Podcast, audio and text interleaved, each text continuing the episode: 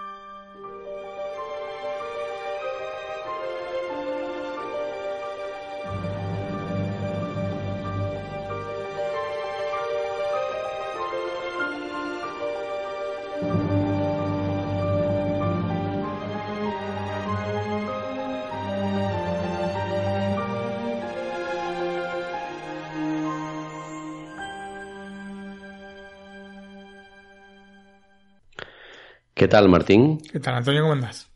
Bien, pues aquí en casa con un nuevo especial eh, muy querido por ti, eh, comentado en privado por nosotros que teníamos ganas de hacerlo. Efectivamente. Y, y que lleva ya bastante tiempo trabajando en él, ¿no? Eh, sí, bueno, yo empecé a trabajar hace varios meses en, en este, en este especial Em, después, bueno, paré un, este, para fin de año pasado me detuve y bueno, las últimas dos semanas lo apuré para tenerlo listo para, para esta semana. Perfecto. Bueno, no hemos dicho el nombre. no es en especial de una película, sino de una temática, ¿no, Martín? Sí, de una historia que es la de la Bella y la Bestia. Bueno, sí, mejor que una temática, una historia, ¿no? Sí. de La Bella y la Bestia. Bueno, y si te parece, pues me hace una introducción. Muy bien, Antonio. Como estamos hablando en este NAC, vamos a abordar una de las historias que más veces se ha llevado al cine o a la televisión. Es un relato que hace a la misma esencia del ser humano y que hemos visto representado no solamente bajo el título de La Bella y la Bestia, sino también en tantas versiones eh, que buscan decirnos que lo esencial de cada persona se esconde debajo del aspecto estético. Yo qué sé, por ejemplo, eh, El fantasma de la ópera o El jorobado de Notre Dame son un par de historias que tienen la misma base común, ¿no? Esta misma moraleja que, que, nos deja, ¿no? Cada una de estas historias, lógicamente desarrolladas de manera distinta. Ahora, ¿por qué siendo un relato que hemos visto, leído u oído tantas veces nos llama siempre la atención? Creo que la clave es la simplicidad con la que viene expuesto a primera vista. Una simplicidad que en el fondo esconde elementos más complejos. Eh, como veremos más adelante, hay dos relatos eh, en los que se basan después las sucesivas películas, espectáculos, etcétera, de la Bella y la Bestia. El que tuvo más éxito fue justamente el más simple de los dos, que de alguna forma allanó el camino hacia la moraleja por estar dedicado específicamente a los niños. Y justamente allí está la clave, ¿no? La simplicidad y profundidad del concepto es el que termina atrapándonos. El comprender que debemos buscar siempre la belleza interior propia y también la de quien nos rodea, ¿no? Un mensaje que me parece que cada vez aparece más atrofiado en un mundo que está privilegiando más que nunca la estética por sobre la esencia. Eh, vamos a hacer entonces un repaso por las principales obras relacionadas con la Bella y la Bestia, entre las que encontramos un par de verdaderas e imperdibles joyas, dos obras maestras seguramente, una de 1946, que es La Bella y la Bête, la versión este, la primera versión cinematográfica con audio, digamos, de la historia, y obviamente la de 1991, la de Disney, la primera que hicieron, ¿no? La animada. Em, no quiero prolongar demasiado entonces la introducción, así que empecemos a recorrer este camino lleno de rosas, pero que en algún momento tiene alguna que otra espina. Pues si quieres ahora me habla un poco de la historia de la fábula. Ok, Antonio, probablemente y más allá de las películas al respecto, la fábula de la Bella y la Bestia es una de las más conocidas de siempre. hemos oído hablar de esta fábula de la Bella y la Bestia, ¿no? Así como de Cenicienta, así como de Blancanieves o de Caperucita Roja. Son unas de estas fábulas que conocemos todos. También es de las más antiguas, al menos así lo confirma un estudio realizado por las universidades de Durham y de Lisboa en el año 2016, o sea, hace poquito, que afirman que la historia se remonta a hace nada menos que 4.000 años. Antes de ayer, más o menos, ¿no? Sí. y bueno, esto en realidad no es extraño, visto que la temática que aborda que es la de darle importancia a la belleza interior por sobre el aspecto físico, es arquetípica, ¿no? Sin embargo, la primera efectiva aparición de este concepto escrito la vamos a encontrar en las Metamorfosis, conocidas también como El Asno de Oro, que es un libro escrito en el segundo siglo después de Cristo por Apuleyo, que a su vez era la adaptación del original griego cuyo texto se perdió. Así que dentro de esta novela picaresca, que por otra parte es la única obra completa de esa época que ha llegado a nuestros días y que está compuesta por episodios, nos vamos a encontrar con un específico llamado Cupido y Psiquis. Y si querés te relato un poco cómo es la historia de este Cupido y Psiquis, ¿no? Esta historia que relata Apuleyo dentro de eh, las metamorfosis. Perfecto. Bueno, el episodio relata la historia de un rey y una reina que tenían tres hijas. Y tenemos que prestar atención al número 3 o sus múltiplos, porque es un elemento que se va a repetir de manera singular en la mayor parte de las historias eh, en las que se basa la Bella y la Bestia. Es impresionante esto porque se repite, se repite, se repite este, este número 3 o los múltiplos, ¿no es cierto? curioso, ¿no? Sí. Eh, la menor, llamada Psiquis, ¿no? la menor de estas tres hijas, era la más inteligente y con una belleza comparable a la de Venus. Justamente Venus, que es la diosa del amor y la belleza, llevada por los celos, decide mandar a su hijo Cupido para herirla con una de sus flechas y así hacer que se enamore del hombre más feo de la tierra. Eh, Cupido entonces acepta este encargo que le hace la madre, pero al ver a la muchacha queda encantado de su enorme belleza y bueno, se distrae al punto de hacer que una de sus mismas flechas lo golpee al mismo y de esta manera quedó perdidamente enamorado de esta hermosa psiquis, ¿no? Para vivir este amor mortal, entonces el dios, a escondidas de la madre, llevó a Psiquis al propio palacio sin revelarle su identidad.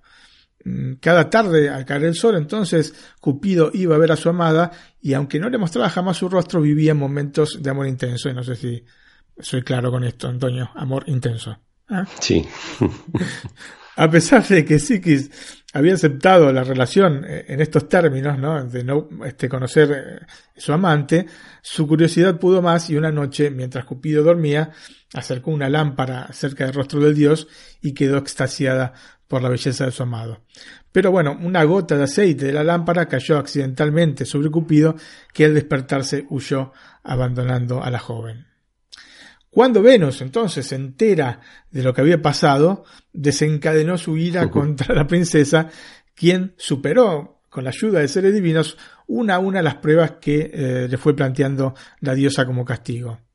Y esto, bueno, este, esta ayuda de los seres divinos aún hizo enfurecer más a Venus, que le dio una última prueba, que era descender a los infiernos y pedirle a la diosa eh, Proserpina un poco de su belleza, ¿no? sabiendo que no iba a acontecer esto. Así que bueno, esta vez Psiquis no, no tuvo éxito.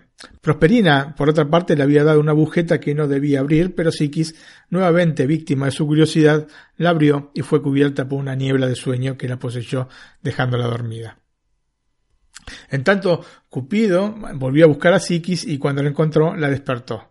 No queriendo entonces arriesgarse a perderla nuevamente, el hijo de Venus condujo a su amada al Olimpo, donde, gracias a Júpiter, la princesa, luego de beber ambrosía, que es el, bueno, el vino de los dioses, se convirtió en una diosa. Y esta es la primera historia en la que se basa la Bella y la Bestia. Bueno, Martín, digo que esta será una fuente de inspiración, pero alguna más debe de haber, ¿no? En La Bella y la Bestia, ¿no? Así es, Antonio. No solo este mito, convertido en relato por Apuleyo, es la fuente de inspiración de La Bella y la Bestia. Temas similares los podemos encontrar, por ejemplo, en el cuento El Rey Cerdo, que es uno de los 75 relatos escritos por Giovanni Straparola en 1550 y que forma parte del libro de las fábulas Le Piacevoli Notti, ¿no? Las noches placenteras sería traducido en castellano. Y en este cuento, ¿no? De este, el rey cerdo, nos encontramos a Galeotto, que es el rey de Anglia, quien estaba casado con Ercilia, la hija del rey de Hungría.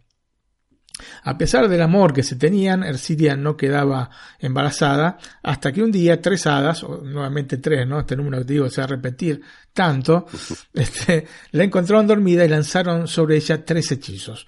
Uno era que quedase embarazada en su siguiente encuentro con el rey y que dijo que naciese de esa unión fuese el más bello del mundo. El segundo era que su hijo no pudiese ser dañado y estuviese dotado de todas las virtudes y gracias imaginables. La tercera hada, sin embargo, no tiró buena onda, digamos, lanzó un hechizo oscuro por el cual el niño nacería cubierto con una piel de cerdo y se comportaría como tal hasta haber tenido tres esposas, otra vez el número tres. Es así como la reina dio a luz a un cerdo que se comportaba como tal, pero al ir creciendo aprendió a hablar. Años más tarde, el cerdo, habiendo conocido a tres hermosas hermanas de origen humilde, otra vez se repite el tres, le pidió a la madre que le organice un matrimonio con una de ellas. La reina primero, bueno, dudaba porque lógicamente era un cerdo, ¿no es cierto? Pero bueno, el amor de madre pudo más y entonces le ofreció a la madre este, de estas tres hijas y a la hija mayor una fortuna a cambio de casarse con el, con el hijo cerdo y la promesa de que la esposa, una vez convertida en reina, sería quien iba a gobernar el reino, porque lógicamente no podían dejar el reino en las pezuñas de un cerdo, ¿no es cierto? Em, habiendo aceptado, entonces se casó con el cerdo, pero en un descuido, este ocho que por la noche pensaba matarlo, y bueno, ganándole de mano, apenas se durmió, clavó sus colmillos en su joven esposa. Mm, al día siguiente, lógicamente, fue recriminado por sus padres, pero el cerdo solo dijo que hizo lo que ella pensaba hacerle a él. Pasó un poco de tiempo y fue a insistirle nuevamente a la madre para casarse con la segunda hermana, quien terminó sufriendo la misma suerte de la primera y por los mismos motivos. Pasó otra vez un poco más de tiempo y finalmente le pidió a la reina de casarse con la tercera hermana, que era la más bella de todas y que se llamaba Meldina. Esta, al contrario de sus hermanas, aceptó de buen gusto y pasó entonces la noche con el cerdo. Al día siguiente, al ver que Meldina lo amaba por lo que era y no por lo que aparentaba ser, el cerdo entonces se quitó la piel de puerco y se mostró como lo que era en realidad, ¿no? Un hermoso joven. Al enterarse, los reyes, llenos de alegría, destruyeron esta piel de cerdo, porque bueno, él insistía en seguir poniéndosela, no es cierto, quizá la costumbre, y le cedieron entonces el trono. Y desde ese momento el joven rey se lo conoció como el rey cerdo. Y Antonio, especialmente estas dos historias que acabo de relatar son la fuente de inspiración de la Bella y la Bestia. Pero también encontramos algunos elementos, aunque no tan evidentes, en, por ejemplo, el Pentamerón, ¿no? Que, cuyo título original es eh, Lo cunto Licunti, ovvero lo trattenimento del peccerile, ¿no? Que sería el cuento de los cuentos o el entretenimiento de los pequeños, que es una colección de cuentos de hadas escrita en napolitano, como se denota del, del texto en italiano, elaborada por Gian Battista Basile, que fue publicada en 1636 post mortem, porque había muerto Jean Batista Masile, y poco después, unos meses después, publicaron entonces em, El cuento de los cuentos o el entretenimiento de los pequeños.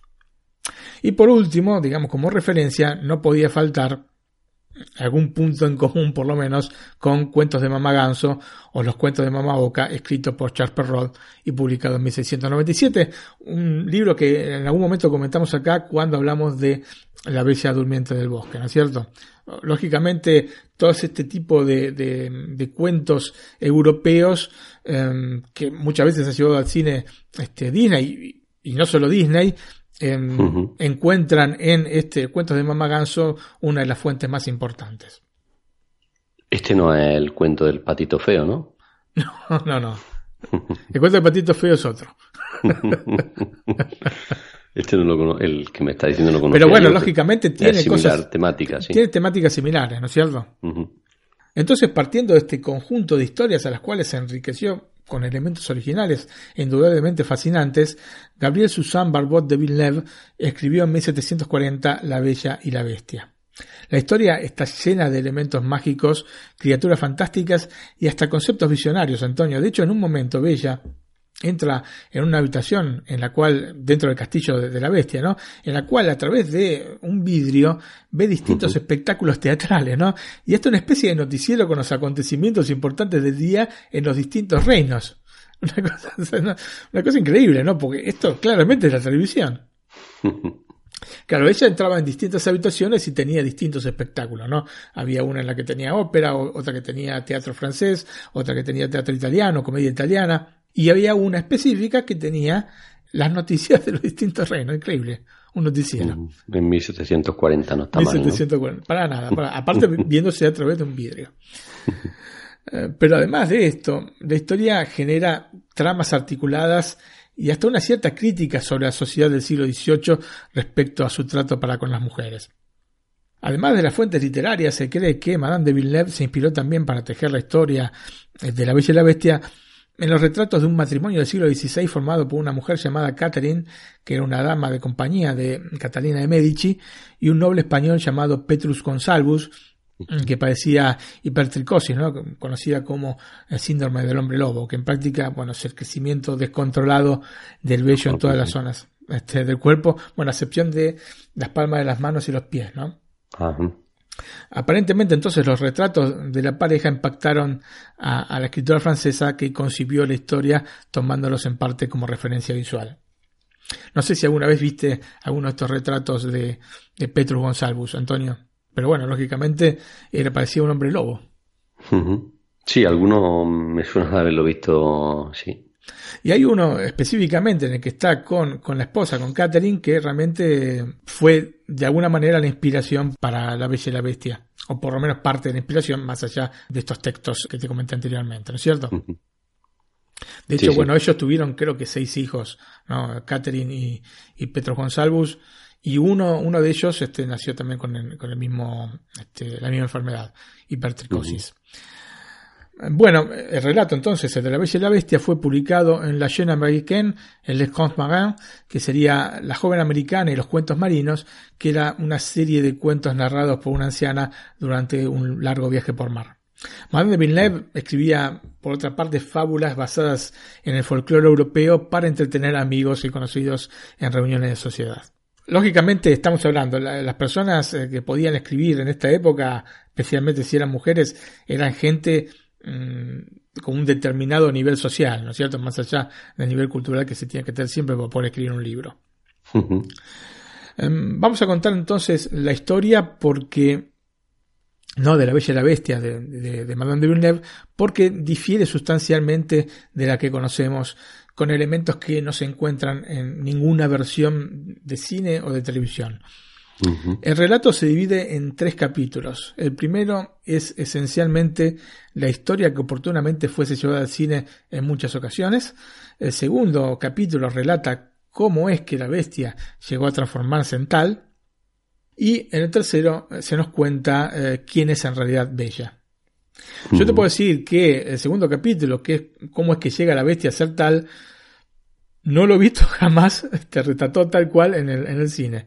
O sea, lo que vemos en el cine siempre, siempre es este primer capítulo, ¿No es cierto que es como se conocen Bella y la Bestia y cómo es que se vuelve a transformar en humano la bestia? Pero los otros dos capítulos no. Han hecho, han tejido hipótesis o historias sobre cómo es que la bestia se transforma en bestia, pero de la bestia nunca este, han dicho este, nada. Eh, em, bueno, em, todo inicia con el nacimiento de Bella, quien era hija del rey de la isla feliz y de una joven hada buena.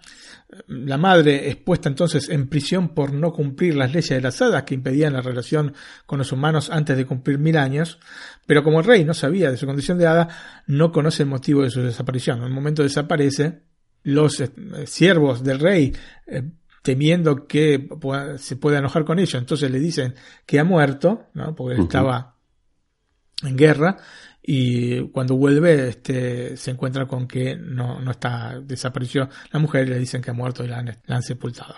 En tanto, una hada malvada, intentando seducir al padre, tiene la intención de matarla y eliminar así el único obstáculo que la separaba del rey y de su reino, ¿no? Se había también enamorado del rey. De hecho, es el hada que había hecho encarcelar a, a la que era la madre de Bella, ¿no es cierto? La tía de Bella, que es una, hada buena y hermana de la madre, lógicamente, viendo que la pequeña hija de un rico mercader había muerto, la cambia con su sobrina, más que nada porque tenía miedo de que finalmente la, la, matasen a, Bella. De hecho, se la llevan al bosque a Bella para matarla y eh, ella, digamos, toma la forma de un oso, ¿no es cierto?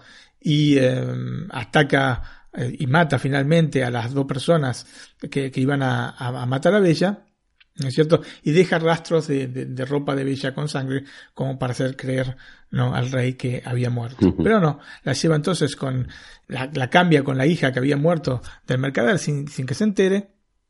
Y Bella crece junto a, a 11 hermanos, ¿no? seis hombres y otras cinco mujeres, crece como la hija más pequeña y a su vez la más hermosa también te digo acá múltiplo de tres, ¿no es cierto?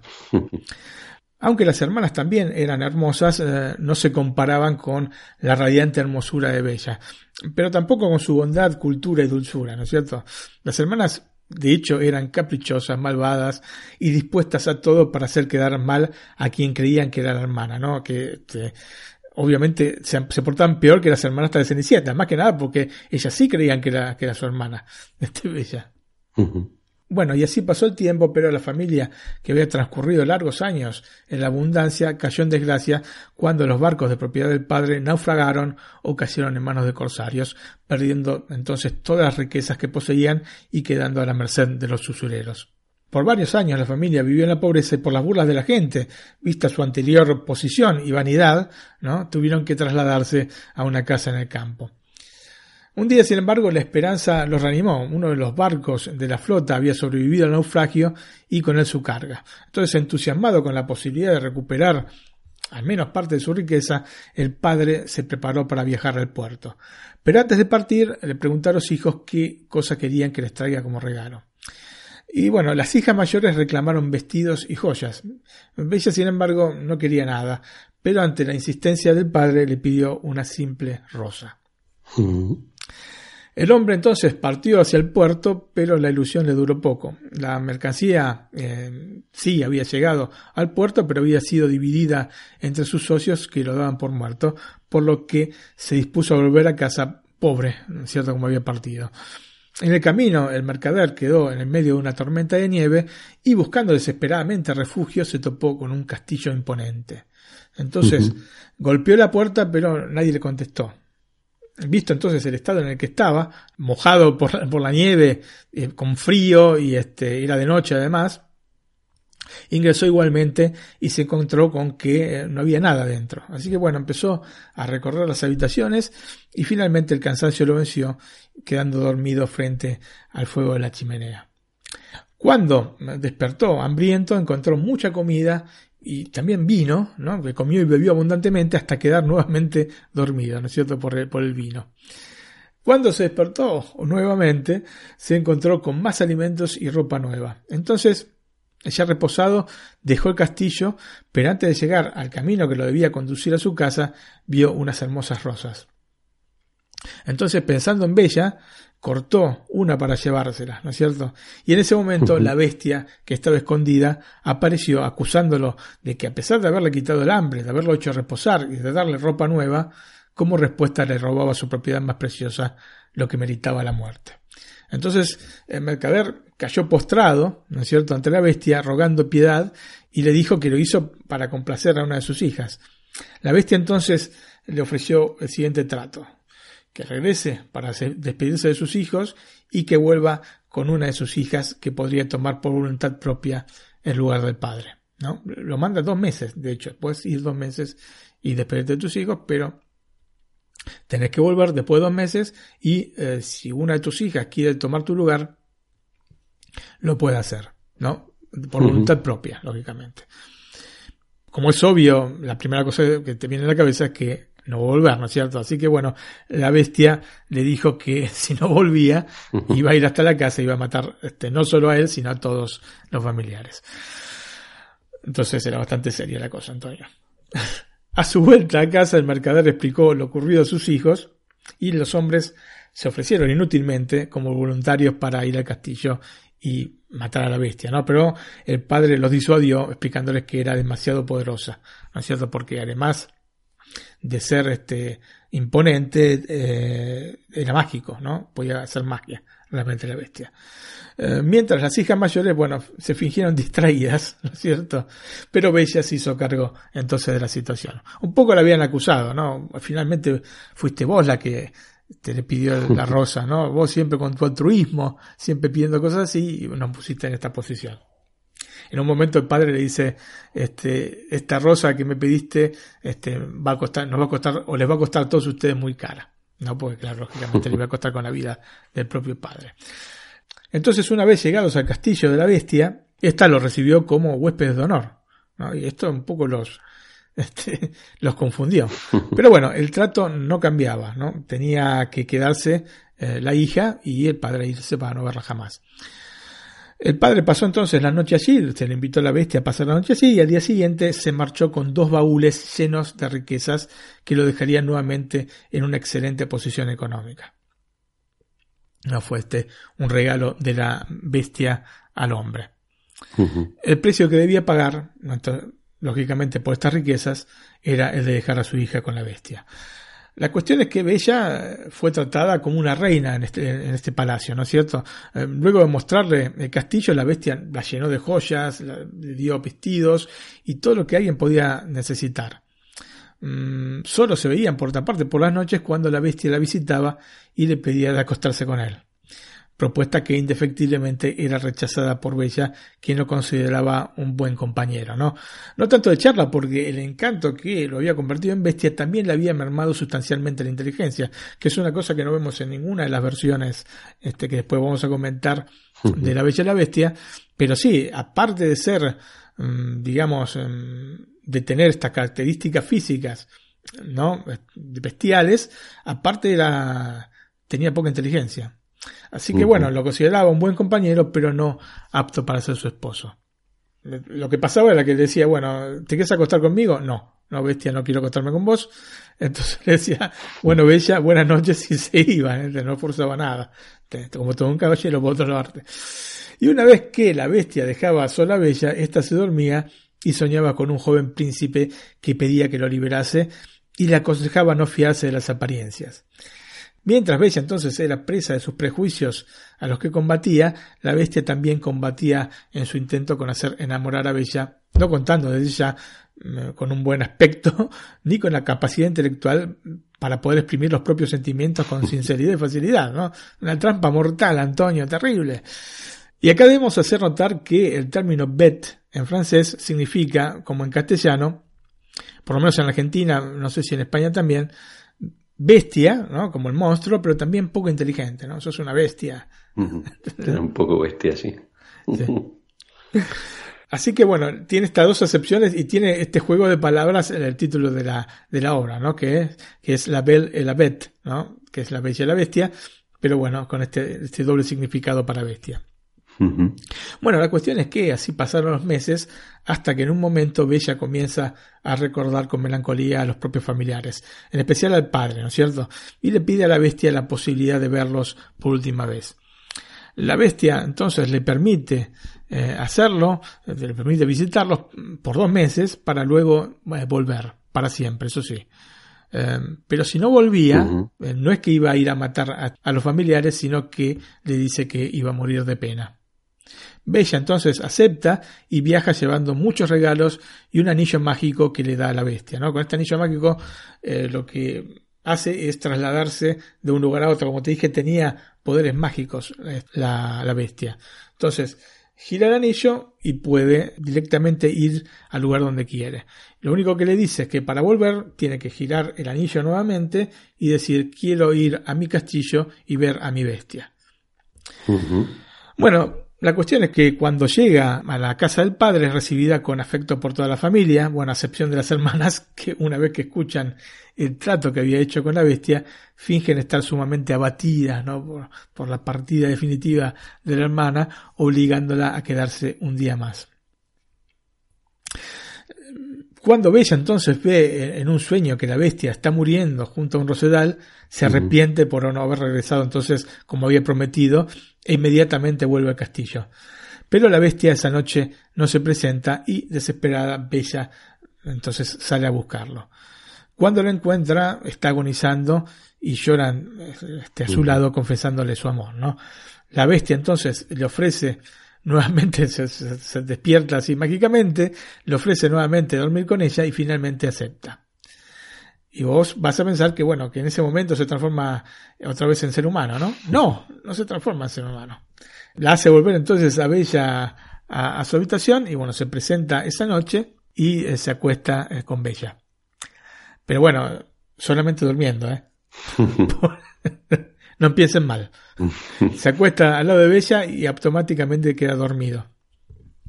Por la mañana entonces se despierta la joven y ve junto a ella a aquel príncipe con el que soñaba todas las noches y que decía que lo liberase, ¿no es cierto? Bueno, este relato entonces es el que encontramos en el primer y tercer capítulo. En el primero es la historia que conocemos todos de la Bella y la Bestia. Bueno, no, quizás no perfectamente así como la relaté, pero más o menos este, las bases son las mismas. Y el tercer capítulo es la historia de, este, Bella, ¿no es cierto?, que relaté al principio. En el segundo se cuenta la historia de la bestia que era hijo de una reina viuda que había dejado en manos de una hada a su hijo mientras ella se ocupaba de una larga guerra. El hada, vieja y fea, al crecer el muchacho se quiere casar con él, pero em, este al rechazar la propuesta lo convierte en un ser abominable y con poca inteligencia hechizo del cual se deshará si consigue que una mujer se enamore de él, ¿no? El hada, que es tía de Bella, lo va entonces a ayudar también a él, como ayudó a Bella, para poder volver a ser el bello príncipe que era. Eh, muy bien, pues si te parece Martín, me hablas del, del segundo relato, que quizá es el que más conocemos todos, ¿no? Efectivamente, porque yo te dije al principio que de estos dos relatos el, em, el más simple, el más sencillo, fue el que tuvo más éxito. En práctica, Jean-Marie Le Prince de Beaumont reescribió y acortó la trama este, de todo este, este cuento, que es un cuento que tendrá unas 150, 160 páginas, que es mucho para los cuentos de, de hadas de la época, y bueno, lo acortó a unas 40, 50 páginas, Madame de Beaumont. Y lo adaptó aparte a un público infantil y en, esencia, bueno, eliminando los capítulos 2 y 3 del relato de Madame de Villeneuve, finalizando entonces la historia con el casamiento de los jóvenes. A pesar de que Madame de Beaumont era francesa, se había entonces trasladado a Inglaterra en 1745, donde comenzó a trabajar como docente y escritora de libros de educación y moral. Una vez que leyó el cuento de Madame de Villeneuve, simplificó, como te digo, la trama, quitándole detalles que le dan mucha más profundidad a los personajes y a la obra en sí misma, ¿no es cierto? Su versión de La Bella y la Bestia, editada en 1756, o sea, apenas 16 años después de la primera, eh, la, primera versión, formaba parte de una colección que se llamaba Tienda de Niños o Diálogos entre una institutriz sabia y varios de sus alumnos. Tuvo muchísimo éxito este, este relato y se convirtió en historia referente hasta nuestros días. De hecho, la mayor parte de las producciones cinematográficas y teatrales se basan en esta versión. Lógicamente, un suceso que no deja de ser merecido, ¿no? Porque a fin de cuentas no es siempre sencillo simplificar una trama y hacerla apetecible al público, especialmente al público infantil. La única mancha es que en ningún momento de la obra se menciona a su autor original, que es Madame de Villeneuve. Así que mm, no estuvo del todo bien Madame de Beaumont. Bueno, Martín, en, esta obra también hay muchos símbolos, ¿no? Y quizá uno de ellos ya lo has comentado, ¿no? La rosa, ¿no? La rosa, la rosa, Antonio. Es un símbolo que marca la historia, que vemos muy, muy representado en el cine y en las obras teatrales, pero un poquito menos en, en el cuento. Como te digo, tiene este, esta función cumple, ¿no es cierto?, dentro del cuento, que es la que hace la conexión entre la bella y la bestia, ¿no? a, partir del padre de, Bella. Entonces, a partir de lo que te digo, es obvio decir que la rosa es fundamental en esta trama, ¿no es cierto? Es el nexo entre los dos personajes. A lo largo de la historia, en la literatura y el arte en general, la rosa ha sido admirada y hasta en algunos casos venerada por su imponente presencia, por su belleza y por su fragancia. Lo cierto es que se convierte en un arquetipo con muchos componentes simbólicos. No es de extrañar por su color que se la relacione, por ejemplo, con la pasión y la sangre, ¿no? Como sucede en los cuentos mencionados, pero también se la puede relacionar con la fragilidad, ¿no es cierto? La rosa es un símbolo muy complejo y ambivalente. Puede significar perfección, pasión terrenal, tiempo y eternidad, vida y muerte, fecundidad y virgindad, entre muchísimas otras cosas. Según una superstición popular muy difusa en el medioevo, lo que produjo una notable influencia en muchas leyendas típicas del folclore europeo, era la flor que preferían las brujas porque se la consideraba particularmente idónea para provocar el mal. Esto probablemente eh, se deba a las espinas en el tallo ¿no? de, la, de, la rosa. Al mismo tiempo, era la flor preferida de las hadas, que la utilizaban para generar felicidad y bienestar en las personas buenas. Así que fíjate vos eh, cómo, este, de alguna forma, una y otra este, cosa son dos elementos que se contraponen, pero a la vez que son, este, simbolizan eh, la flor. Impresionante, ¿no? Que, le hayan metido tanto símbolo a, una simple flor. La rosa, por su estructura de forma redonda, bueno, vos que el círculo en Occidente es el símbolo de la perfección, bueno, representa, este, si vos la ves este, de arriba, la rosa es redonda, ¿no es cierto? Representa la profundidad del misterio de la vida, la gracia la felicidad. Como vemos, puede concentrar en sí misma significados contrapuestos como el odio y el amor, junto al de la vida y la muerte, y obviamente la pasión, ¿no? Eh, y es donde se concentra el significado en estas cosas, ¿no? De la rosa de los cuentos de Madame de Villeneuve y Madame de Beaumont. Por otra parte, la película de Disney del 91 le otorga más significado aún, agregando una relación eh, estrecha, diría yo, con la metamorfosis física y moral que sufre la bestia, sumando además el factor del tiempo y eternidad. Así que bueno, todo este simbolismo concentrado en la rosa este, todavía se profundiza más en la versión de dibujos animados de Disney. ¿no? Aunque la gente pueda pensar que porque son dibujos animados es menos profunda que otras versiones. No tiene por qué, ¿no? No tendría que por qué, efectivamente. Bueno, Martín, pues creo que ha llegado el momento en el podcast de hablar de las películas, ¿no? Así es, Antonio. Y bueno, comenzamos con eh, La Bella y la Bestia, La Belle et la Bête, eh, la película francesa de 1946 y escuchamos antes que nada el tráiler. Perfecto. Original en francés, ¿eh? Entonces, bueno, yo lo entiendo, no hay problema. Perfecto, Antonio.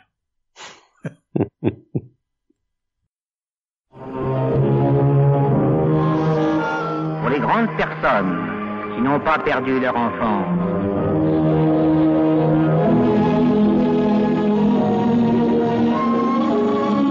Belle, même le parquet veut devenir notre miroir.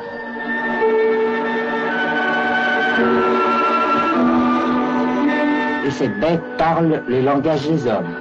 Qu'est-ce qu'elle boit? Qu'est-ce qu'elle mange? Il m'arrive de lui donner à boire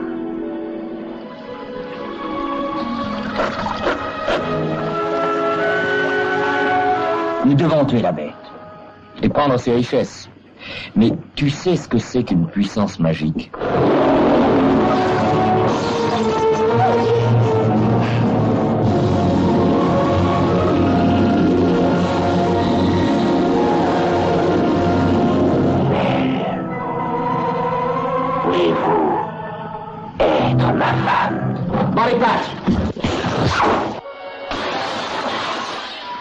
Ceux qui croient que l'impossible est possible.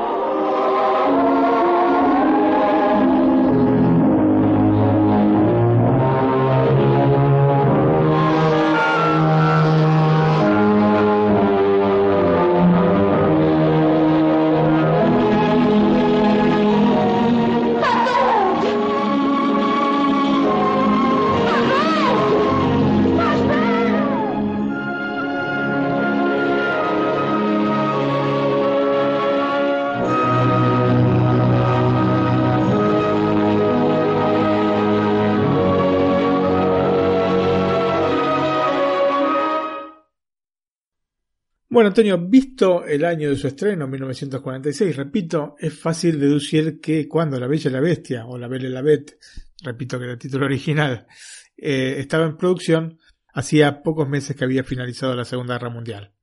Ergo, el horizonte y los paisajes europeos habían sido devastados por la más catastrófica de todas las guerras, y Francia, que había estado bajo ocupación alemana, este era el fiel reflejo de esto, ¿no?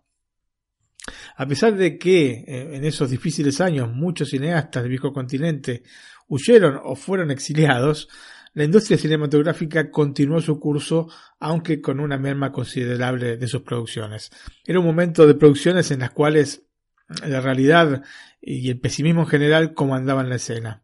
El cine europeo, luego de la guerra, tuvo que, por otra parte, reorganizarse para encontrar una identidad perdida y de alguna forma poder hacer frente al cine de importación estadounidense que por el contrario no mermó su volumen en la década de 40 y estaba dispuesto a entrar de manera casi prepotente, diría yo, eh, por la cantidad y la calidad aparte de las producciones en el mercado europeo, que igualmente a pesar de la Segunda Guerra Mundial no había visto una merma significativa en las salas cinematográficas. O sea, el impacto que se dio a nivel cinematográfico eh, por la guerra mundial, por la Segunda Guerra Mundial, eh, fue dado más que nada eh, en las producciones de películas, más que en la gente que iba al cine, porque lógicamente buscaban alguna manera de salir de, del contexto, ¿no? Y esto es absolutamente normal.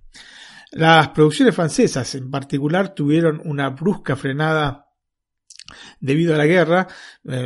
se producían solamente entre 10 y 20 largometrajes al año y de hecho entre los años 39 y 40 todas las películas que estaban siendo producidas se detuvieron totalmente y no se produjeron otras. Así que años 39 y 40 no van a encontrar ninguna película de origen francés. El problema radicaba en las leyes de censura que paralizaron los proyectos o inclusive los hicieron cancelar por completo. Para el año 1946, repito, es el año en el que se estrenó en la Belle Bête, en Francia no se habían establecido reglas que limitaran eh, el mercado norteamericano. A diferencia de otros países europeos que ya desde antes de la guerra lo habían hecho, ¿no? Porque lógicamente están intentando impedir el ingreso de, de tantos títulos norteamericanos, porque ya sabemos, la máquina productiva hollywoodense, digamos, este, es enorme. Entonces, ya habían, antes de, del inicio de la guerra, habían establecido ciertos cotos. Esto no había pasado en Francia. Eh, lo que pasó entonces, te digo, después de, terminar la guerra, es que em, las producciones estadounidenses empezaron a acaparar y a dominar absolutamente todo este sector. Em, la industria cinematográfica francesa entonces empujó para que el gobierno francés sancionara una ley que pudiese poner freno a las producciones hollywoodenses. Ley que, bueno, terminaría sancionándose recién en el año 1948. En tanto, el público francés, en especial aquel compuesto por jóvenes, comenzó a llenar los cines para ver estas extraordinarias películas que no se habían estrenado previamente por obvias razones, ¿no? Y es así como llegaron a las salas este, francesas Ciudadano Kane o Citizen Kane, la película de 1941, que fue estrenada en Francia el 3 de julio de 1946, o El halcón maltés, ¿no? de Maltese Falcon, este, la película del 41 con Humphrey Bogart, estrenada el 31 de julio del 46, también, ¿no? Cinco años después. Y algunas otras, antes o después, ¿no es cierto?, se fueron estrenando, como por ejemplo El Gran Dictador, este, o The Great Dictator, de 1940, estrenada este, en 1945, o sea, cinco años después, estamos hablando siempre más o menos de esa cantidad de años, ¿no? Cinco para que llegasen a las salas francesas. Eh, recuerdo que hablamos del Gran Dictador en Netflix a la carta 2x24. Hicimos un lindo análisis de la película. Otra película, por ejemplo, Casablanca, tocaba temáticas mucho más relacionadas con la Segunda Guerra Mundial y específicamente con Francia y la resistencia, en la película del 42, con Humphrey Bogart también, fue estrenada en 1947, todavía un año después. Un año y sin cine, no sin fútbol. Claro, este, realmente ha sido... Fue duro, sí, sí. Sí, sí.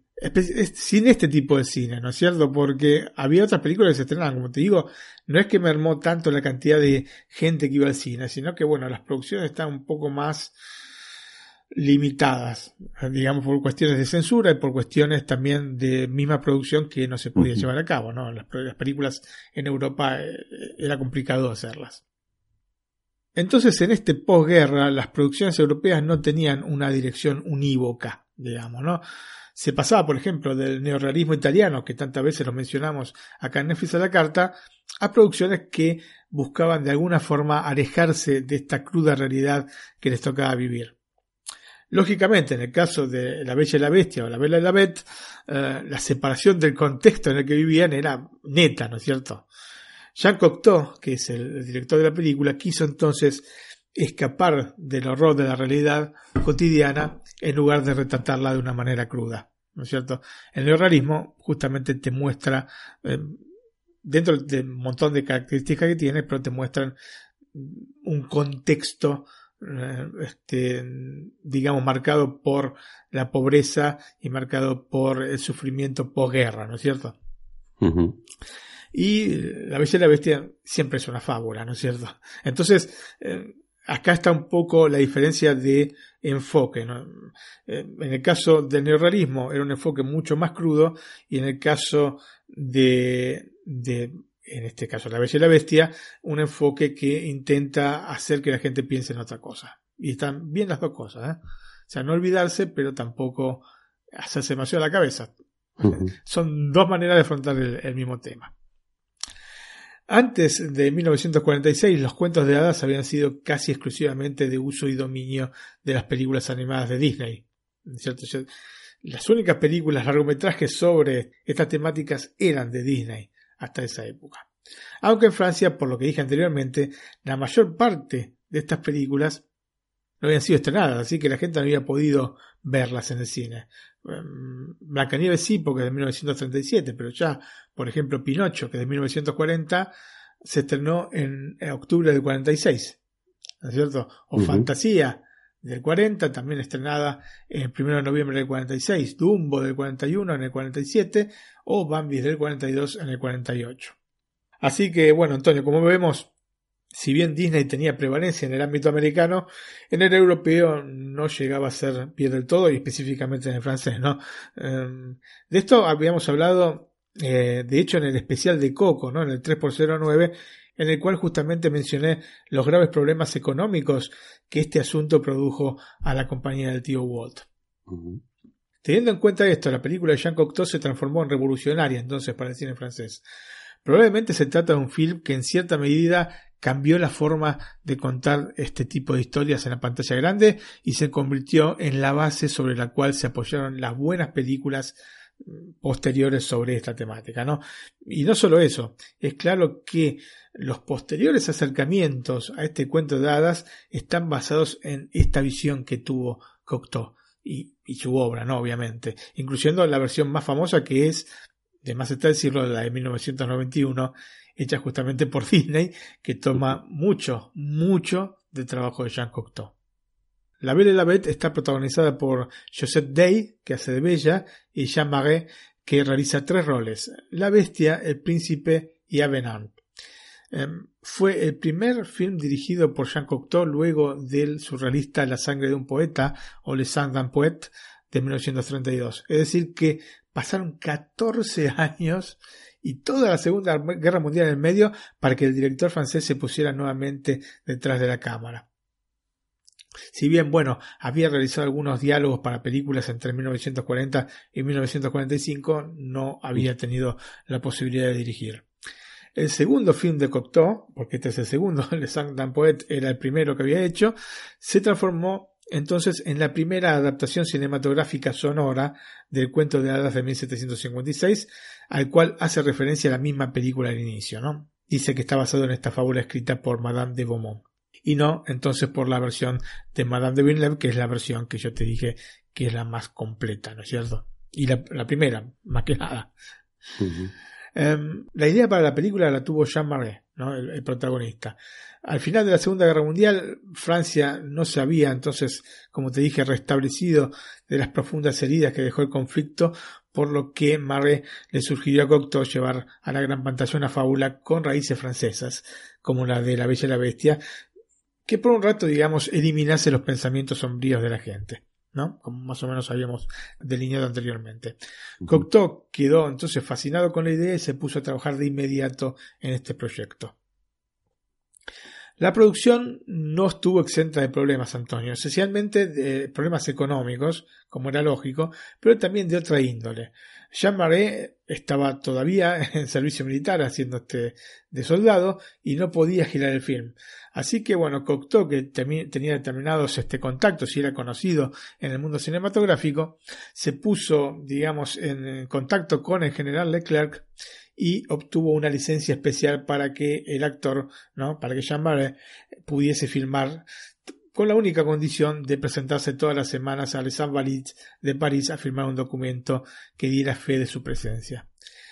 Pero bueno, no se pudo salvar de, cumplir su deber y al final del rodaje tuvo que regresar a su división que se encontraba en Alemania. El segundo problema que se presentó con Marais fue cuando descubrió que iba a estar gran parte del film con una máscara, ¿no es cierto? Algo parecido había pasado con Jean-Claude Van Damme cuando hizo Depredador, ¿te acuerdas que te había comentado? Sí, lo comentaste, sí, sí. Se había enojado por esto. Bueno, Jean Marais también, eh, pero ¿cómo? Voy a estar todo el tiempo con una máscara. Y sí, ¿no? Porque en realidad es una bestia, entonces tendría que ser así. Así que bueno, ante esto el actor que te digo que en esa época era considerado el hombre más bello del mundo, amenazó con no interpretar a la bestia. Sin embargo, eh, Jean Cocteau logró convencerlo. Y en efecto, Antonio, entre ambos había, digamos algo más que una amistad, lo que propició que el actor participase en varias películas del director francés. En principio, las tres posteriores, que son El águila de dos cabezas o L'aigle de deux del año 1948, Los padres terribles, Les parents terribles de 1948, también dos películas en el 48. Esta última película, Jean Marais la protagonizó junto a la que hace de Bella en La Belle et la Bête, que es Joseph Day, y eh, la última que hizo en este periodo fue Orfeo de este, Orfe de 1950. Después hicieron la continuación de este Orfeo, pero este, creo que 10, 15 años después. 15, no, 15 años después creo que fueron. Los problemas eh, no terminaron allí. En la mitad de la filmación, el productor André Polvé eh, también eh, amenazó con retirarse porque no le convencía lo que estaba viendo. Y es, de alguna manera es comprensible porque Vos sabés cómo es el surrealismo, Antonio. Si bien la película no es absolutamente surrealista, pero tiene determinados momentos surrealistas. Entonces, este, se ve que el productor se, asustó un poco con esto y quiso salirse de la producción. Cocteau entonces le propuso ver un tramo del film y Jean Barret sugirió proyectar el más tocante, que obviamente es el momento en que la bestia está muriendo, ¿no?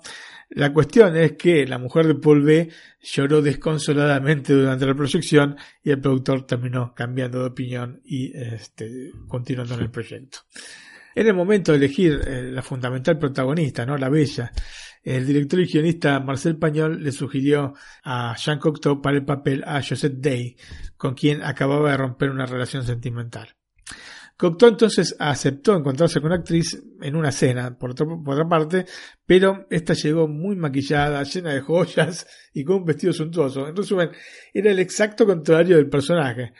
Entonces, bueno, no estaba demasiado convencido Jean Cocteau de lo que estaba viendo. En la mesa también se encontraba un diseñador y ilustrador muy famoso de la época, diseñador de modas, ¿no? No diseñador de diseño gráfico, sino de modas, que se llama Christian Berrard, que se encargó, por otra parte, del diseño de producción de la película. Entonces se la llevó a Josette Day al baño, le hizo lavar la cara, la peinó nuevamente, recogiendo su cabello, como lo vamos a ver en el film, ¿no? como un rodete, una especie de rodete, y la llevó otra vez a, a la mesa exclamando, aquí tenés a Bella. Y bueno, así fue como consiguió el papel de Joseph Day. Eh, la visión de Cocteau para La Belle et la Bête se basa en la fotografía, el maquillaje, la escenografía y el vestuario. Es decir, en componentes visuales, ¿no? Pero también en parte en la banda sonora, uniendo entonces todos estos elementos para generar un universo fantástico. Cocteau reunió para la película un grupo de verdaderos maestros de la cinematografía para obtener un resultado estético que aún hoy resulta impecable. Antonio, yo te puedo asegurar que vos ves ahora la película que tiene 72 años y es como si lo hubiesen hecho hace poco. Sí, hay algunas, este, algunas actuaciones que están un poco, se nota un poco que, que, han pasado los años, pero en general lo que es la cuestión visual de la película es muy moderna. Para los efectos especiales, que aunque no son demasiados, están insertados a la perfección dentro de esta La Belle la Bête, se puso en contacto con el director francés René Clément, que en ese momento no tenía demasiada experiencia en largometraje, se había dirigido un solo largometraje y después todos cortos, pero que luego ganaría dos premios Oscar a mejor película extranjera, ¿no? Que en ese momento, bueno, no era eh, un, no estaba dentro de los premios eh, oficiales, sino que era un premio honorífico. ¿no? Elegían una, no había candidatas, sino se elegía una película y se le, da, se le da el premio. Y lo ganó dos veces antes, este, antes de que se estableciera justamente esta, esta categoría dentro de los premios de la Academia. Lo ganó por Demasiado tarde o de la Skrill eh, de 1949 y por Juegos Prohibidos Just Interdits de 1952.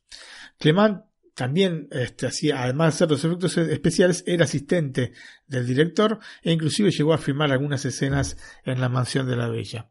En tanto, como director de, fotografía se hizo cargo Henri Alecan, quien en 1953 sería nominado al Oscar por, eh, nosotros, es una película que nosotros conocimos en Argentina como La princesa que quería vivir, Creo que en España el título es Vacaciones en Roma, o bueno, el título original es Roman Holiday, una película con la adorable Audrey Hepburn y con Gregory Peck. No sé, creo que la habrás visto esta película porque es un clásico, ¿no? Sí, en la que van en una Vespa, ¿no? Exactamente, Antonio. 100 puntos para Antonio. una película muy clásica que creo que, bueno, los de mi edad creo que la hemos visto en la televisión varias veces. Sí, mira, aparte el guion lo escribió em, eh, Trambo, ¿no? Hace un par de años ah, hubo una película, creo que tres, cuatro años, una película protagonizada por Brian Cranston de este eh, guionista que ganó varios premios de la academia, pero que también fue em, prohibido por el macartismo. Entonces es muy interesante. Yo les recomiendo ver mucho esta Trambo porque realmente es interesante y divertida a la vez. Y aparte te pinta toda una época, este, la época posguerra norteamericana que tampoco fue, digamos, demasiado sencilla para ellos. ¿eh? A ellos se le sumó entonces el citado Christian Bernard eh, en diseño de producción y vestuario, en este caso junto al español Antonio Castillo y a otro francés Marcel Escoffier. Justamente los vestidos fueron confeccionados por una de las más importantes casas de moda de París, por lo menos de, esa época, que se llamaba La Maison Paquin. Eh, a partir entonces de este grupo de notables, Cocteau le dio ese particular tono estético que tiene la película, que por otra parte es el punto de fuerza de, esta La Belle y la Bête.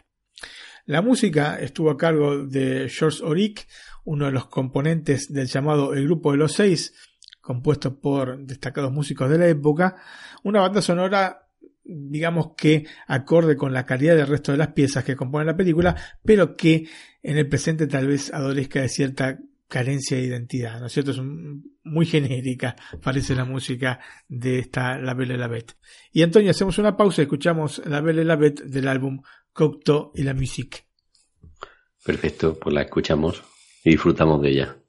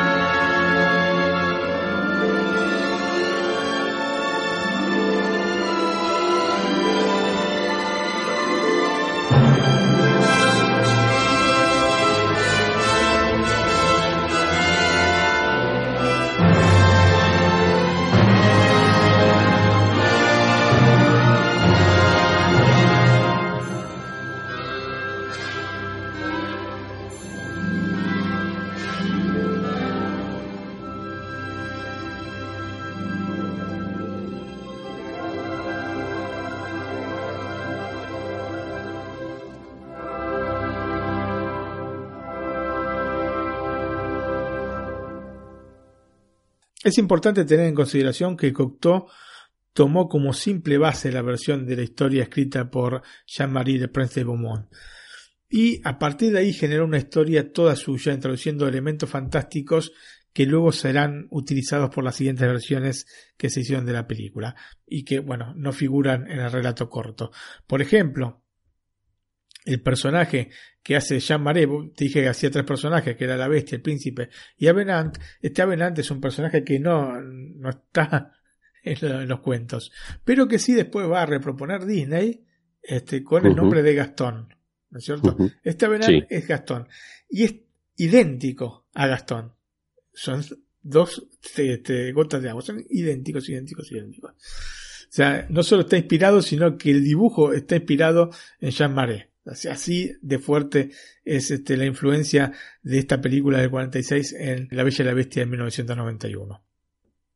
Bueno, entre mm, los elementos que aporta este, Jean Cocteau es este juego que hace con elementos casi de teatro negro, ¿no? Con esas manos que sostienen candelabros y vierten líquidos, o con estatuas que cobran vida con sus ojos penetrantes que siguen el movimiento de los protagonistas. Es bastante inquietante en este sentido en la obra de Jean Cocteau. Inclusive em, hay algunos, este, algunas estatuas que están al lado del, hogar, ¿no es cierto? Y tosen porque sale humo. Es muy interesante, muy divertido y por otro lado inquietante, ¿no? Es creo que aquí el director encontró una gran influencia de artistas surrealistas como por ejemplo Salvador Dalí, ¿no? El mismo Cocteau no se veía simplemente como un director de cine, sino como un poeta, pintor, escultor y fundamentalmente un surrealista que escribía obras de teatro y novelas. La construcción de la bestia con este aspecto leonino es una marca que queda registrada a fuego en nuestra mente, ¿no? O sea, vos pensás en la bestia y pensás en, este aspecto así de león, ¿no? La, cabeza de león. Pero es obra de este film. Y solo de este film. O sea, la primera vez que aparece la bestia de esta manera es en este, La Belle la Bête de 1946. Por eso te digo que em, antes de, comenzar a, grabar hablábamos de las distintas este, versiones de La Bella y la Bestia, ¿no? Y yo te dije que hay que diferenciar las muy buenas películas, las excelentes películas, de las obras maestras, porque justamente las obras maestras como esta aportan algo novedoso, ¿no es cierto? En este caso, una de las tantas cosas novedosas que aportó es eh, esta imagen que tenemos arquetípica ahora para nosotros de la bestia así con cabeza de león. De hecho, Antonio, solo en el relato de Madame de Villeneuve se describe someramente a este personaje eh, que tiene una especie de, trompa de elefante y escamas en el cuerpo, ¿no es cierto? Tiene una trompa de elefante, pero no, larga como la de un elefante, más bien como si fuese una especie de tapir, ¿no es cierto? Y con escamas en el cuerpo. Así es como lo describe Madame de Villeneuve. Madame de Beaumont directamente no lo no describe a la bestia. Entonces, eh, la bestia con este aspecto es una creación absoluta de, la película de Cocteau. Y va a quedar, lógicamente, por siempre en el imaginario popular. Em, y su imagen será utilizada aparte por la mayor parte de las películas futuras sobre el cuento, bueno, a excepción de una versión checa de 1978 llamada Pana ad Netbor, en la que la bestia viene representada con rasgos de ave, ¿no? Similar a una especie de águila y hasta con un pico. Pero bueno, después vamos a hablar de esta película, porque también es una muy buena película. En este sentido, entonces, eh, Jean Barré eh, se imaginaba a la bestia, eh, no se sabe por qué extraño motivo, Antonio, con la cabeza de un ciervo, ¿no es cierto? Si bien, bueno, las, las bestias de Disney tienen cuernos. Sí, tiene esa similitud, sí. Pero no son los cuernos de un ciervo. Son otro tipo de cuernos, ¿no es cierto? No, me refería a la oreja. ¿A las orejas? De la bueno, bueno, las orejas puede ser que tengan algo de cierto. En realidad, bueno, pues es que la película de Disney, después vamos a hablar de la bestia, pero está basada en distintos animales. ¿No es cierto? Especialmente la cabeza en el búfalo. Por eso es que, bueno, tiene estos cuernos, que no son cuernos, obviamente, de, ciervos, ¿no es cierto? Sino que son, como te estoy diciendo, de búfalo. Claramente, bueno, volviendo a la película del 46 y a este, digamos, esta imaginación que se había, esta idea que se había hecho Jean Marais sobre este, cómo tenía que ser la bestia, con estos cuernos de, de, de ciervo, los colegas y el propio Cocteau le recordaron los significados intrínsecos que traen con sí los cuernos, por lo que digamos que era mejor tomar otros caminos.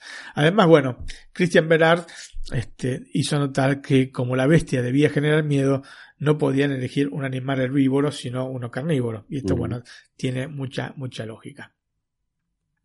La mítica máscara de la bestia fue realizada por el famoso, bueno, en su momento era famoso, peluquero parisino Pontet. Y para hacerlo, cada pelo se montaba sobre un velo de tul que estaba dividido en tres partes y que se iban pegando en el rostro del maré. Esto obviamente lleva muchísimo tiempo, ¿no? La transformación demandaba de hecho hasta 5 horas diarias, 3 horas para la cara y una para cada una de las manos. Para finalizar la tarea, algunos dientes fueron cubiertos con pintura negra para que en pantalla pareciesen más afilados, ¿no? Típico este truco, mientras que los colmillos están sostenidos por ganchos. Seguramente Maré no le debía pasar nada bien haciendo, personificando a la bestia. Obviamente, eh, con estos tiempos el actor no podía quitarse todo el maquillaje a la hora del almuerzo, por lo que debía alimentarse con distintos purés. Lógicamente, la producción de la película no podía abstraerse a una realidad que estaba influenciada por los recursos limitados de lo que se disponía, ¿no es cierto? Cocteau usó diferentes tipos de película, ¿no? de celuloide para la realización porque simplemente no disponía del material, no fue una elección querida por Cocteau, sino obligada, ¿no? Y bueno, debía conformarse con lo que se conseguía, ¿no? Posteriormente afirmaría que el haber usado diferentes tipos de películas en definitiva había mejorado la calidad del film dándole este toque de ensueño. De todas formas, la intención inicial que el director no pudo llevar a cabo por esta cuestión económica era la de filmar la película en colores. Así que, bueno, esto suena más a una adaptación posterior este, de lo que este, le pasó y cómo tuvo que lidiar con eso. Entonces le dio, digamos, este tono positivo Cocteau. Sin embargo, viendo el resultado de esta limitada paleta de colores en escala de grises, creo que una versión en colores le hubiese quitado más que lo que le hubiese agregado al film. Me parece muy bien utilizado este, el blanco y negro en esta La Belle y la Bête. Otro ejemplo de los escasos recursos es la escena en la que la bestia bebe agua en un lago con vegetación y plantas mágicas. En realidad, la toma fue filmada en una escorrentía de aguas residuales del estudio donde se realizó la filmación, ¿no es cierto? Se llamaba France Studio. Costaba encontrar hasta cosas elementales, Antonio, como sábanas sin remiendos. Era complicado. A estos problemas económicos se sumaba la situación francesa posguerra, por lo que tenían también serios problemas con la electricidad y constantes interrupciones de la energía eléctrica. Y tenemos que agregarle además la falta de luces de estudio, por lo que el rodaje dependía de la luz natural. En ese sentido, Cocteau insistió en filmar en cualquier condición con el objetivo de, según sus palabras, evocar la belleza que llega por casualidad. De todas formas, cuando las escenas requerían más luz, se utilizaron lámparas de magnesio. Mm, digamos que como detalle de color, el personal que se ocupaba de los disfraces y de la escenografía trabajaba generalmente con la iluminación de velas solamente. Así que fíjate. ¿Hasta qué punto, no? hasta qué punto estaban, ¿no? Eh, Cocteau quiso generar un neto contraste entre la mansión donde vivía Bella y el castillo de la bestia. Entonces, visualmente recreó para este último un ambiente misterioso y en cierto sentido barroco, ¿no? Y muy, muy surrealista. Y se puso a jugar con los fondos negros, viste como te dije que, como el teatro negro, ¿no? Este, te había mencionado anteriormente. Y a partir de estos fondos negros obtenía el contraste de las figuras basándose en la obra del famosísimo ilustrador Gustave Doré. En tanto, la mansión de la bella debía, en contraposición, ser luminoso y realístico. Eh, por esto se basó en las pinturas de Jean Vermeer. Entonces tenemos, por un lado, em, digamos, el castillo de la bestia basado en las eh, ilustraciones de Gustave Doré, ¿no es cierto? Y por otro lado, la Casa de la Bella en Jean Vermeer, o sea, esta contraposición de estilos, ¿no? Porque eh, aparte Doré eh, era todo en blanco y negro y Jean Vermeer en colores, con ese, con ese realismo que tenía aparte, este, o que tiene, mejor dicho, las pinturas de Vermeer, ¿no? La filmación de la mansión de la Bella se realizó a las afueras de Tours, pero estaba cerca de un campo de aviación militar, Antonio, por lo que, a pesar de que se trató con el coronel al mando del campo, los vuelos de entrenamiento interferían constantemente con la grabación de sonido, ¿no? complicado grabar así, sí, sí. Diría que sí. De complicado a imposible. Por aparte no es que iban a parar un día de entrenar, ¿no? A nosotros cuando pasa un coche por la puerta. Imagínate un avión, ¿no? Imagínate. bueno, para el castillo de la bestia se recurrió al Château de Raré, cerca de Senlis, que es al norte de París, que poseía tal vez el parque más extraño de Francia con una colección de estatuas de perros esculpidas en piedra.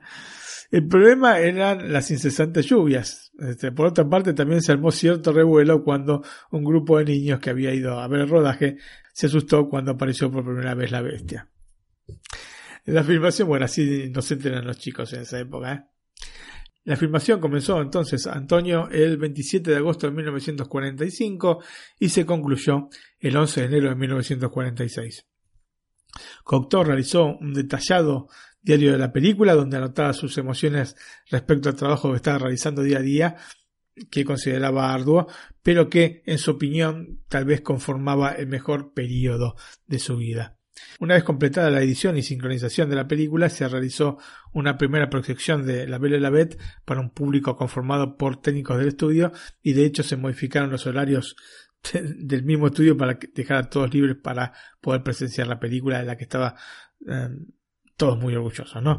El resultado fue inolvidable según relató Cocteau eh, en su diario, ¿no? Este diario que te comenté anteriormente. Bueno, Martín, de la película que me puedes decir?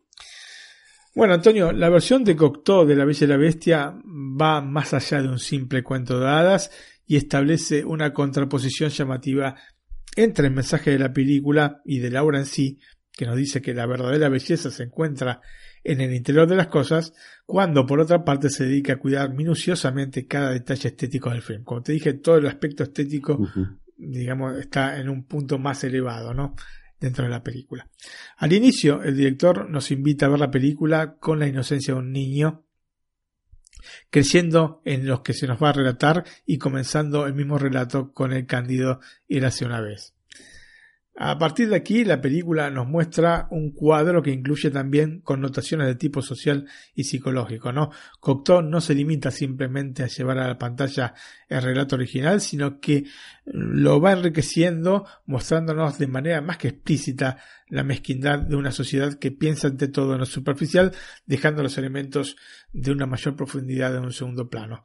Y también nos presenta una bestia reflexiva, porque la belleza de la película no solo está ligada a lo estrictamente estético, sino también a los diálogos trabajados con infinito cuidado. ¿no?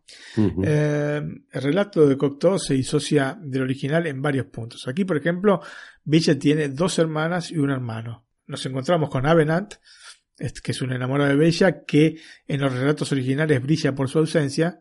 Recuerdo que Jean Marais, el actor que protagoniza a este Avenant, este, que es un personaje que, como te dije, vamos a ver repropuesto con algunas pequeñas modificaciones, pero pequeñas, ¿eh?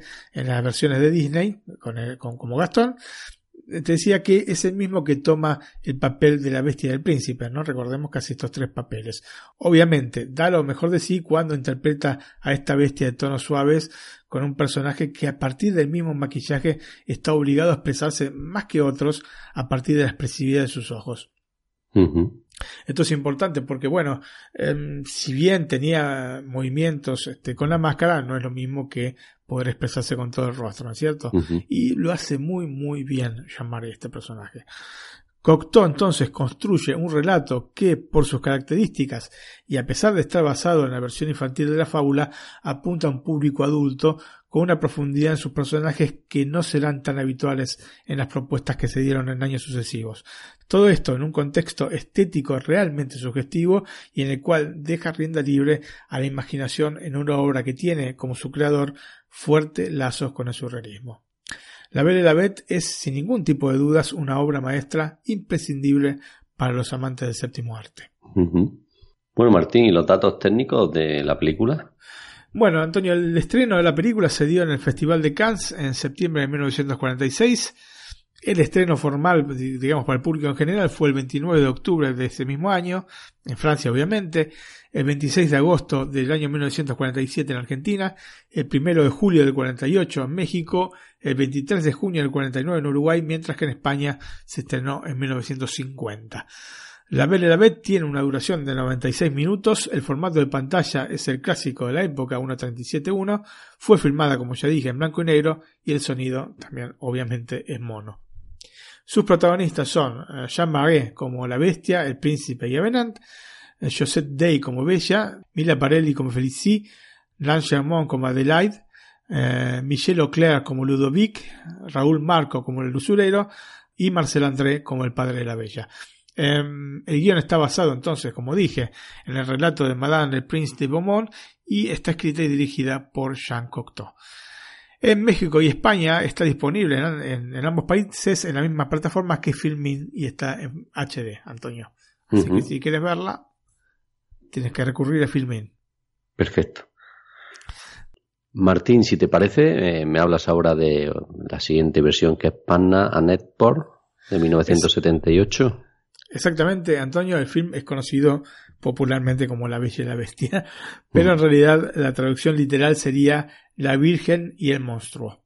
Em, la película está basada en efecto en la fábula de Madame de Villeneuve y, como va a pasar con la mayor parte de las películas posteriores a la de Jean Cocteau, la influencia visual del director francés se va a ver reflejada a partir de una aproximación al Castillo de la Bestia en donde los elementos fantásticos en este caso son aún más oscuros, ¿no? Y se presentan en un espacio visual que tiene mucho, mucho de onírico. Justamente este halo de ensoñación es acompañado por una fotografía que, a partir de elementos como la niebla y el juego de colores absolutamente desaturados, genera una paleta de colores que se apoya en estas tonalidades ocres, ¿no? Lo que en definitiva nos introduce en un ambiente que tiene tintes de claustrofóbico, como por otra parte se corresponde con la historia. Em, La propuesta de la película pasa por una aproximación a la fábula más adulta, con un componente sexual reprimido que obviamente se separa de las otras versiones, ¿no? Imprimis de las versiones dineyanas, desde ya, acercándose en este sentido muy claramente a la fábula original y alejándose por ende de la versión mucho más infantil de Madame de Beaumont. La bestia en esta versión se aleja de los cánones estéticos en los cuales se ha establecido como icono, ¿no?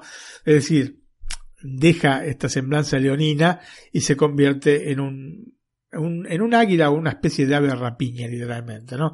El personaje es tal vez más complejo que en otras ocasiones, asumiéndose como la bestia sin reparar en si fue un hombre en alguna ocasión. O sea, nosotros tenemos a la bestia siempre como este, un hombre con aspecto de bestia, ¿no? Pero que se siente hombre.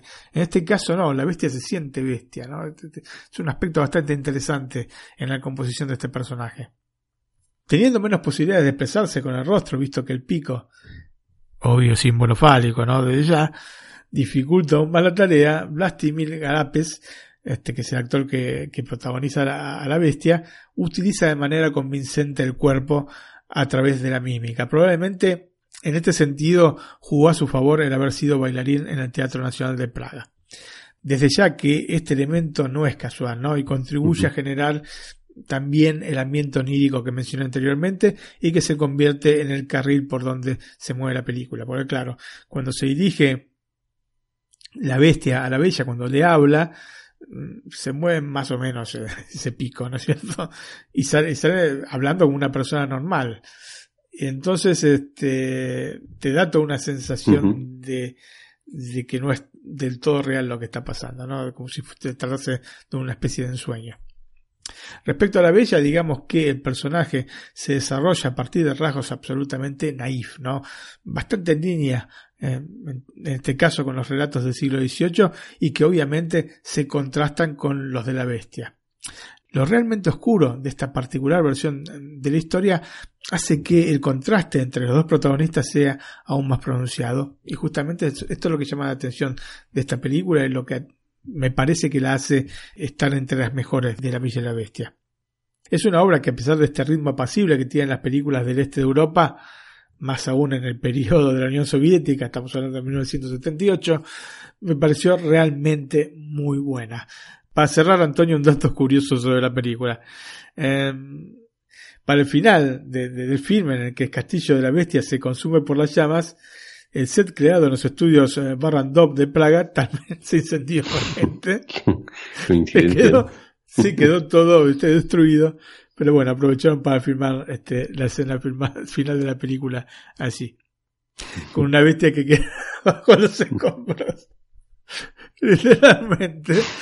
Pero bueno, eh, realmente me gustó mucho esta película. Tiene muchos condimentos como para que considerarla una de las mejores, especialmente porque lo aborda de otra manera eh, el, tema, ¿no es cierto?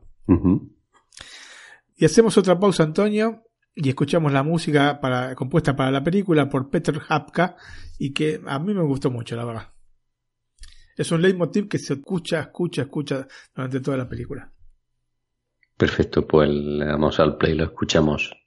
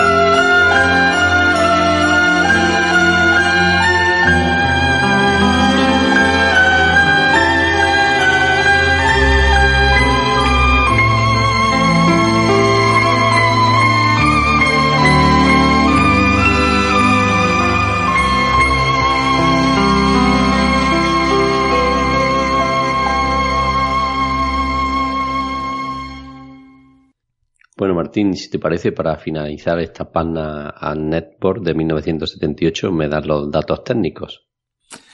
Muy bien, Antonio, el monstruo y la Virgen, sería. Conocido como La Bella y la Bestia. Eh, después te voy a dejar que vos me digas los nombres de los protagonistas. Que me Sí, que bueno, podemos tirar hasta mañana, pero bueno. Bueno, la película se estrenó en Checoslovaquia en 1978. Era todavía Checoslovaquia, no era República Checa, Eslovaquia, y bueno, no, no me acuerdo ahora tantos este, países en que se fue dividiendo esa zona. Eh, en España, eh, en octubre del 79, y en Uruguay, el primero de junio de 1981, en la. Cinemateca Uruguaya. Tiene una duración de 83 minutos, el formato de pantalla es 1.37.1 y el sonido es mono. Sus protagonistas son, y me estoy persignando, Zdena Zden- Studenkova. Zdena Studenkova. ahí está, como Julie o, o Bella, en no es Bella, sino se llama Julie el personaje, Vlastimil. Vlastimil Jarapes. como Netbor, que sería el monstruo, o este, conocido como la bestia, Baklak Boska. como Otek, o el padre de la Bella, Eh, Jana Breksichova. como Gavinka, Zuzana Kokurikova. en realidad se acentúa en la última sílaba, de hecho tiene el acento ¿no? ortográfico. Esto me lo dijo una, una compañera que tuve que era de República Checa. Vos sabés que em, a las mujeres el apellido va con este va, ¿no es cierto? Sí, casi todas, sí. Claro, porque es lo que eh, eh, implica que es mujer.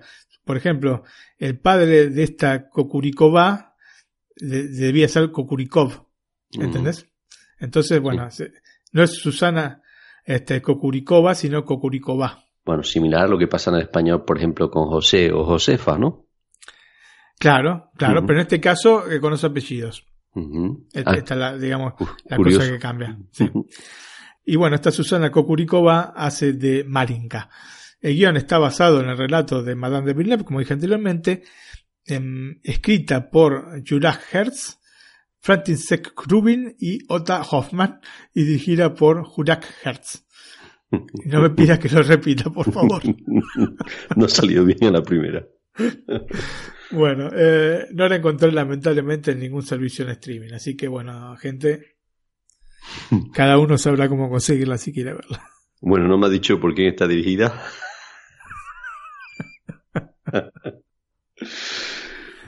Por Hertz. El de la mayonesa. Es de los autos. Bueno, Bueno, pues si te parece, Martín, me hablas ahora de La Bella y la Bestia de 1987. así es Antonio. Bueno, el título original es Beauty and the Beast, título en inglés. Y escuchamos antes que nada el tráiler. Perfecto. Canon Films is proud to present a classic movie tale. There once lived a very wealthy man with four spoiled children My shoes won't do. Where's my supper? and one daughter who truly loved him. Her name was Beauty. You need me to keep you in line. Excuse us, but that would be fine. Dreadful news, sir. But tragedy struck, and he had to promise one of his daughters to a prince in a faraway kingdom. It's magnificent here. But her new home was no ordinary castle. And her new mate was no ordinary prince. Do you find me very ugly, Beauty? I see a strange beast. To win her heart, the beast grants her every wish. Just wish for the moon and the moon will appear, lighting the sky just for you. And Beauty comes to realize that the beast truly loves her. Don't leave me. I thought you had deserted me. If you see with your heart every dream waiting to come true. You give me more than I've ever been given. Rebecca de Mornay and John Savage. Beauty and the Beast. Because true love makes everything beautiful. Bueno, la película es la primera versión musical del cuento. Se la hicieron cuatro años antes de, de La Bella y la Bestia de Disney. Y forma parte de una serie de films llamado Canon Movie Tales, que están basadas estas películas en fábulas de los hermanos Grimm, de Charles Perrault, de Hans Christian Andersen, como el patito feo, ¿cierto? No es que haya esté dentro de esta este, colección de patito feo, pero bueno, es de Hans Christian Andersen, y obviamente de Madame de Villeneuve. Películas filmadas prevalentemente en los estudios Golan Globus de Israel, como es el caso de La Bella y la Bestia, ¿no? que se filmó aquí. Y vamos a decir, Dios mío, ¿cómo? ¿En Israel? ¿Y dónde están los bosques? Bueno, no. prescindieron, prescindieron, Antonio. En un principio, la colección de películas, que eran nueve en total, aunque está previsto que fuesen 16, eh, que son aparte distribuidas mayormente por la MGM, iban a ser estrenadas todas en el cine, pero el escasísimo éxito de la primera entrega, que se llamó Rupert Stilskin, eh, que recaudó poco más de 300 mil dólares, 300 mil dólares, después vamos a ver lo que recaudó La Bella y la Bestia de 2017, hizo, bueno, entonces esto que los productores se replanteasen la distribución que finalmente se realizó directamente en VHS.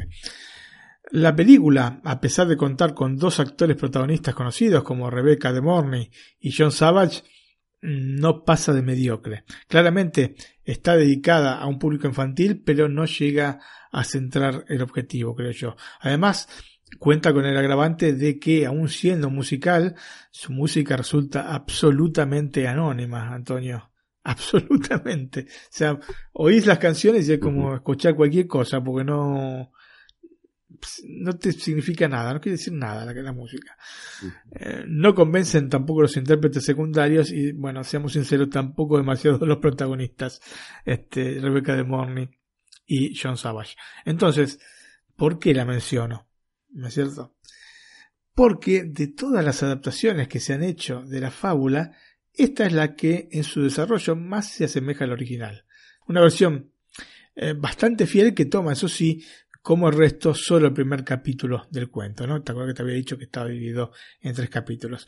En este sentido, a pesar de los grandes problemas que tiene la película, por ejemplo, el haber errado clamorosamente la época, porque la vestimenta de los protagonistas es, pero a todas luces renacentista y no del siglo XVIII, ¿no es cierto?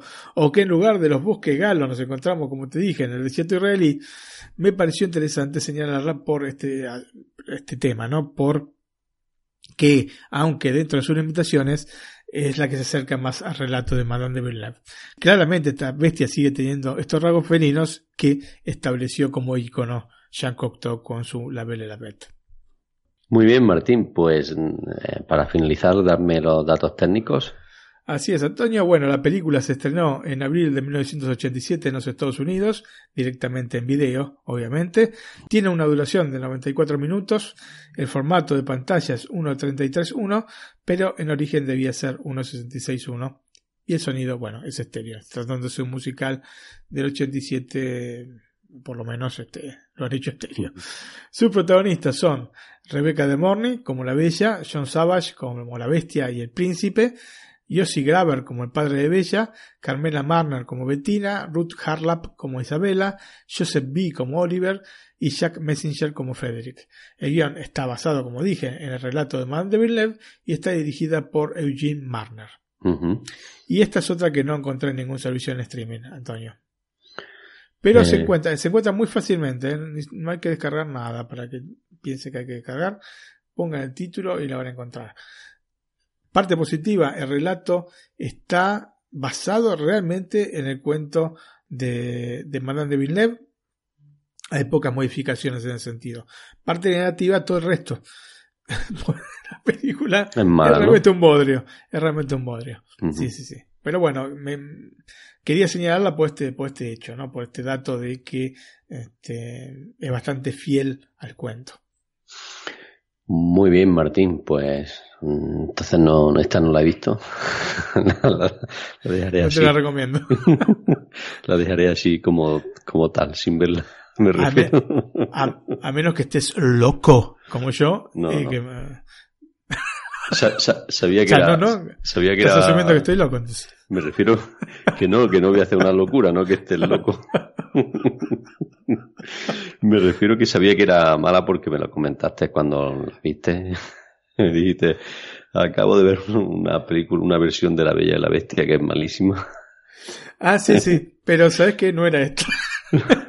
Ah, bueno, hay otra peor entonces. Hay otra peor, que ni siquiera Bueno. la menciono. O sea, la vi, ay Dios santo, Antonio no sé lo que es esa película. Después la Mm. comentamos. Bueno, Bueno, después com- comentar así como esta, no. Nada más mencio- vamos a mencionar al final todas las películas basadas en la historia y, y está esta. Alguna palabrita le voy a dedicar. perfecto. Bueno, pues Dejamos el punto de, de domanda, como se dice acá, ¿no? El signo de interrogación. Si te parece, continuamos con La Bella y la Bestia de 1991, Martín. Ok, perfecto, Antonio. Em, vamos a poner un poco en contexto eh, la película porque es interesante todo lo que pasó antes como para llegar a, a- esta La Bella y la Bestia este, versión Disney. No siempre el inicio de la historia de una película coincide efectivamente con el momento en el que comienza a gestarse el proyecto. A veces, eh, como en el caso de La Bella y la Bestia, ha sido necesario recorrer años difíciles para un estudio acostumbrado al éxito como Disney y que se encontró acéfalo, ¿no? Son cosas que ocurren cuando la dirección de un proyecto está en manos de un visionario que guía una compañía por caminos que parecen peligrosos, pero que llevan a determinados proyectos de empresas un paso más allá, ¿no? Este tipo de líder fue también Steve Jobs, eh, para, para Apple obviamente, pero antes Disney para su estudio. Mm, Con la muerte de Walt Disney en 1966 y posteriormente con la de su hermano eh, Roy O. Disney, la compañía de ratón más famoso quedó en las manos de Don Tatum, Carl Walker y Ron W. Miller. Estamos hablando de una época de transición en la que los viejos grandes animadores conocidos como Disney's Nine Old Men comenzaban a ceder el espacio que por muchísimos años ocuparon eh, dentro de la compañía a las nuevas generaciones de animadores. Y bueno, también a prepararse para el retiro, ¿no?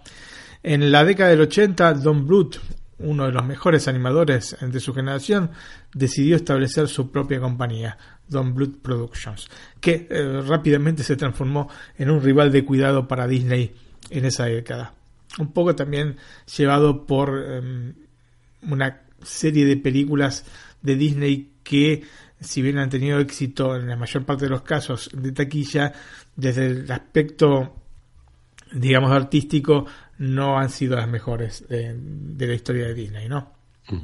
Por eso se la considera este, esta edad oscura, digamos, o edad de bronce. Em, eh, bueno, Don Bluth eh, creó películas de gran suceso, como por ejemplo Nim, El mundo secreto de la señora Brisby del año 82, eh, una película que por otra parte Don había presentado a Disney, pero que fue rechazada por su tono excesivamente maduro y oscuro. Eh, claramente este tipo de argumentación no le cayó nada bien a Bluth y fue una de las principales causas por las que dejó el estudio.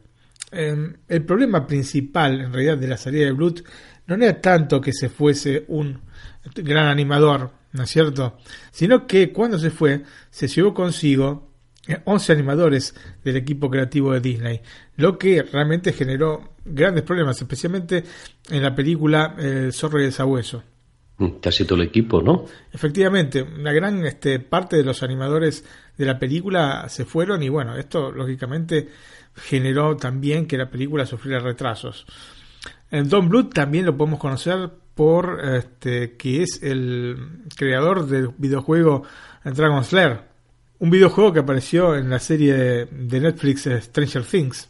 No sé si te Uh -huh. acuerdas, la segunda temporada. Sí, sí. Bueno, creado sí, entonces por eh, Don Bluth. Los dibujos animados por lo menos eran de Don Bluth. Eh, volviendo entonces a la historia esta de Disney, el periodo oscuro de la compañía, este, que como te dije también se lo conoce como edad de bronce. Bueno, la gente que digamos es más benévola con Disney lo llama la edad de bronce. Eh, pero bueno, sí, realmente fue un periodo que este, tuvo películas que no estaban al, nivel, al mismo nivel por lo menos que las anteriores, ¿no? Entonces este periodo se produce, esto, o comenzó eh, luego del estreno de Los Aristogatos, eh, cosa que se produjo el 24 de diciembre de 1970. que fue por otra parte la última película aprobada por el mismísimo Walt Disney, aunque no, obviamente no la siguió, pero sí había sido aprobada por él para que llegase a la gran pantalla. Recuerdo que la otra película lanzada luego de la muerte de, Walt y aprobada por él mismo y a la que había seguido bastante más, eh, había sido el libro de la selva del año 67, que bueno, se estrenó em, unos meses después de la muerte de Walt. La cuestión es que, a pesar de las críticas positivas y de los ingresos que tuvo, ¿no? estamos hablando de los Aristogatos, en comparación con anteriores films de la compañía, la diferencia em, en taquilla se notaba y bastante. Bueno, y esto de alguna manera se contrasta con lo que va a ser el periodo oscuro, donde va a haber varias películas que tengan éxito en taquilla, pero que artísticamente dejen eh, bastante que desear. La última, entonces, em, controlada por Disney, eh, fue, desde el punto de vista artístico, eh, una gran película, pero tuvo problemas en taquilla, y las que siguieron, al, contrario, en la mayor parte de los casos. Eran este, películas que tenían cierto éxito, sin ser digamos, los grandes éxitos de antaño eh, para la compañía, pero eh, artísticamente le faltaba. La siguiente película que lanzó el estudio comenzó su producción antes de la muerte de Walt como una adaptación de eh, Roman de Renard, que es un libro que recoge cuentos medievales en lengua francesa de los siglos XII y XIII, en los cuales vemos actuar animales en lugar de seres humanos. Mm, la idea entonces de llevar estas fábulas antropomórficas a la pantalla en realidad fue desechada por Disney que no consideraba a Renard, que era un zorro, como un héroe adecuado. Luego de la muerte de Walt, la película se modificó entonces para hacer una adaptación de las historias de Robin Hood. Y es por eso que la película Robin Hood de Disney está hecha con animales, ¿no? Porque se adaptó entonces eh, esta román de Renard a este Robin Hood. Y bueno, de, de hecho, eh, Robin Hood es un zorro en la película de Disney que fue estrenada aparte el 8 de noviembre de 1973 con críticas bastante negativas. Yo me acuerdo, Antonio, me acuerdo. Eh, me acuerdo del hecho. comentado varias veces, sí, sí. Me acuerdo del hecho que yo era, yo era muy chico, imagínate, en 1973, habrá llegado en el 74 Argentina, yo soy de 71, y me llevó mm. mi, mi papá al cine, pero se ve que no, no soportaba la película y este me tuvieron que sacar porque estuve llorando todo, todo el film, Antonio. y bueno, son esas pequeñas anécdotas este, de, niño, ¿no? Pero bueno, después posteriormente me gustó la película, ¿eh? de grande. Sinceramente, sí, ¿no? es, obviamente no es una gran película de Disney, pero es una película entretenida. Bueno, sí, sí, yo la, lo recuerdo, hace mucho que la he visto también, pero que los recuerdos que tengo no es, no es, no es de las malas, malas, de las que se puede ver. Claro, sí, no, seguramente, seguramente. Eh, en realidad, uno de los graves problemas que vamos a encontrar en la película, y que de alguna manera es característica de este periodo oscuro, es el gran uso de animación reciclada de filmes anteriores, como por ejemplo Blancanieves y Los Siete Enanitos, El Libro de la Selva o los mismos Aristogatos. O sea, tomaban eh, mm, movimientos, de, determinados movimientos de estas películas, ¿no es cierto? Y bueno, los copiaban y cambiaban los personajes, pero los movimientos eran exactamente los mismos. Y esto lo que provocaba es que se ahorrase dinero, ¿no? Porque ya estaba hecha la animación, lo único que tenían que cambiar era el personaje no es una técnica que no se hubiese usado en el pasado, sino que ahora se lo hacía de manera masiva. ¿no? Era eh, una gran cantidad de escenas de Robin Hood son iguales que escenas que hemos visto en estas películas que te mencioné anteriormente. Claro, esto bajaba los costos, como te acabo de decir, pero también bajaba de la misma manera la calidad de lo que veíamos. Les aconsejo, si quieren ver algunos ejemplos, de, este tipo de animación reciclada, basta con buscar en YouTube Disney Recycled Scenes, ¿no es cierto? Y van a encontrarse con un montón de, de escenas paralelas donde se ve este hecho. La justificación de la empresa era que se había disparado el presupuesto de la construcción de la fase 1 de Walt Disney World en Orlando y por ende se debía ahorrar en otros sectores de la compañía, pero claro, ahorrarlo en el sector más importante de la compañía desde el punto de vista artístico, era algo cuestionable, por lo menos, ¿no? De todas formas, Robin Hood, eh, como te digo, no estaba del todo mal. El siguiente clásico fue The Many Adventures of Winnie Pooh, o Lo mejor de Winnie Pooh, una película de 1977 que en realidad era una recopilación de cortos estrenados a lo largo de los años. De hecho, a, mediados de la década de 60 se habían ah, comenzado a hacer estos cortos de Winnie Pooh y lo que hicieron fue juntarlos en una sola película. Este film no fue un éxito financiero, pero sí de crítica porque trasladaba de manera fiel este personaje de los libros a la pantalla grande. Eh, resta de todas formas el hecho de que no fue un film pensado como tal, sino una compilación de cortos, ¿no? Ese mismo año, el año 77, llegaría la película más popular de Disney de esta etapa oscura, Bernardo y Bianca o Los Rescatadores, creo que así se la conoció en España, que tuvo una buena aceptación de la crítica y público, convirtiéndose en el mejor proyecto de esta era oscura. Um, ¿Este era de unos ratones? Efectivamente, Antonio. pues que esto hace ya muchos años me parece que la he visto yo.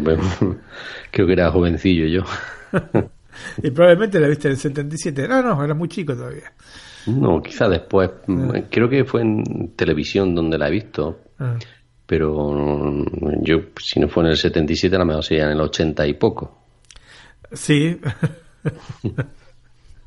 y bueno, eh, lo que pasa es que son estas películas que generalmente hemos visto pocas veces, ¿no? Una, dos veces al máximo y después eh, no se vieron más porque fueron superadas por la segunda era dorada de Disney. Así que, bueno, es normal que quizás no te acuerdes de esta Bernardo de Bianca. Aunque haya sido la más destacable de este periodo, ¿no? Luego se sucedieron una serie de películas que estaban claramente por debajo de lo mejor de la compañía. La primera fue El Zorro de Sabueso, un film que comenzó a gestarse en 1977 y que se lanzó en julio de 1981 debido a este retraso que te dije que se había producido por el éxodo de animadores que se fueron con Don Bluth. Como suele pasar este, con las películas de Disney, la marca vende más allá de la calidad de lo que ofrece y esto fue lo que pasó con este film que terminó siendo un éxito financiero. Siempre contenido, no estamos hablando de los super éxitos que vendrían posteriormente. Bueno, el renacimiento de Disney se produjo fundamentalmente por el cambio de timón en la compañía que se dio en el año 1984 cuando Michael Eisner que venía de la Paramount, se convirtió en director general de la compañía y llamó para sumarse al proyecto a nada menos que Jeffrey Katzenberg y Frank Wells, quien había trabajado en Warner Bros., quien ocupó la presidencia de la compañía. Katzenberg em, posteriormente formaría junto a Steven Spielberg y David Geffen la este, DreamWorks, ¿no? DreamWorks SKG, bueno, SKG es por ellos tres. Apenas un año después em, de que asumiese Michael Eisner, cuando todavía se estaba gestando lo que sería el renacimiento de la compañía, em, llegó tal vez el punto más bajo de la época oscura, que está dado por la película El Caldero Mágico o Tarón y el Caldero Mágico de Black Cauldron de 1985, un verdadero fracaso de crítica y recaudación. Antonio, una película de Disney que realmente convence bastante, bastante poco. Esto propició entonces se replanteó del departamento de animación. La compañía fundó entonces una división de animación para televisión que era esencialmente más económica que la animación para el cine.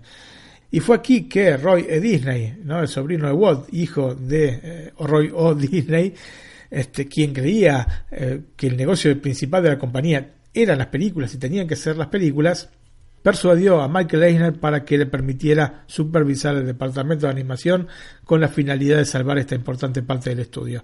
Y esto es muy importante porque justamente en las espaldas de Roy Disney es donde se apoyó este gran renacimiento que tuvo la animación este, de Disney. El 2 de julio de 1986 se estrenó Policías y Ratones, Basil, el ratón superdetective en España, primer film de Disney en utilizar la computadora para animar una secuencia que a pesar de ganar menos dinero que la película de Don Bluth que salió ese mismo año, que fue Fievel y El Nuevo Mundo, fue un éxito de crítica y público inesperado realmente para la compañía y esto permitió a Disney salvarse literalmente de la quiebra y hay quien la ubica como una pieza fundamental para el armado del llamado renacimiento de Disney que te estaba comentando y que se daría fundamentalmente a partir de la llegada de la película La Sirenita en el año 1989. Pero antes, Antonio, se estrenaría la última película del, del periodo oscuro, que es Oliver y compañía, un film que eh, no convenció eh, para nada, pero que trajo de vuelta el musical como elemento central en las películas de Disney. De hecho, bueno, la banda sonora o parte de la banda sonora estaba compuesta por Billy Joel. Este periodo de renacimiento, este, o segundo periodo de oro, que comenzó entonces con La Sirenita, comprende otros fantásticos títulos como Aladdin de 1992, El Rey León del 94, Pocahontas del 95, El Jorobado de Notre Dame del 96, Hércules del 97, Mulan del año 98 y Tarzán del año 1999. Vos fíjate qué cantidad de films extraordinarios que han tenido en una década. Sobre todo la del Rey León ya fue el boom, ¿no? Efectivamente.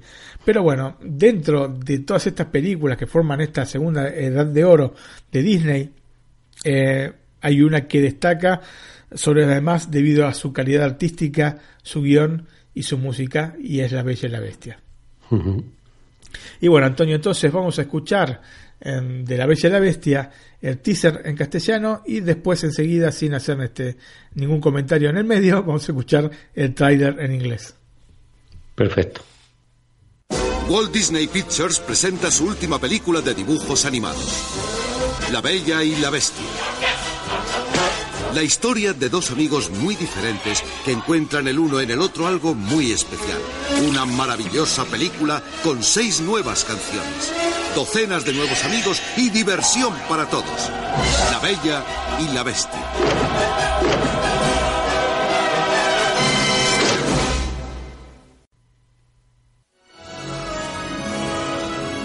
Walt Disney Pictures presents its all new 30th full length animated motion picture. Is anyone here? Mama, there's a girl in the castle. Good. A girl! The classic story of Beauty and the Beast. He was a lonely beast, cursed by a mysterious spell, and she was the beautiful young girl who could set him and his kingdom free. She's the one! She has come to break the spell! They were two complete opposites. Have anything to do with him. She is being so difficult. Until something wonderful happened. There's something sweet. Straighten up. And almost kind. Show me the smile. But he was mean and he was coarse and unrefined. And now he's dear. You look so. And so unsure. Stupid. I wonder why I didn't see it there before. It's a story filled with fun. Oh, I beg your pardon. Adventure. Sacre bleu! Invaders! And dozens of wonderful new Disney characters. Keep it down. Featuring six new songs from the Academy Award winning composer and lyricist of The Little Mermaid.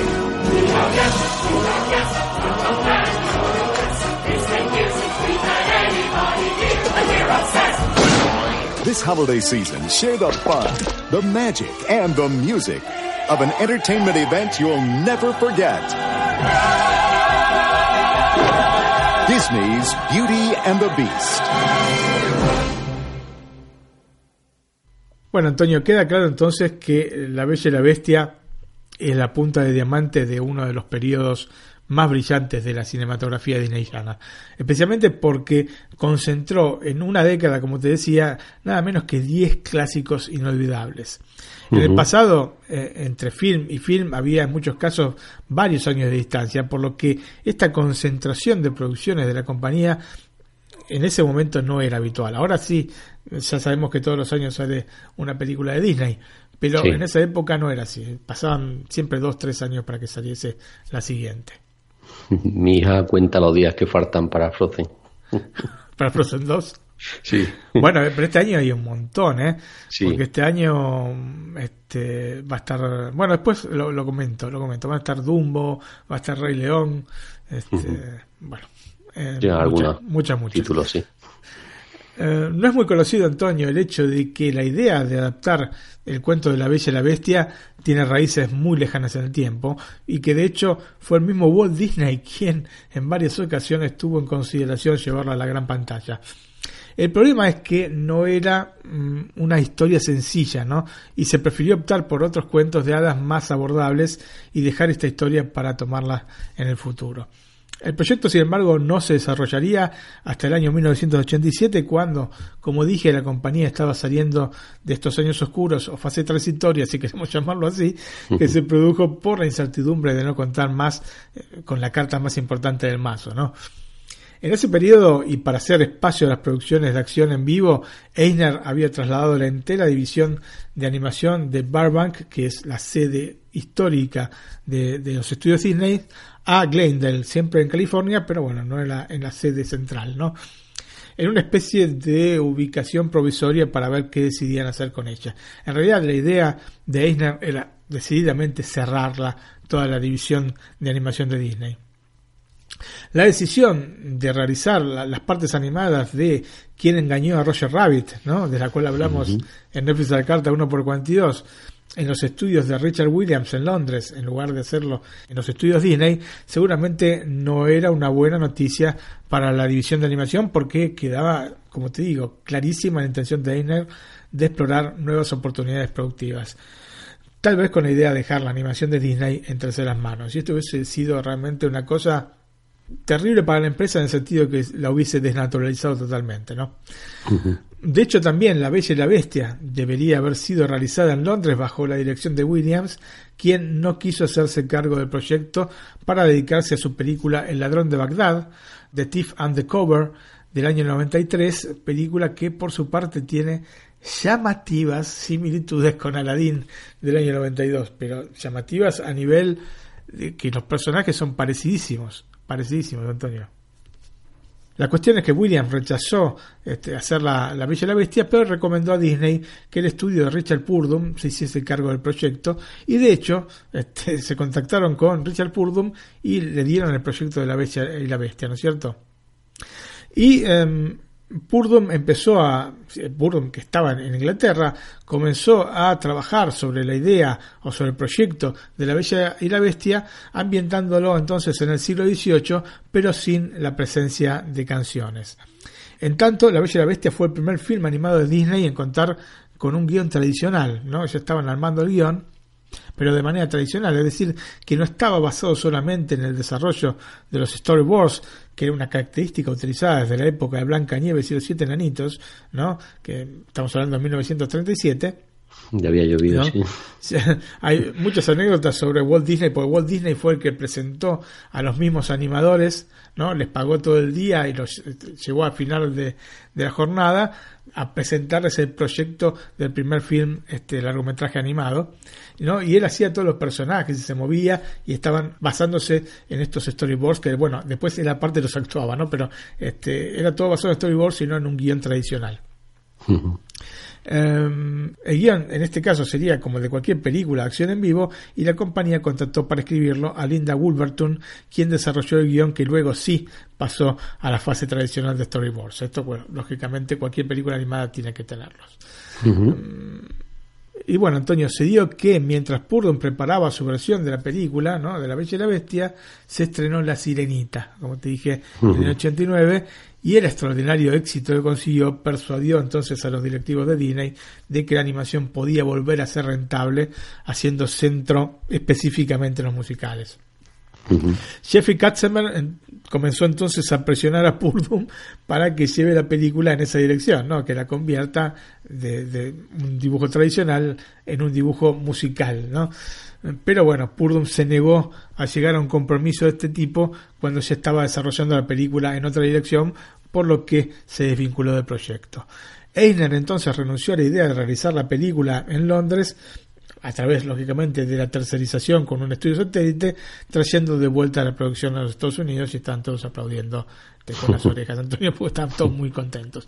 Bueno, en vista de esto, el productor Don Hagn le confió la dirección de la película a un dúo de directores, Gary Trousdale y Kirk Wise, que en ese momento no eran conocidos, pero que bueno, ahora sí lo son, en vista de que los dos grandes directores de ese periodo, John Musker y Ron Clements, habían apenas concluido su trabajo con La Sirenita y bueno, lógicamente necesitaban descanso. En tanto, para realizar la banda sonora se confirmó la colaboración de Alan Menken y Howard Hatchman, quienes también venían de trabajar en La Sirenita, para que hiciesen otra creación con la misma potencia creativa. Claro, como si fuese tan sencillo pedirle a la gente, haceme una cosa como la sirenita, así de buena. ¿entendés? Bueno, pero la cuestión es que Alan Menken y Howard Ashman eran tan buenos que hicieron no solo una cosa tan buena como la sirenita, sino que hicieron una obra maestra este musical, ¿no? Ashman estaba trabajando en ese mismo periodo para el film Aladdin, ¿no? que se estrenó finalmente en el año 92 y aunque sabía que estaba enfermo de SIDA y que le quedaba poco para vivir, quiso seguir trabajando hasta el último momento. Y esto hizo que la producción se trasladase desde California a Nueva York, donde Howard residía, para ayudar al escritor a pasar los últimos días de su vida de la forma más creativa posible. Realmente es emocionante que un montón de gente te piense así en vos cuando estás en un momento, en el peor momento de tu vida, ¿no es cierto?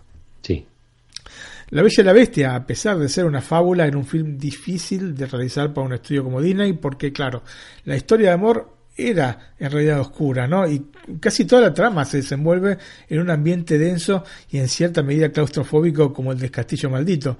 Este, Yo ya te había dicho que este ambiente claustrofóbico era digamos, básico en la historia de la Bella y la Bestia. Y bueno, tenían este, este problema la, la, gente de Disney. Eh, una confluencia entonces de elementos que iban en contraposición con la aproximación que desde siempre había tenido el estudio, ¿no? Para eh, los cuentos de hadas. Justamente este había sido el motivo por el cual Walt no había podido llevar a la pantalla este, el cuento de la Bella y la Bestia. Se pensó entonces en tomar elementos de la versión de 1946 dirigida por Jacques Cocteau y es así como aparecen en escena el pretendiente malvado de Bella, que ya te comenté anteriormente, ¿no? Este Gastón, y un castillo lleno de objetos encantados que son efectivamente originales de la película del director francés y que, por otra parte, habían sido poco utilizados en posteriores versiones.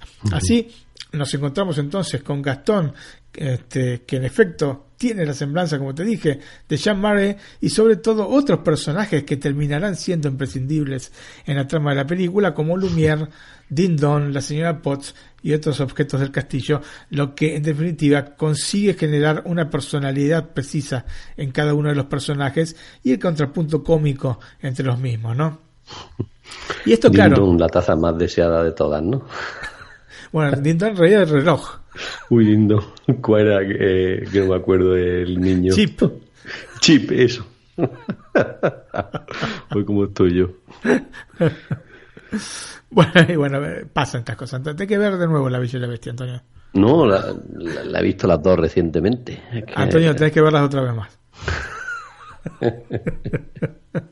bueno, la cuestión es que todos estos personajes proporcionan a la película el clásico toque que los filmes de Disney tienen, ¿no? Con estos icónicos personajes entrañables, ¿no? Obviamente, este aditivo produjo que la misma oscuridad de la trama perdiera ese tono tan marcado, lo que hizo apetecible este, la película para un público más amplio. Y en este sentido creo que se llegó a un punto de equilibrio con la trama, impidiendo que, en definitiva, virase completamente hacia un público infantil, lo que permitió que posteriormente se la tomase en una consideración que no habían tenido las películas animadas hasta ese momento. Si bien la moraleja del relato que vemos en pantalla no cambia, la historia tiene consistentes diferencias con la escrita por Madame de Beaumont. En la película de Disney primero se establece el motivo por el que el príncipe se convierte en bestia. Una mujer anciana le había ofrecido una rosa a cambio de cobijo, pero el vanidoso príncipe la rechaza por su aspecto. La mujer entonces se muestra como lo que es, un hada, y hechiza al príncipe convirtiéndolo en bestia y también a todos los que habitan en el castillo.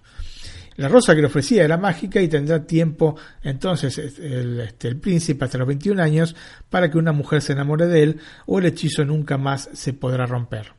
Luego se nos presenta entonces a Bella, una joven independiente que no es comprendida en el pueblo donde vive junto a su padre, Maurice, que es un inventor bastante peculiar, que tal vez me recuerda en cierto punto al padre de Billy en Gremlins, ¿no? que es un inventor de, de, cosas que no funcionan, este Maurice.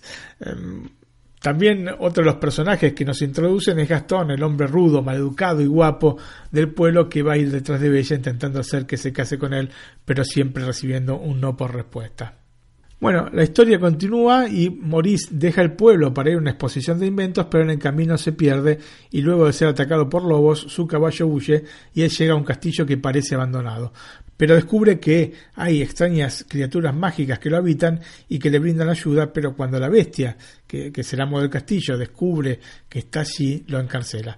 En tanto, el caballo que huyó este, llegó a la casa y Bella se hace llevar entonces hasta donde estaba el padre. Y allí conoce a la bestia que acepta la propuesta de la joven de tomar el lugar del padre, que inmediatamente es enviado al pueblo.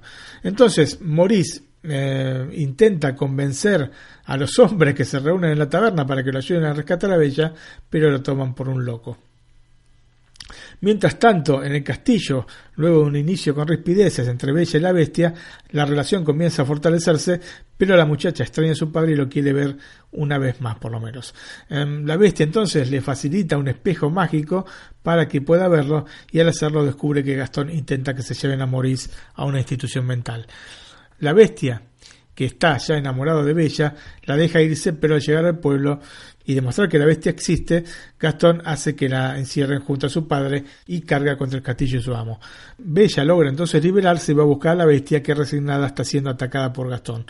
Cuando ve entonces la bestia que volvió bella, eh, reacciona, pero un ataque por la espalda Gastón lo hiere mortalmente. Al comprobar que está muriendo y que ha caído el último pétalo de la rosa mágica, Bella confiesa que lo ama, salvando a la bestia y rompiendo el hechizo. Y bueno, esta es la historia de, la película año 91. Como vemos, se sostiene con alfileres respecto al original, ¿no?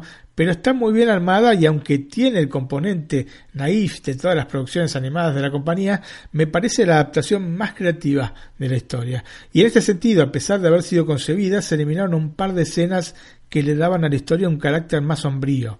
Una en la que se ve a la bestia arrastrando un animal que mató. En la otra escena que eliminaron, se suponía que Gastón sobrevivía de su caída del castillo de la bestia y era devorado por lobos, digamos. No tenía mucha suerte, ¿no? Tras cuatro palos. Caía de, de, la torre del castillo y como no moría se lo comían los lobos. Bueno, este, esta secuencia no se utilizó obviamente en La Bella y la Bestia, pero sí se utilizaría posteriormente para la muerte de Scar en El Rey León. Y bueno, Antonio, en La Bella y la Bestia nos encontramos con el trabajo de varios de los mejores artistas de la segunda generación de animadores de Disney. El que se distingue mayormente es indudablemente Glenn King, un extraordinario artista que fue quien supervisó el personaje más complejo de la película, ¿no? La bestia. En el pasado, eh, King había animado personajes amenazantes e imponentes, como por ejemplo el profesor Rattigan en Policías y Ratones, ¿no? O Basil el ratón superdetective, y Bill Sykes en Oliver y compañía. O también había animado personajes con mucho cabello como Ariel en La Sirenita. Con la bestia, ¿no es cierto?, tuvo que combinar estos dos estilos con un resultado que es inmejorable, consiguiendo meterse en la misma piel del protagonista. Además está decir que era vital para el éxito de la película que el personaje de la bestia llegase al nivel que llegó, tanto estético como animado, ¿no? Claramente es por este motivo que Trudel y Wise, ¿no? Los este, eh, directores de la película, le encargaron a Glenn King que realizase esta labor tan compleja. Eh, Disney envió a Glenn y a otros animadores este, de la película a Francia para que absolvieran el ambiente en el que debía desarrollarse la película. Y es así que fueron al eh, famoso Val de Loire, donde están todos los castillos más famosos de Francia, donde visitaron distintos justamente castillos de los cuales tomaron inspiración para la película. Para crear a la bestia, King se basó en la cabeza de un búfalo. ¿Viste yo había dicho que se había basado en varios animales? Bueno, este búfalo lo había visto en un negocio de taxidermia en Glendale. Otras de las fuentes de inspiración también fueron los dibujos de Walter Crane, quien había ilustrado una versión de relato editada en el siglo XIX, en el que la bestia tenía cuerpo de hombre, pero la cabeza similar a la de un jabalí. Y de hecho, la versión del libro de la Bella y la Bestia que leí eh, tiene en la tapa el, este, este, dibujo famoso de Walter Crane.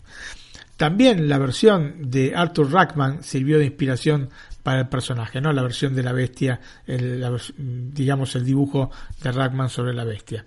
Finalmente, el dibujante eh, terminaría contando que la bestia en realidad está formado por un conjunto de animales, agregando entonces a la cabeza de un búfalo, este tiene la melena de un león, la frente y las cejas de un gorila, los colmillos de un jabalí, el cuerpo de un oso y las piernas y cola de un lobo. Como dato curioso, algunas de las esculturas que se ven en el castillo son basadas en los primeros bocetos conceptuales de la bestia. O sea, cuando vos ves el castillo de noche, hay este, unas especies de bestias justamente que sostienen unas columnas y son este, los dibujos preliminares del personaje. Antonio, el momento más tocante de la película llegó con la transformación de la bestia y Glenn explicó que dibujar la escena en la cual el personaje se convierte nuevamente en humano fue probablemente el mejor momento de su carrera. Y para realizarlo de la manera correcta tomó inspiración en el arte sacro, en la pintura del Renacimiento, pero sobre todo, y en esto hizo hincapié, en la escultura. Bueno, pero ¿cómo llegó a esta animación? Ante todo se generó un problema, porque a pesar de haber estado esperando desde el inicio el momento para crear esta animación, se habían acortado los tiempos y disponía solamente de una semana para realizar toda la secuencia. no solo para pensarla, sino para realizarla. Por complicado, ¿no? Sí, complejo, ¿no? sí, sí. Especialmente porque es una escena vital dentro de la película.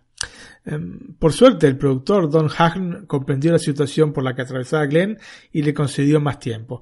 Así que bueno, se dirigió al Museo Norton Simon, donde se encuentra una de las más famosas esculturas de Auguste Rodin, que se llama Los burgueses de Calais, y comenzó a hacer dibujos de las figuras que componen la escultura.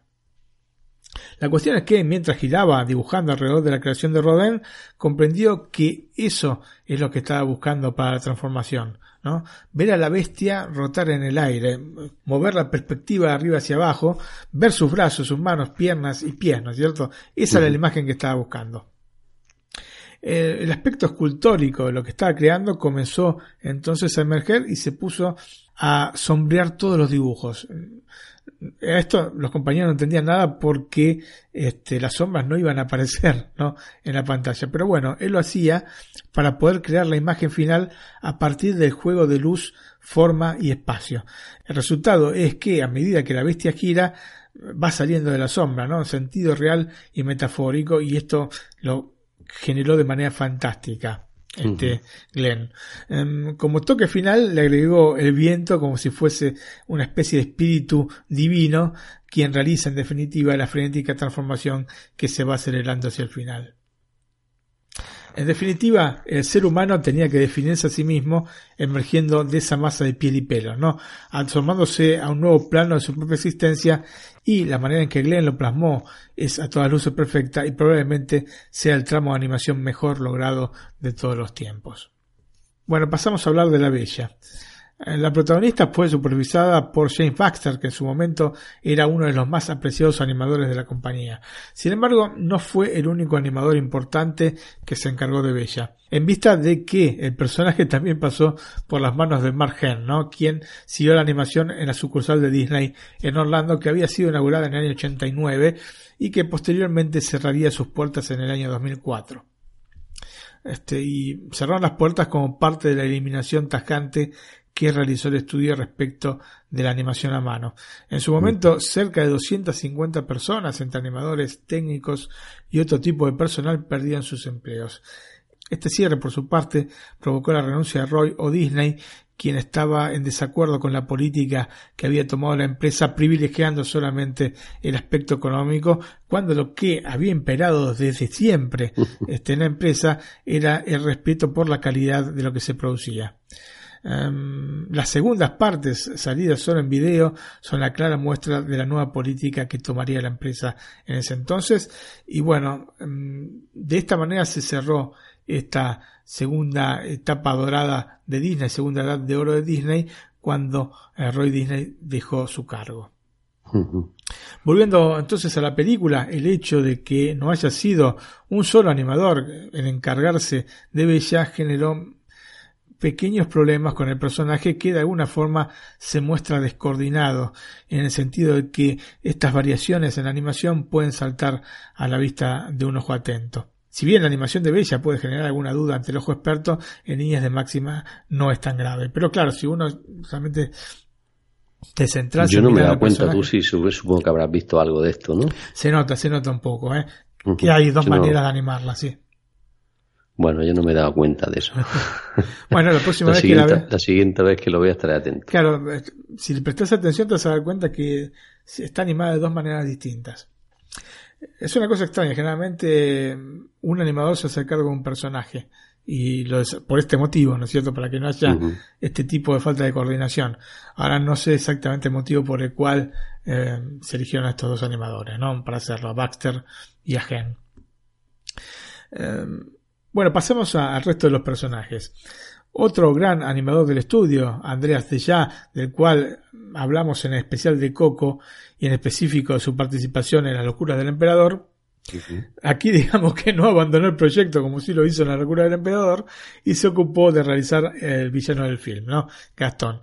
La realización del personaje, que tiene un cierto sex appeal, pero que conserva rasgos caricaturescos que acentúan además su antipatía, nos hacen comprender cómo evolucionó la animación. Antonio, cuando se realizó la película Blanca Nieves y los siete enanitos, uno de los mayores problemas que debió afrontar el equipo de animadores de Disney eh, de la época fue el de realizar al príncipe.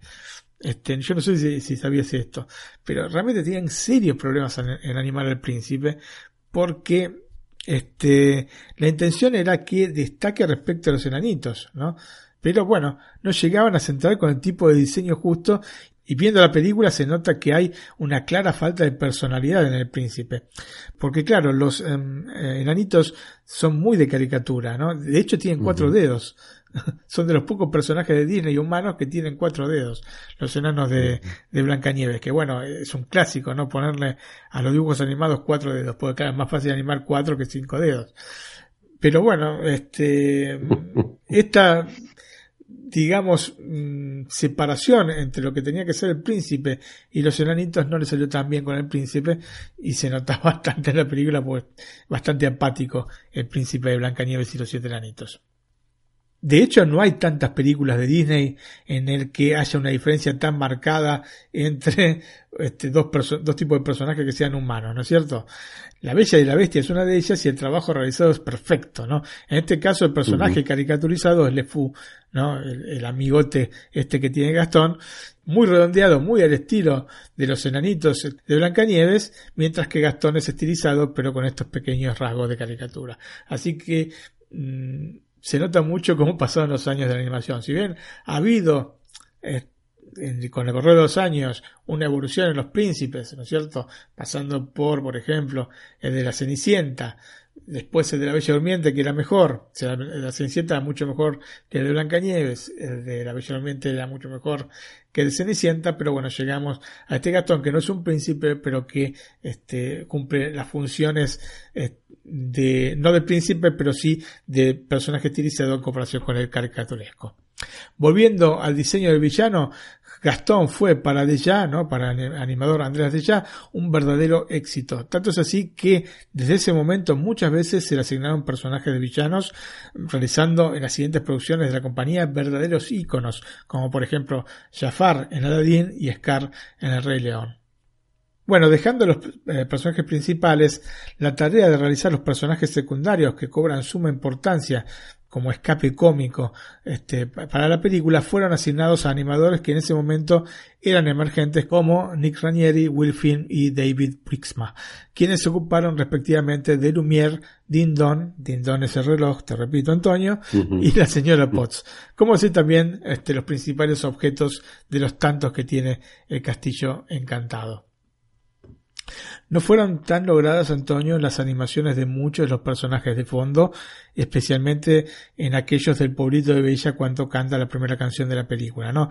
El aspecto y fundamentalmente la animación de varios de ellos deja mucho, mucho que desear, este, cuando uno se pone realmente a mirarlos detenidamente. Por suerte quedan así de fondo, pero si vos te pones a, a mirar las animaciones y los dibujos en sí de los personajes de fondo, te querés agarrar la cabeza porque es increíble.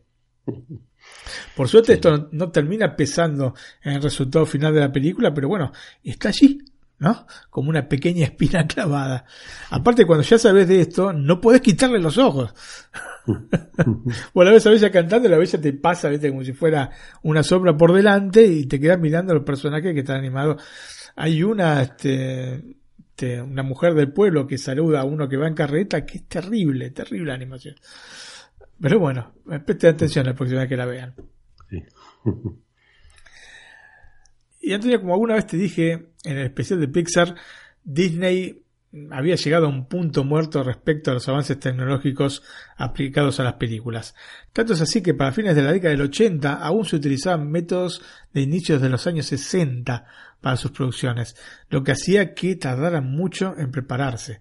Viendo esto, Roy Disney pidió a Pixar que proyectasen un software que pudiera mejorar y acelerar el trabajo del ink and paint, ¿no? de tintura y pintura, que en ese momento se hacía sobre hojas de acetato que se utilizaban como base eh, de las fotocopias de los dibujos originales y a las que se les aplicaba la tinta del lado contrario. O sea que se dibujaba en papel, se hacía fotocopia sobre acetato y se pintaba del lado contrario. Este era el, método para hacerlo. Lógicamente, esto ustedes piensen, eh, 24 cuadros por segundo, 24 dibujos por segundo para animar, ¿no? De cada personaje, aparte. Así que, o sea, no era, no era una cosa, digamos, veloz. El nuevo método creado por Pixar pasaba a digital, entonces todo este proceso, y aceleraba el modo de hacer animación. El CAPS, Computer Animation Production System, es este el acrónimo, terminó reemplazando totalmente el proceso de animación tradicional se utilizó por primera vez en la secuencia final del arco iris de la película La Sirenita. Sin embargo, su primera implementación en el 100% de la película fue en Bernardo y Bianca en Cangurolandia, que es la continuación de la película del 77, ¿no? Eh, donde van, bueno, a Australia. Eh, y de allí en adelante, en todos los films de Disney se utilizó esta, esta técnica. Imprimis, obviamente, con La Bella y la Bestia. El sistema favorecía el uso de las animaciones en tres dimensiones y los efectos especiales, que eran difíciles de colorear con el sistema tradicional. De La Bella y la Bestia, la escena del baile es la más recordada en la cual vemos que la cámara se mueve libremente dentro de un salón tridimensional, en lo que se constituye como un claro ejemplo de las bondades del CAPS.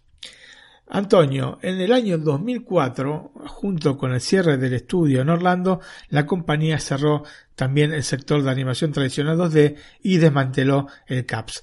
Desde entonces todos los films de animación de Disney son creados con el software de animación digital 2D producido por Toon Boom y llamado Harmony, una especie de evolución del CAPS. Es un software que aparte eh, es de venta libre, no, está, no está creado específicamente para Disney, por lo que se lo puede conseguir. Y no es tan tan caro, ¿eh? En comparación con otro tipo de software. Bueno, y entonces con este cierre del estudio en Orlando, eh, se cerró toda una era en animación que ya había dado el salto total a la creación usando como herramienta una computadora. Y te hablé de la escena del salón del baile, Antonio. Es el momento más icónico de la película y uno de los más recordados de la historia de la animación. En la escena del salón del baile se combinaron la animación de personajes tradicionales dibujados a mano con imágenes en CGI compuestas, como ya dije, con caps, lo que permitía el movimiento de la cámara en un espacio tridimensional mientras continuaba el baile de los protagonistas. La supervisión del trabajo en CGI para, esta secuencia estuvo a cargo de Jim Healing, quien en 1988 acababa de terminar su labor en Jetsons The Movie para Hanna-Barbera. El productor de La Bella y la Bestia, Don Hahn, em, se puso entonces en contacto con Jim para ofrecerle el puesto porque tenían serios problemas con el equipo técnico de la compañía que fundamentalmente estaban relacionados con los tiempos para llevar a cabo las tareas programadas. Y bueno, apenas Jim Healing se incorporó a la película, le propusieron dos proyectos para llevar adelante. Uno era justamente el que te estoy diciendo, el del baile de la Bella y la Bestia, y el otro la secuencia final entre la Bestia y Gastón luchando en el techo del castillo. En vista entonces del tiempo que tenía, mm, visto que se incorporó al proyecto solamente nueve meses antes del estreno de la película, y de un presupuesto que era parte limitado, mucho más a ese punto, ¿no? Hilling se plantó ante los directivos de Disney indicando que en ese tiempo, en ese tiempo que le quedaba, podía generar solo una secuencia en CGI. Tenemos que pensar que el CGI era algo relativamente nuevo, ¿no es cierto? Estamos hablando de algo que pasó hace 29 años y las computadoras tenían solo una pequeña fracción de potencia respecto a las que tenemos hoy en día. De hecho, el mismo Hilling en una entrevista que dio este, decía que la potencia este, de un celular actual es mayor a la que tenían las computadoras en ese momento para realizar este tipo de trabajo. Así que imagínense em, la dificultad que suponía todo esto, ¿no? Disney tenía este, trabajando en el proyecto a un equipo compuesto solamente por cinco personas.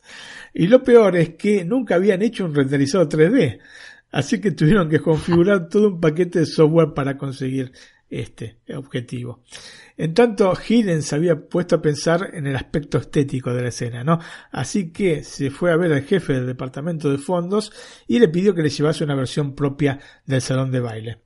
Así que bueno, dos semanas más tarde tenía en su escritorio un gran cuadro sobre cómo sería el salón de baile por dentro. Lo siguiente fue entonces reproducir este cuadro que le había llevado el jefe del departamento de fondos de Disney y reproducirlo en CGI, ¿no? Así tendrían las bases como para desarrollar la escena y poder mover la cámara dentro de este entorno. Em, para poder entonces crear el salón utilizaron dos programas. Uno era Alias, que posteriormente fue adquirido por Autodesk y actualmente es conocido como Maya, que se utilizó para la modelación en 3D. Y el otro programa era Renderman, creado por Pixar cuando aún era la división informática de Lucasfilm, que es un software sofisticado pero al mismo tiempo simple para manejarlo y que ha facilitado mucho la manera de generar imágenes en tres dimensiones. El mismo Ed Catmull, este, uno de los fundadores de Pixar, define el programa como un panel de control como el de un auto, ¿no? Con embrague, cambio, acelerador, frenos, botones, ¿no? Gracias a estos elementos se utiliza el auto sin saber qué es lo que sucede en su interior. Y yo creo que es bastante gráfico con esto Ed Catmull. Es un programa, por otra parte, este Renderman que se sigue utilizando hoy en día, ¿no? Em, películas, yo que sé, las películas de los Piratas del Caribe eh, y tantísimas otras utilizan este Renderman como software para hacer este renderizado de las imágenes. Volviendo entonces a la escena del baile, los personajes principales seguían siendo animados de forma tradicional, por lo que la secuencia debió ser animada en paralelo con Shane Pachter y Glenn King. Shane Pachter quien en ese momento se ve que estaba a cargo de Bella, y Glenn King, que era el encargado de la bestia, ¿no? Lo que hizo entonces la gente del CGI fue imprimir los wireframes, que son estas imágenes semitransparentes en las que se dibuja solo los bordes del objeto a modo de esqueleto. No sé si lo ubicas, Antonio. Vos tenés una pelota y tenés como una especie de malla que es la que la forma. Bueno, son nada más las líneas que la forman, no ves ningún relleno ni nada por el estilo. Bueno, eso es lo que le dieron con el salón donde van a bailar la Bella y la Bestia. Em, a eso le agregaron marcas de registro y otros elementos de referencia para que los animadores pudiesen alinear físicamente su trabajo y poder comenzar con la animación sabiendo en qué contexto se iban a saltar. Porque claro, si no, animaban en la nada, no sabían dónde se estaban moviendo, dónde iban, dónde este, llegaban, etcétera. La película entonces, como sabemos, fue coloreada con caps que no solo servía para este preciso objetivo de colorear, sino que además podía integrar los elementos 3D que iban ingresando al sistema. Todos los personajes, accesorios y fondos entonces se escanearon y pintaron por separado dentro de CAPS y luego se compusieron como capas dentro del mismo programa, es decir, de la misma manera en que se haría utilizando acetato, ¿no es cierto? Lo único que hicieron fue pasar todos los mismos pasos que seguirían con el acetato, con las distintas capas, pero todo en digital cómo se haría, o sea, para que sea claro, cómo se puede llegar a hacer en Photoshop, ¿no? Si vos haces en Photoshop este, un, un dibujo, ¿no es cierto? Vas agregando distintas capas y bueno, esto es lo que han hecho en este caso. Regresando entonces a la película, entre los puristas hubo un largo debate debido a la modificación de la paleta de colores. Ay, ay, ay, ¿qué es lo que pasó aquí, Antonio? Porque ha habido tres paletas de colores en las distintas ediciones de la película y sus reestrenos. De hecho, em, cuando fue estrenada la película contaba con una coloración de tonalidades oscuras y una marcada tendencia al marrón. Posteriormente, eh, con su lanzamiento en VHS, se respetó también esta paleta de colores. ¿No es cierto?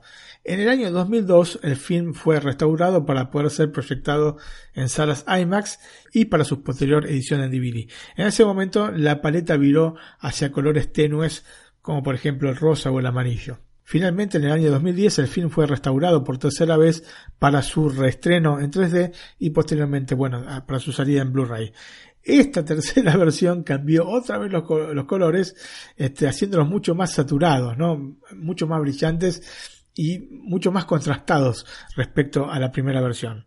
Esto generó, como suele ocurrir con estas cosas, ásperos debates entre los fanáticos, ¿no? Alguna vez Especialmente dedicada para las televisiones Samsung. para los televisores este OLED, Antonio. bueno, como te digo, generó ásperos debates entre los fanáticos. Alguna vez, no con específicamente con la Bella y la Bestia, pero alguna vez este, como fanático del cine y de la cuestión estética y de los colores de las películas, he estado así discutiendo acaloradamente en chats, ¿no? en foros, mejor dicho. Bueno, finalmente el productor Don Hagen tuvo que salir a calmar las aguas, aclarando que la versión de 1991 en realidad no se correspondía con la voluntad de los autores y los colores habían quedado desnaturalizados como consecuencia de algunos problemas técnicos en el traspaso a película de los archivos digitales y que, bueno, en definitiva, esto había alterado la gama cromática del film. Por ende, la única versión que nos muestra la obra como fue concebida es la última. Claro, no explica la versión este, de 2002. Sacada en DVD, ¿no es cierto? Pero bueno. Nos tenemos que quedar con lo que nos ha dicho este productor, que será la verdad, ¿no es cierto, Antonio? Se supone. bueno, Martín, ¿y de la música? Bueno, Antonio, La Bella y la Bestia se transformó en la confirmación de regreso de Disney a las fábulas y a los musicales luego del éxito de La Sirenita. Y Alan Menken junto a Howard Ashman, como te dije anteriormente, recorren un camino distinto al que siguieron con la fábula de Hans Christian Andersen, ¿no? con La Sirenita, y en este caso recurren a un estilo cercano a la opereta. Es sin dudas una obra muy especial para Ashman porque falleció unos meses antes del estreno de la película. De hecho, en los títulos de cola se puede leer también un mensaje muy tocante en el que sus compañeros este, se despidieron y eh, quisieron este, dedicarle este, una frase que es a nuestro amigo Howard que dio voz a una sirena y el alma a una bestia te seremos siempre gratos. Así que bueno, eh, bastante tocante, especialmente eh, porque sabemos este, que hicieron mucho por, por Hashman, este, trasladándose tantísimos kilómetros para poder trabajar con él, que lamentablemente no pudo ver este, concluido su trabajo. Pues, ¿qué te parece si nos hablas también de las canciones, Martín? Bueno, Antonio, el conjunto de canciones que forman parte de la banda sonora de la película es de altísima calidad. Es difícil que todas las canciones que conforman un musical sean redondas, pero Menken y Hashman lo consiguen en La Bella y la Bestia, manteniendo además una placentera homogeneidad en el contenido sonoro, incluyendo la canción que eh, luego fue eliminada y reinsertada este, posteriormente, que es Humano otra vez, ¿no? Se llama así la canción. Y si querés, vamos a repasar las piezas que componen esta mítica banda sonora, Antonio. Perfecto. Bueno, la primera canción que aparece en la película es Bella, o no, el título original es Belle. Em, se comprende entonces desde el primer segundo de la película que el aspecto musical será la base desde donde van a partir las tramas. Em, la secuencia que da inicio a la película es el perfecto ejemplo de canción coral feliz. Una canción que por otra parte va a delinear el punto de partida de la película y de varios de sus personajes principales, estableciendo además que Bella es distinta al resto del pueblo, ¿no? Alan Menken se inspiró en obras de Wolfgang Amadeus Mozart para la composición de la canción, inclusive utilizó un clavicémbalo a la hora de grabar el track para que entonces la sonoridad se asemeje a la de la música del siglo XVIII. Luego tendremos la repetición de este motivo musical con una toma aérea que claramente se asocia a, la novicia rebelde, ¿no? En España se la conoció a la película como Sonrisas y Lágrimas y el título original de The Sound of Music, la película de 1965 eh, protagonizada por Julie Andrews.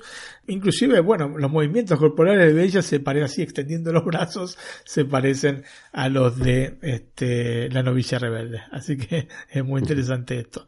Y si querés, escuchamos la canción. Antonio, en su versión este, en castellano de América Latina.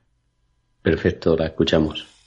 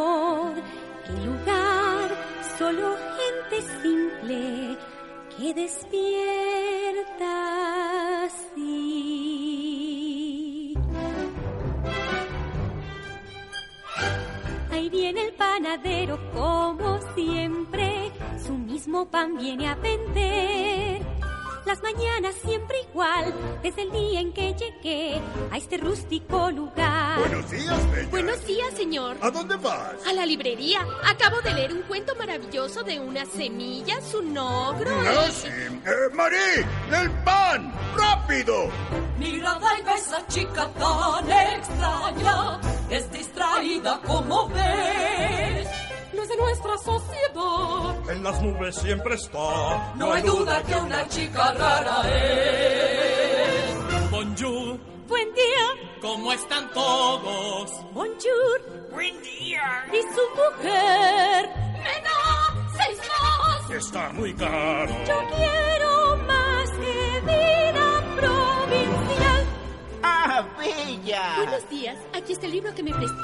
¿Ya lo terminaste? No podía soltarlo. ¿Tiene algo nuevo? no desde ayer. No importa, me llevaré este. ¿Ese? Pero si lo has leído dos veces. Es mi favorito. Tierras lejanas, duelos, hechizos mágicos, el príncipe. Si tanto te ha gustado, es tuyo. Pero señor. Insisto. Gracias, se lo agradezco mucho. Mirada y va esa chica tan distinta. ¿Quién sabe cuál es su interés? Entre sueños vivirá. Con sus libros siempre está. Un misterio para todos bella es.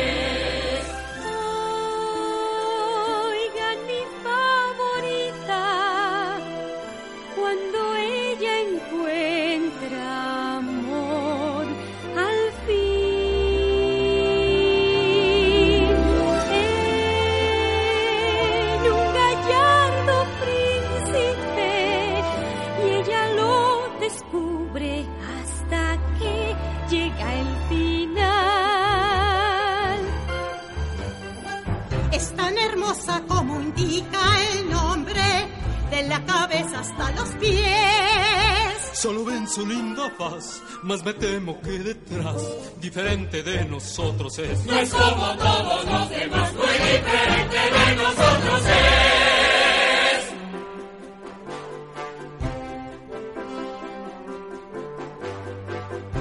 ¡No fallaste ni un tiro, Gastón! ¡Eres el mejor cazador del mundo! Lo sé. Ninguna bestia se te podrá escapar.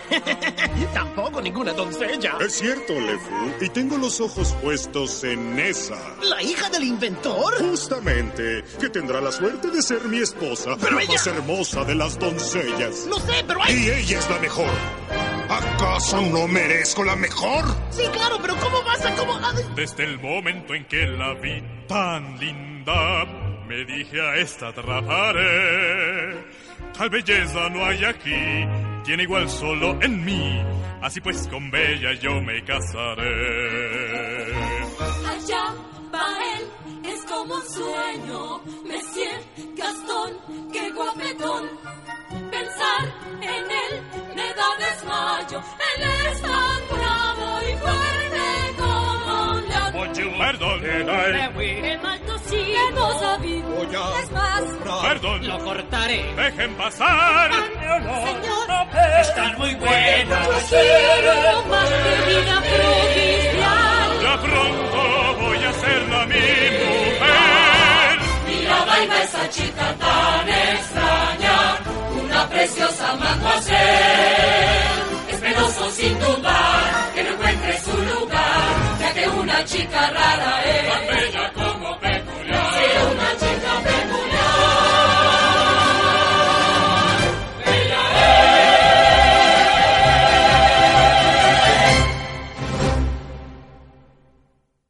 La siguiente, Martín eh, Gastón, ¿no? Efectivamente, Gastón, Antonio. eh, eh, y en la película no podía faltar la clásica taberna del pueblo, y en ella vemos a LeFou intentando levantar el ánimo de Gastón.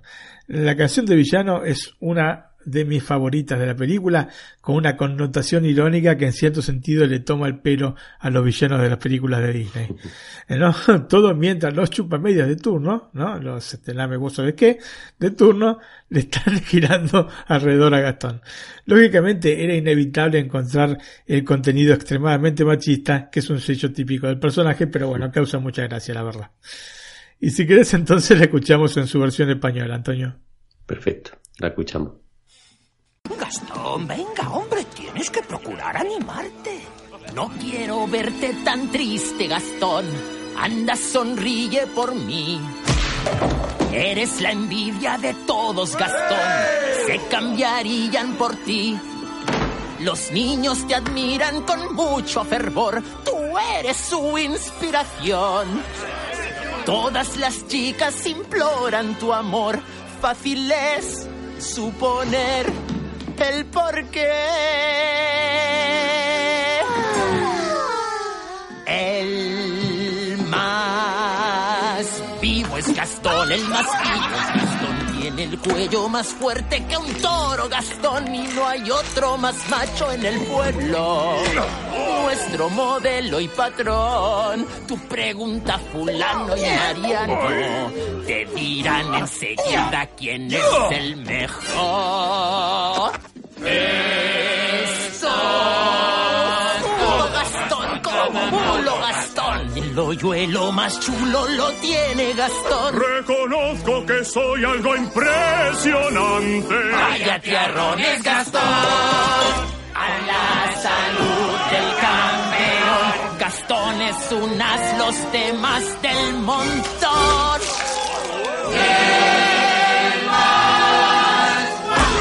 Gastón tiene suerte, Gastón. En la lucha te clava sus dientes, Gastón. Pues no hay otro más fiero y forzudo. Tengo bíceps que son de envidiar. Pues enclenque su músculo es duro. Pues sí, y soy más peludo que un oso polar. Solamente Gastón es igual que Gastón. Escupiendo ganó tres concursos, Gastón. Porque yo soy el rey de las carambolas. Por Gastón. Hasta una docena de huevos comía, de niño quería crecer. Y ahora que como 40 tal vez pierda un día de vista mis pies.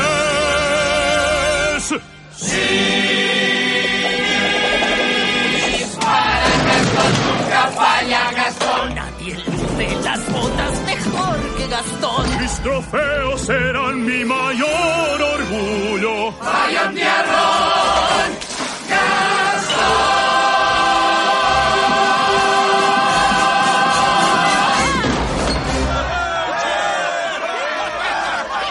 Es un viejo chiflado.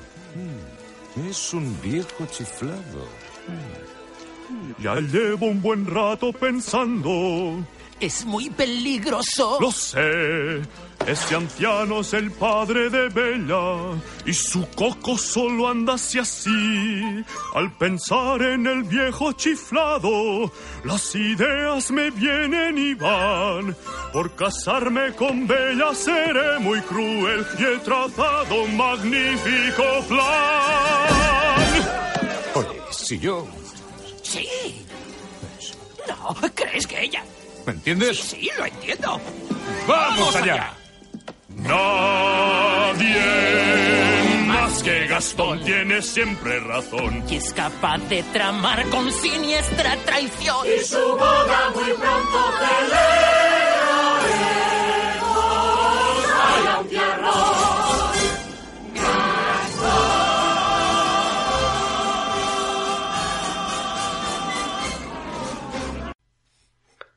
La siguiente en nuestro huésped, ¿no? Así es, Antonio, título original Be Your Guest. Se trata del número musical festivo que se convierte además eh, en uno de los puntos de referencia musicales que va a tener la película. La estética de la coreografía de, este número musical se basa en los números musicales ideados en los años 30 por Busby Berkeley, que se hizo famoso por ser el creador de números musicales muy elaborados y que incluían estas formas geométricas complejas con las cuales buscaba imitar el efecto del calidoscopio. ¿no?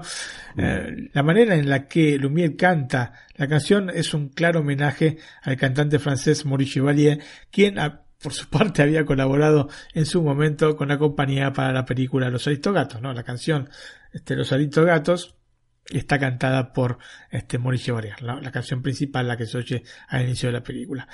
Esta secuencia inicialmente debió ubicarse cuando llega al castillo Maurice ¿no? y eh, el padre de Bella, lo que por otra parte se ceñiría a, la historia original, pero los productores consideraron que hubiese sido un desperdicio utilizar una canción tan buena en un personaje secundario. Así que bueno, lo pasaron al momento en que este, cena por primera vez en el castillo La Bella. Y este tramo se realizó también en la sucursal de Orlando, Antonio. Si querés entonces hacemos una nueva pausa, escuchamos el tema Nuestro huésped en su versión de América Latina. Me parece perfecto. Ma chère mademoiselle, es con profundo orgullo y gran placer que le damos la bienvenida esta noche. Y ahora la invitamos a relajarse. Póngase cómoda mientras el comedor le presenta dignamente su cena. Nuestro huésped sea usted. Venga al servicio a probar una servilleta así, yo hago lo demás.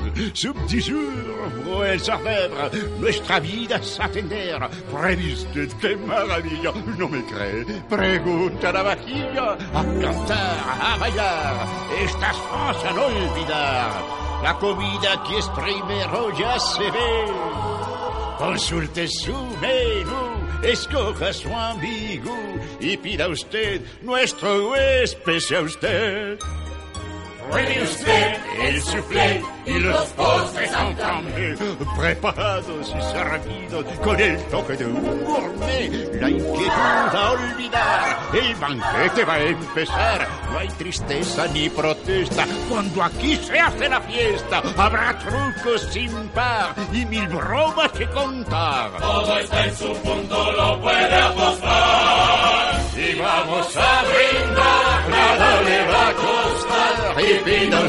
Si hay tensión, comer bien es solución. Pida usted, nuestro Nadie se resigna a esta vida tan indigna del sirviente que no tiene a quien servir. A los buenos días de nuestros triunfos ya se han ido y no hay por qué vivir. Diez años enmohecimos y de polvo nos pudrimos sin poder ejercitar nuestra labor. Sombras que rondamos el castillo todo aquí dormía. Usted trajo la alegría. Ella es, bella es, como una bendición. Hay buen vino a la mesa puesta con gran distinción. A los postres el té que gusto serviré. Las tacitas van marchando mientras yo voy burbujeando. Al hervir silbaré. ¡Ay, por Dios, ya me manché! A limpiar que todo reluciente esté. Hay un quehacer atroz, es un terrón o dos. Y pida usted. Sea usted. Sea usted. Sea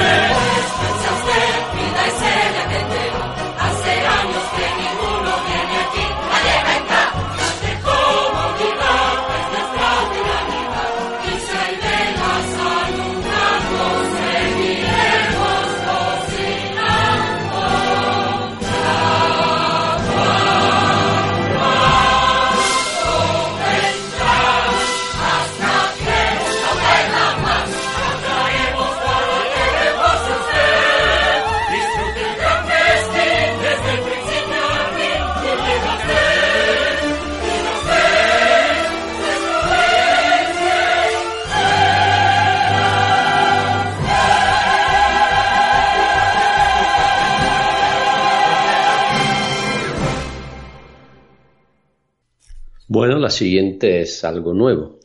Así es, Something There, otra hermosa secuencia musical donde se describe la evolución de la relación entre la pareja de protagonistas y cómo Bella comienza a enamorarse de la bestia al comprender su verdadera naturaleza.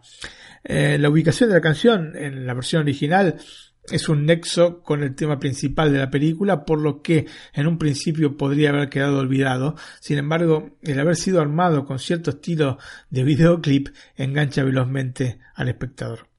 Y este la escuchamos en su versión española, Antonio. Perfecto.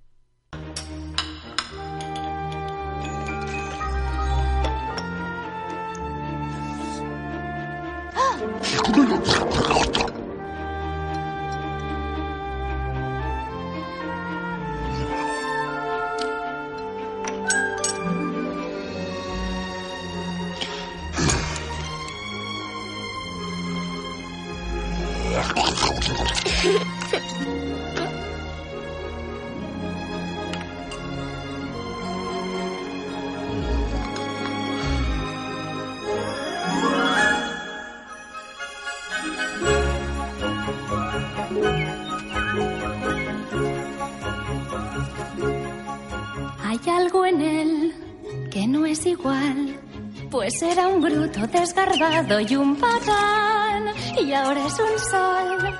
No sé por qué, no descubrí todo lo bueno que hay en él.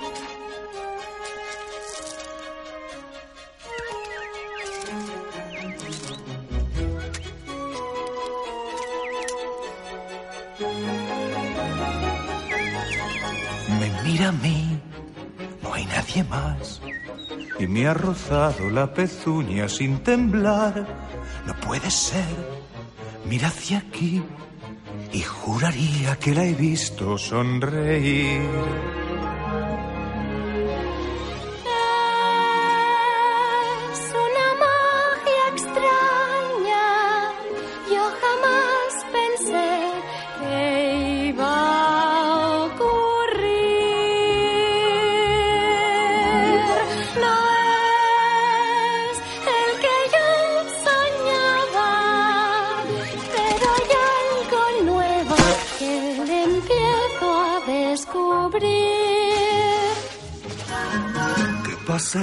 Allí? Los dos por fin. Un par feliz. Que sí, que sí. Va a comenzar la primavera en el jardín. Diría yo que Hay que aguardar y hay que insistir.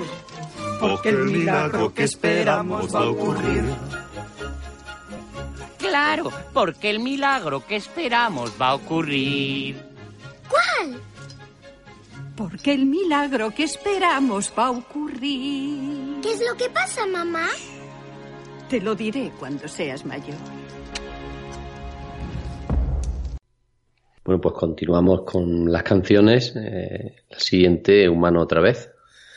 Human Again y hay toda una historia detrás de esta canción que, como dije anteriormente, no se encuentra en la versión original del film.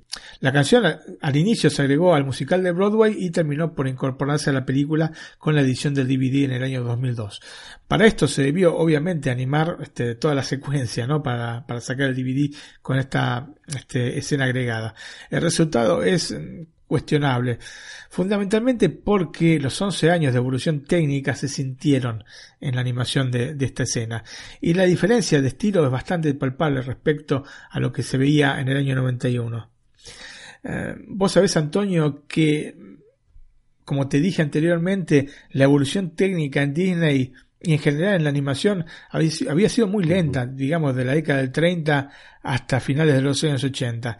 Pero desde este, el año 91, en realidad desde finales de los años 80 hasta este, el año 2002, había sido realmente exponencial la evolución que había sufrido la animación. Entonces, claro, se nota mucho la diferencia.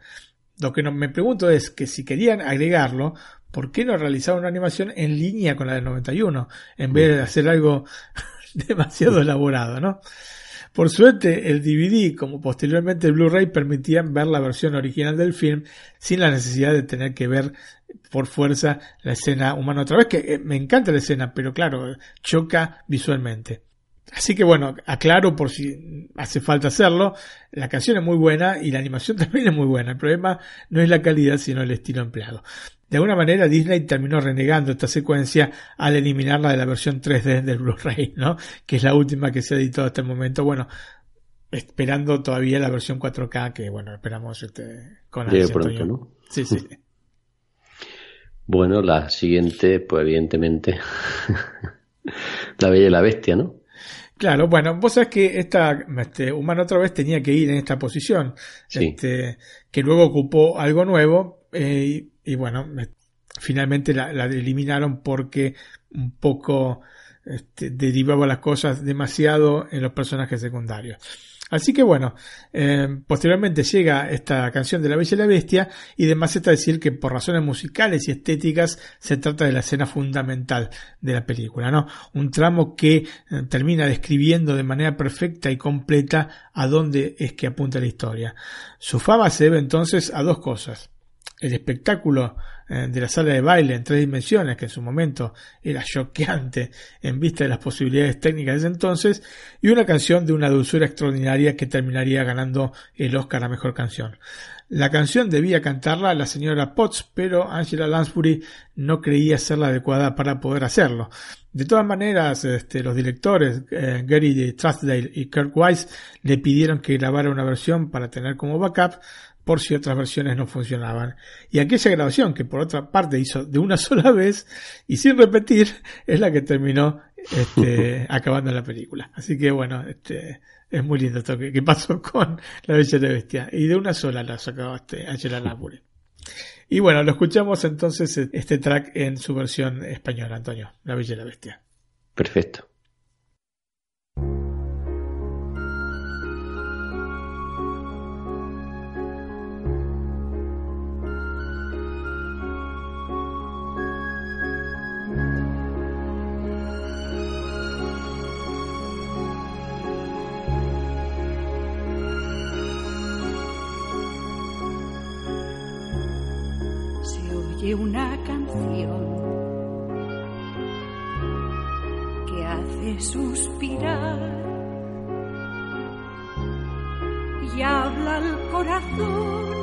De una sensación grande como el mar.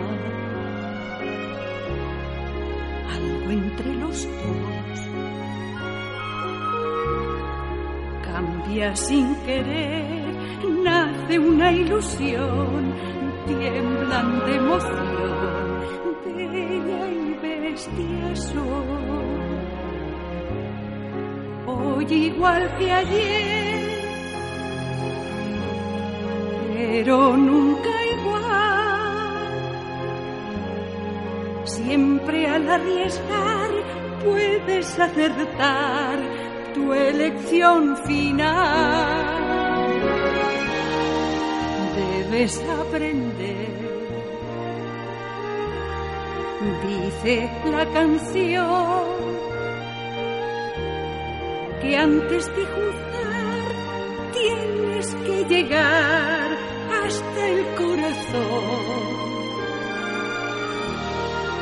Cierto como el sol que nos da calor, no hay mayor verdad la belleza está en el interior. Nace una ilusión, tiemblan de emoción, bella y bestia son. Vete ahora mismo a la alacena, Chip. Deberías estar acostado. Buenas noches.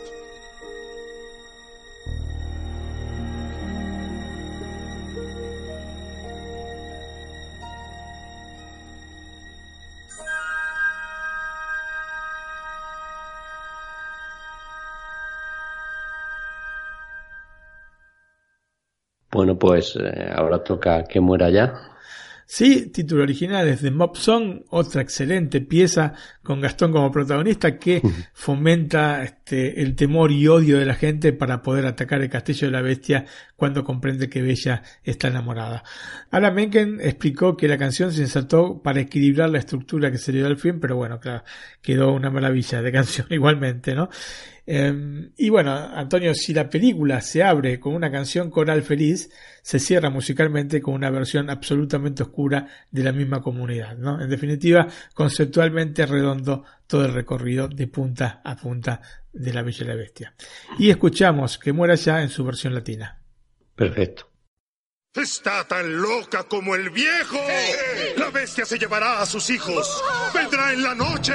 Estaremos a salvo cuando su cabeza esté colgada en mi pared. Hay que matar a la bestia. Nadie a salvo estará, por las noches cazará. Hasta nuestros pobres niños ese monstruo comerá. Y si no lo detenemos, mil destrozos causará. Ya es hora de tomar acción, seguidme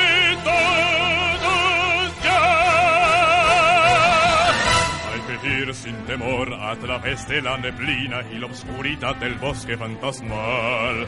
Y al pasar, qué emoción, por el puente del castillo hallaremos algo horrible y criminal. Bestiales de colmillos filosos, con sus garras que quieren matar. Y aunque ruja feroz no podrá detenernos y al fin morirá. ¡Fuera ya! No, no Si no estás con nosotros, estás en contra. ¡Traigan al anciano! No dejemos que prevengan a la bestia. ¡Abran! ¡Arrasemos el castillo de la bestia! ¿Quién está conmigo? Las antorchas prender. Con valor en mi caballo voy. Contamos con Gastón para vencer. Hay que ir sin temor al castillo hechizado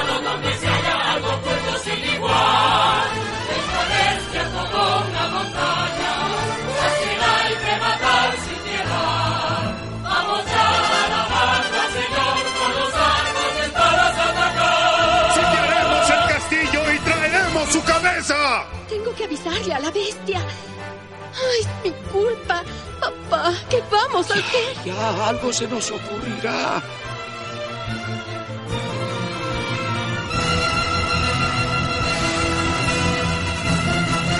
No queremos vivir con temor y no entendemos porque el monstruo aquí nos viene a amenazar. Nuestras armas serán las que salven nuestros niños y defiendan nuestro hogar. Lo sabía, sabía que era tonto ser tan optimista. Hubiera sido mejor que no hubiera llegado nunca. ¿Será verdad? ¿Será ella? ¡Sacre bleu! ¡Invasores! ¡Intrusos! Y tienen el espejo. Avisemos al amo. Si quieren pelea, estaremos listos. ¿Quién está conmigo? ¡Llévense el botín que encuentren! ¡Pero recuerden, la bestia es mía! Levantad el pentón, marcharemos al combate sin temores,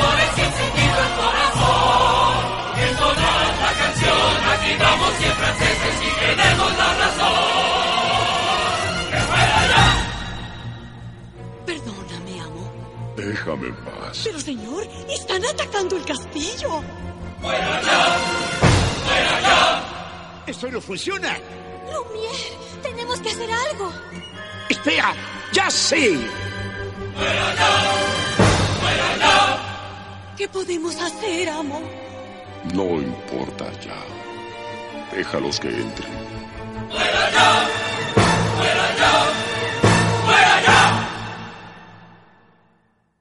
Antonio, y bueno, concluyendo con el tema de la música, eh, La Bella y la Bestia tuvo un suceso tan extraordinario que se convirtió en el primer largometraje animado en generar un musical inspirado en el mismo, ¿no es cierto?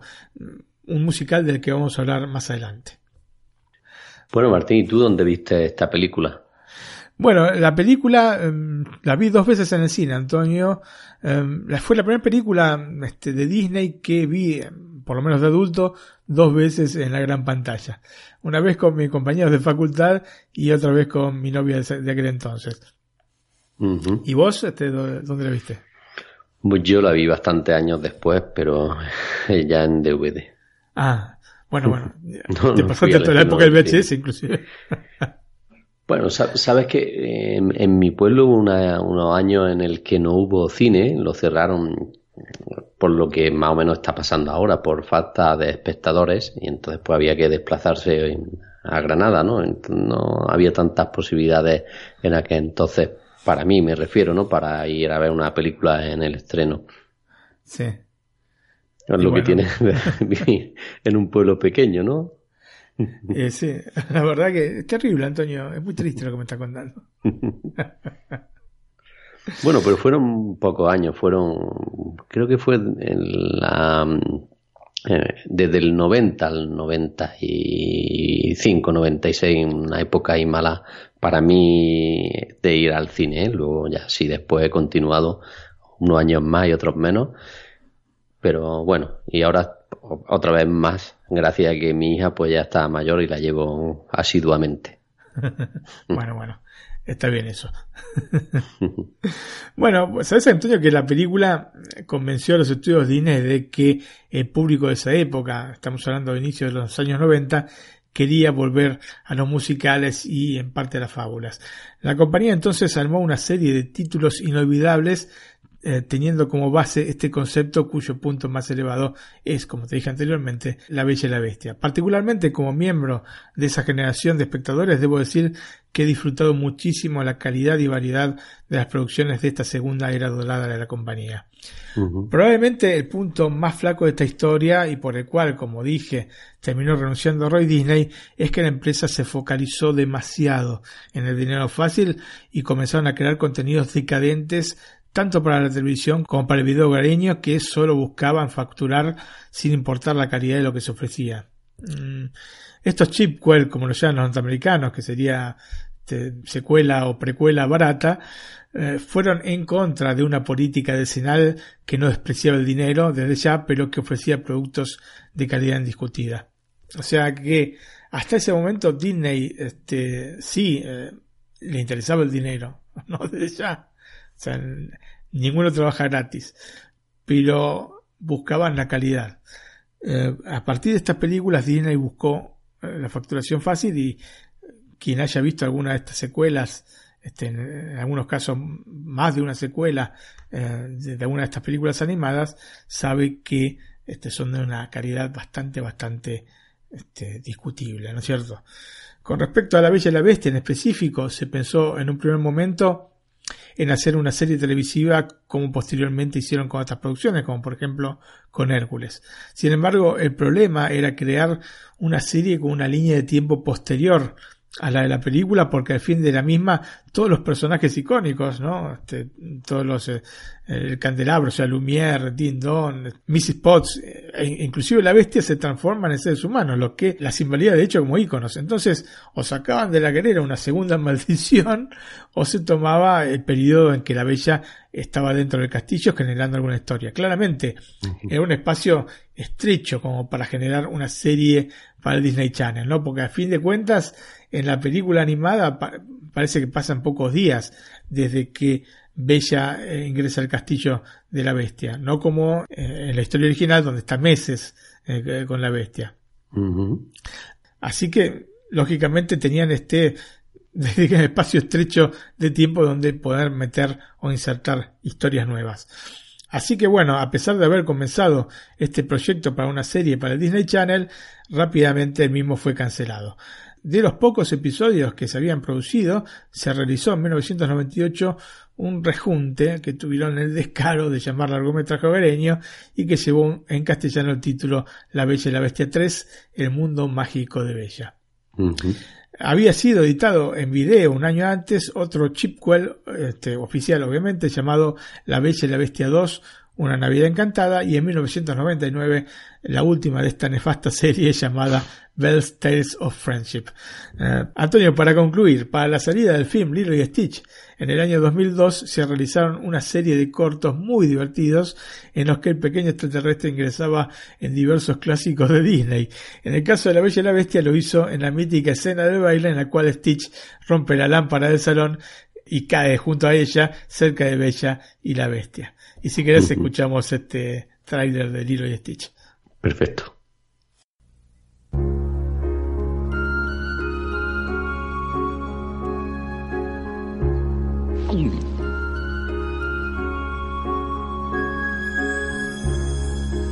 Tale as old as time,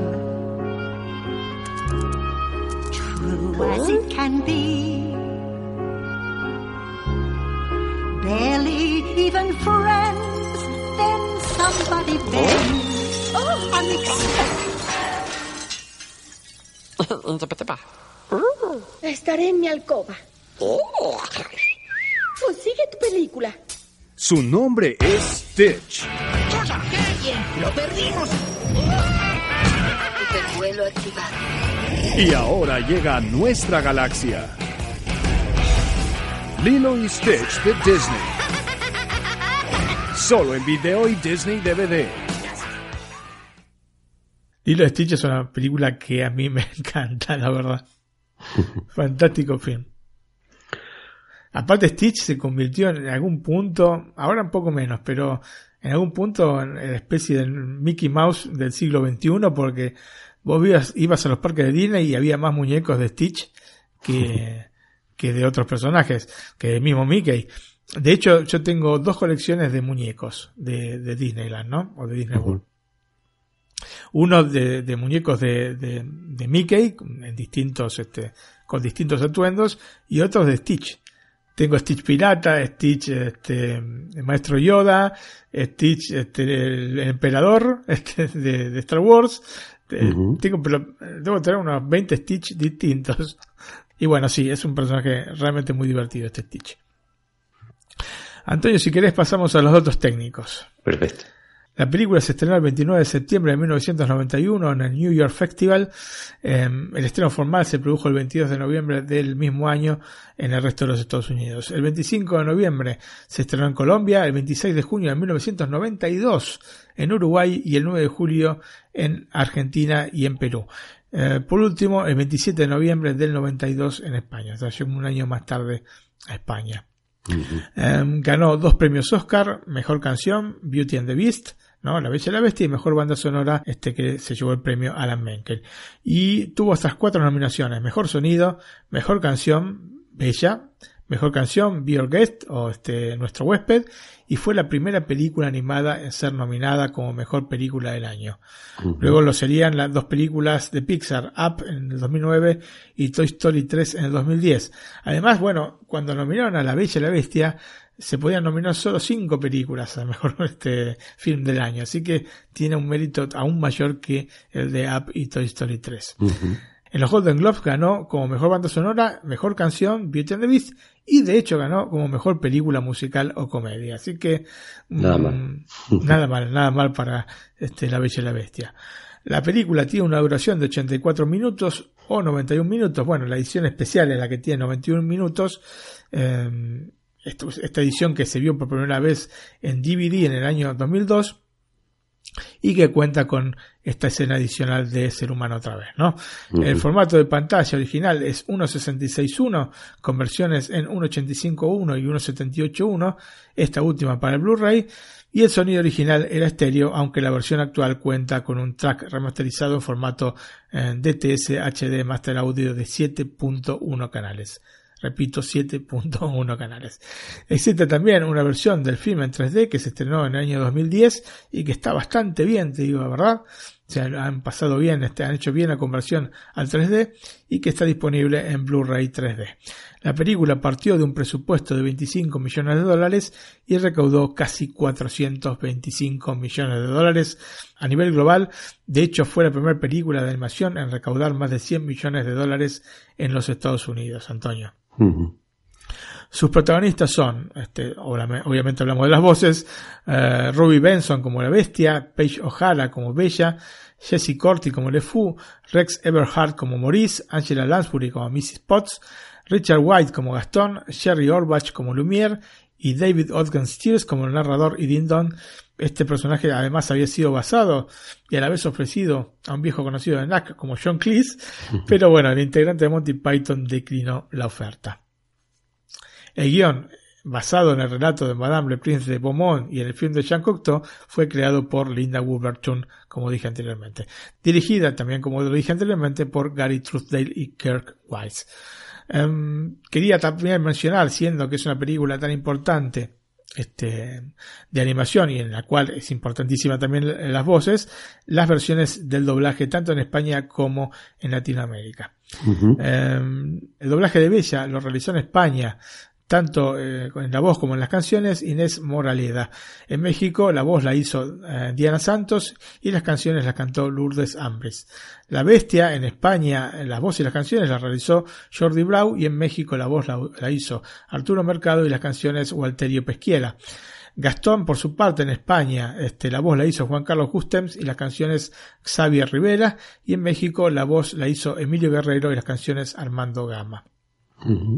La película está disponible en México a la venta en HD, en iTunes a 99 pesos mexicanos, en Google Play a 175 pesos mexicanos y en Microsoft Store a 199 pesos mexicanos. En tanto, en España está disponible en Movistar Plus y en Rakuten TV dentro de la plataforma eh, en ambos casos en HD. Así que si tienen, si tienen la suerte de tener alguna de estas dos este, servicios, van a poder ver la película tranquilamente en HD. Mientras que a la venta en HD se puede encontrar en la misma Rakuten TV eh, en iTunes y en Microsoft Store a 13,99 euros. En tanto que Google Play, no sé por qué, extraño motivo, sí, 21,99 sale más caro comprar el Blu-ray. Escuchamos, Antonio, para cerrar este comentario sobre La Bella y la Bestia de 1991, eh, la versión cantada por Celine Dion y Pivo Bryson. Perfecto.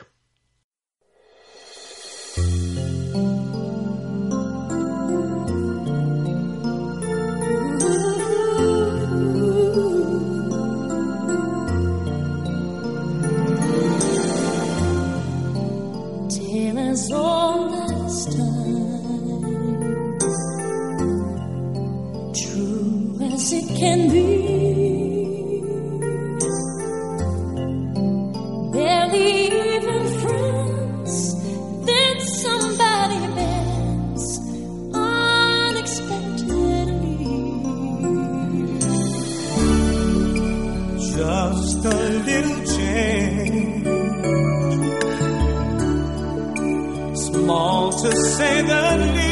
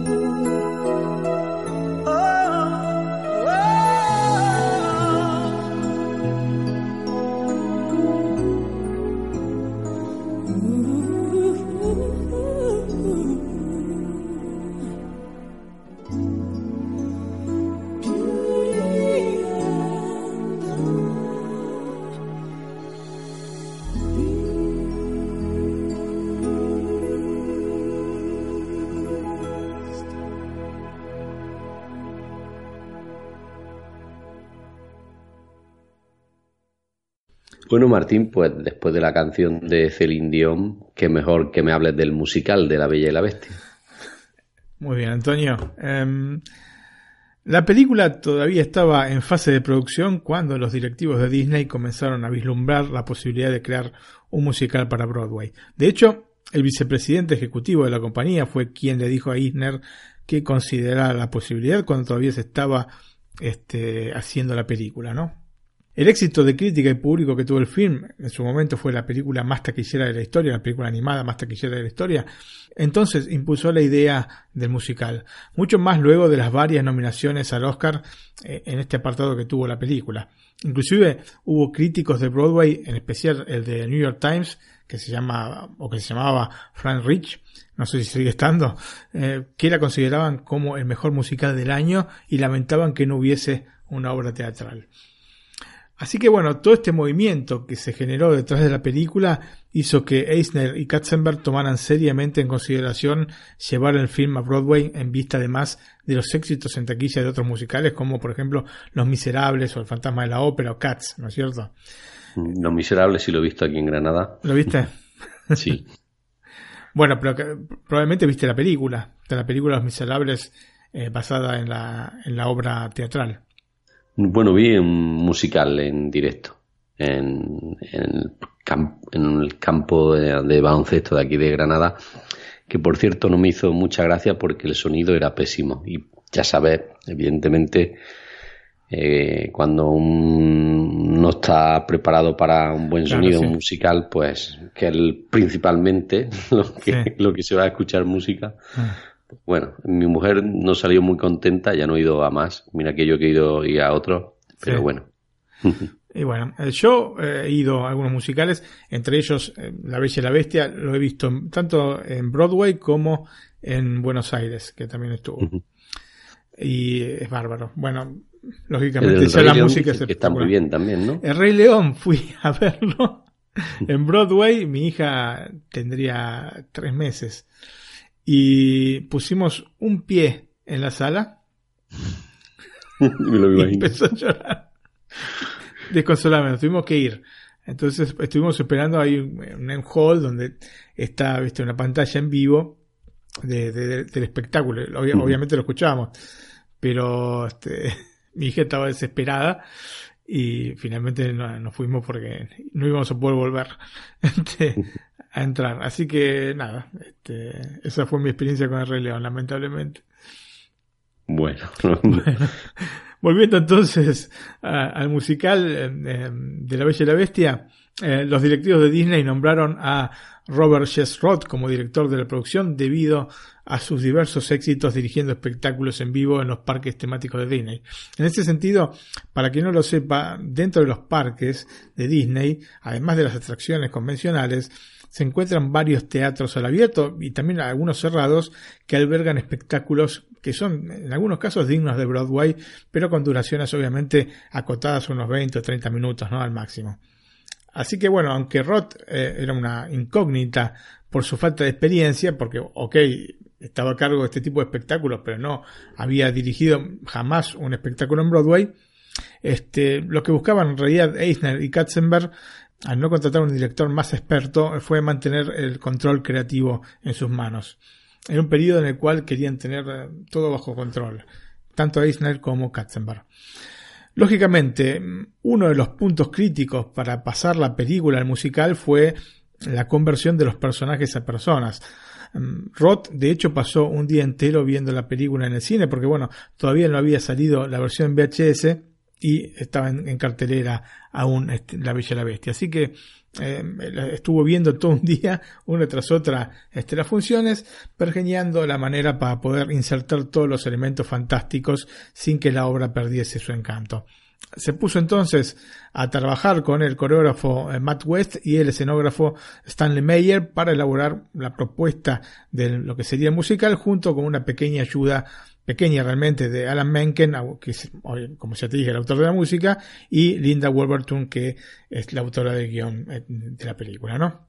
Uh -huh. Finalmente presentó la idea a Eisner y Katzenberg combinando 140 guiones gráficos, bocetos de disfraces, muestras de tela y haciendo una breve presentación.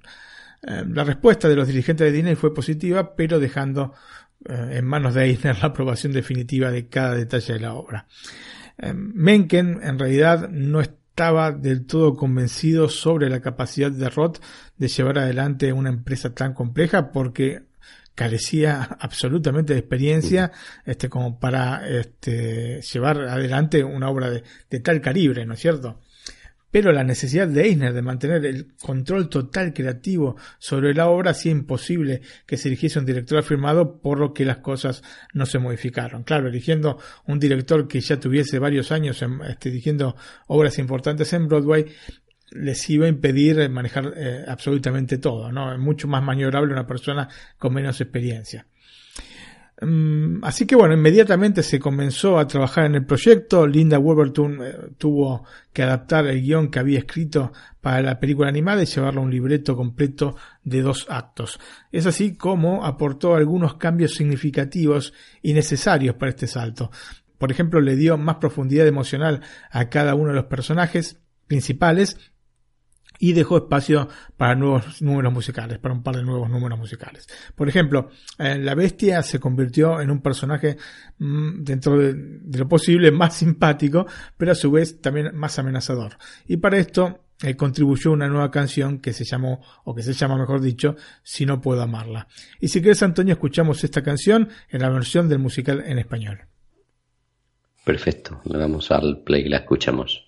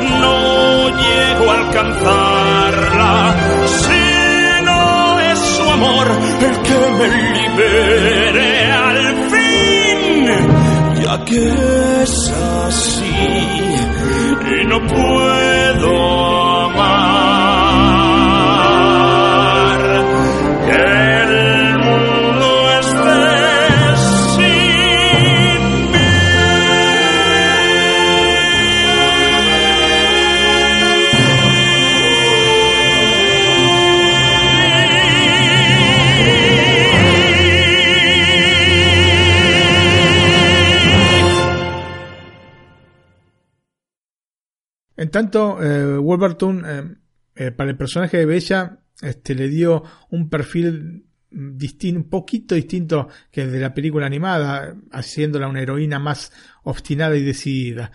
Se agregó también una nueva escena que refuerza la relación entre la pareja protagonista, durante la cual ambos leen en la biblioteca del castillo, un momento en el que Bella le presenta a la bestia el cuento de Rey Arturo, ¿no? Este, se ponen ahí a leer el libro, lo que deriva en el primer momento en el que el personaje de la bestia se muestra en su verdadera y vulnerable esencia.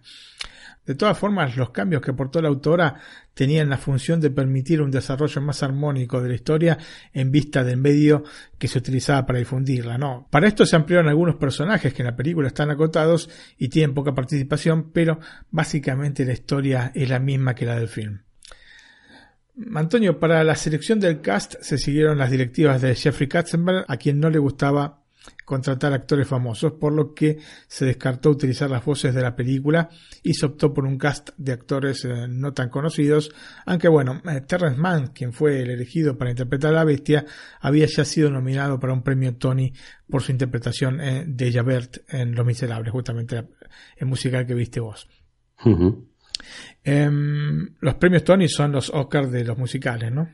Los Oscars, el, el equivalente a los Oscars eh, de Broadway. Bella, por su parte, fue interpretada por Susan Egan, que en esa época contaba con tan solo 22 añitos. Las canciones originales de la película se mantuvieron entonces para el musical y se agregaron otras cinco canciones nuevas a las que, bueno, eh, acabamos de escuchar hace un rato, entre ellas un número que se había, como te dije anteriormente, eliminado de la película, luego agregado en el DVD, que es Humano otra vez. Eh, así que si querés la escuchamos esta Humano otra vez en su versión del musical español. Perfecto. Uy, mi pequeño amigo. El día que tanto hemos estado esperando está por llegar. Ojalá sea verdad, Lumière. Ah, humano otra vez. Humana otra vez. Piensa lo que eso significa. Cocinando otra vez, reluciendo otra vez, mademoiselle a mi alrededor. Ser humano otra vez, solo humano otra vez, con gran porte y brillante esplendor. Elegante otra vez, cortejando otra vez. Causará en los maridos pavor. Del estante saltar. Todo su y retornar.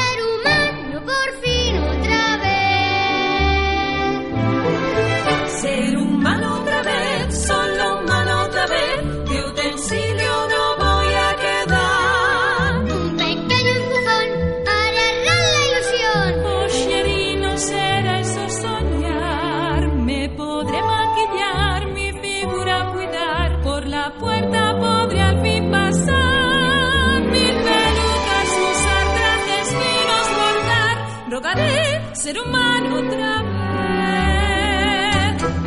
Ser humano otra vez, solo humano otra vez, cuando el mundo no sea ficción.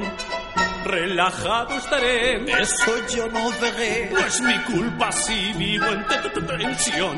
Junto al mar viviré y no te beberé, disfrutando de buena pensión. Nada malo pensar, de problemas pasar a por fin. Ser humano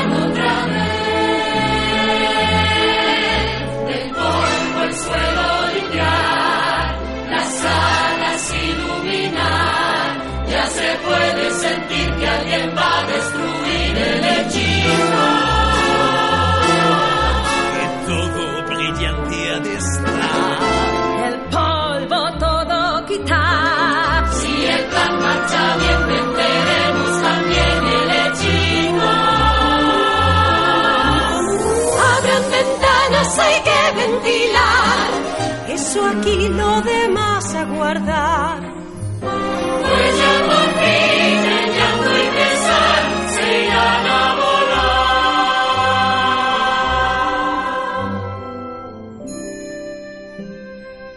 Ginebra se enteró de que Arturo había muerto, se enclaustró en un convento y nadie logró hacerle sonreír. Jamás. Fin. Qué historia tan hermosa. Sabía que te gustaría. Quisiera pedirte una cosa. ¿De qué se trata? Una segunda oportunidad. ¿Me harías el honor de acompañarme a cenar esta noche? ¿Cenar? ¿Yo contigo? ¡Por supuesto que sí! ¡Sí! Ser humano otra vez, solo humano otra vez, cuando libres podamos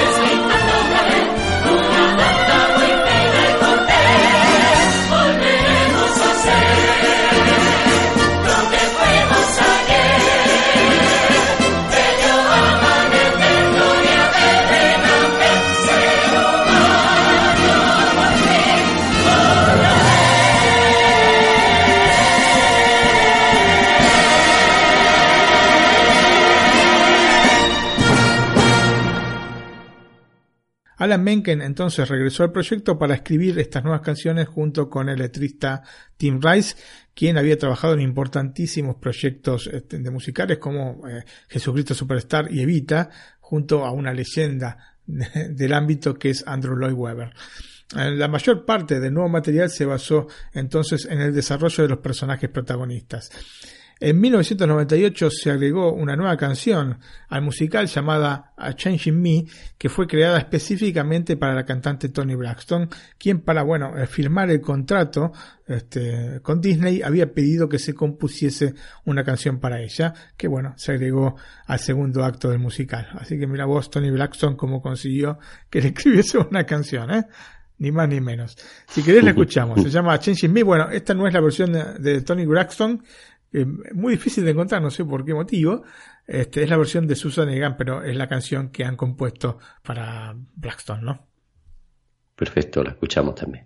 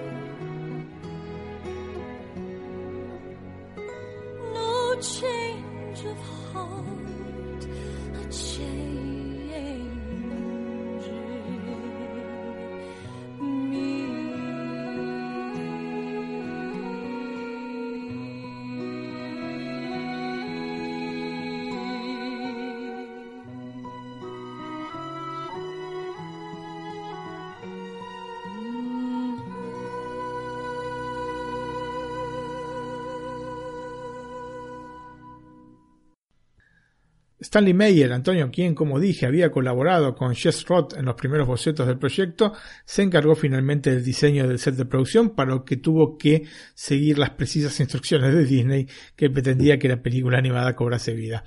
Eh, Viste que yo te digo que tenían que seguir las directivas de Eisner y de Katzenberg, ¿no? El resultado es un set que traslada fielmente el concepto visual de la película a las tres dimensiones y esto es una cosa realmente loable porque no siempre es tan sencillo, especialmente pasar de una película animada a, a un musical, ¿no es cierto? Eh, para el vestuario, Disney contrató a la diseñadora Anne Howard porque habían quedado encantados con su trabajo en los musicales Into the Goods y Sunday in the Park with George. Si bien Disney alentó entonces a la diseñadora para que tomase como referencia los dibujos de la película. Eh, Hallward también, digamos, investigó por su parte sobre la vestimenta utilizada a fines del siglo XVIII para eh, recrear el vestuario del musical. Y bueno, se pasó un año estudiando cuáles eran los artículos que se podían encontrar en una casa en ese siglo. El resultado fue una mezcla de elementos de la película sumados a los que alegó entonces la diseñadora. El musical se estrenó en el Teatro Palace de Broadway el 18 de abril de 1994 y permaneció en cartel hasta el 29 de julio de 2007. En 1999 se cambió de teatro por el Land Fontaine. Yo lo vi justamente en el Teatro Palace, el, el espectáculo. Eh, hubo varias producciones de la obra en más de 30 países alrededor del mundo, incluyendo Argentina, España, México, Italia, Francia y el Reino Unido, entre muchas otras. Mm, Lo innovativo de la producción, especialmente en lo que se refiere a los efectos especiales, hizo que las críticas eh, a la obra fuesen duras, estableciendo que era un gran espectáculo, pero una mediocre obra teatral. Sin embargo, a pesar de estas críticas, la obra fue muy apreciada por el público y el hecho de que haya permanecido en una cartelera tan exclusiva como la de Broadway, eh, por nada menos que 13 años, dan cuenta de esto. Y cómo es la gente, ¿no? Cuando la película era película animada, eh, pedían casi a gritos que la llevase a la musical. Cuando la lleva musical, la critican porque se parece mucho a la película animada. Dios santo. No puede ser. El musical fue nominado para nueve premios Tony, mejor musical, mejor guion de un musical, mejor partitura original, mejor actor protagonista en un musical, mejor actriz protagonista en un musical, mejor dirección de un musical, mejor diseño de iluminación y mejor vestuario, por el que se llevó el único premio Tony. Muy bien, pues dejamos el musical y nos pasamos a hablar de La Bella y la Bestia de 2014. Así es, Antonio, producción francesa, La Belle y la Bête, ¿no es cierto? Nuevamente volvemos a Francia con la historia y escuchamos si querés primero el tráiler. Perfecto. Érase una vez un rico mercader, cuya hija favorita se llamaba Bella. En una terrible tormenta, el mercader perdió toda su fortuna y su familia se arruinó. Pero la suerte volvió a sonreírles. Estamos salvados. Necesitamos vestidos nuevos y perfume. Haremos una lista. No os dejéis nada. ¿Y qué es lo que deseas tú? Solo una rosa. Un día el padre se perdió en el bosque y encontró algo extraordinario. ¿Hay alguien? Es asombroso, está todo, o casi todo. Que cambiaría su vida. Los regalos no te bastan. ¿A quién está destinada esa rosa? A la más joven de mis hijas. Y ha dicho, una vida por una rosa. ¿Y si no le obedecéis? Moriremos todos, todos. ¡Padre! ¡No, padre! Guíame hasta el castillo y ante esa bestia.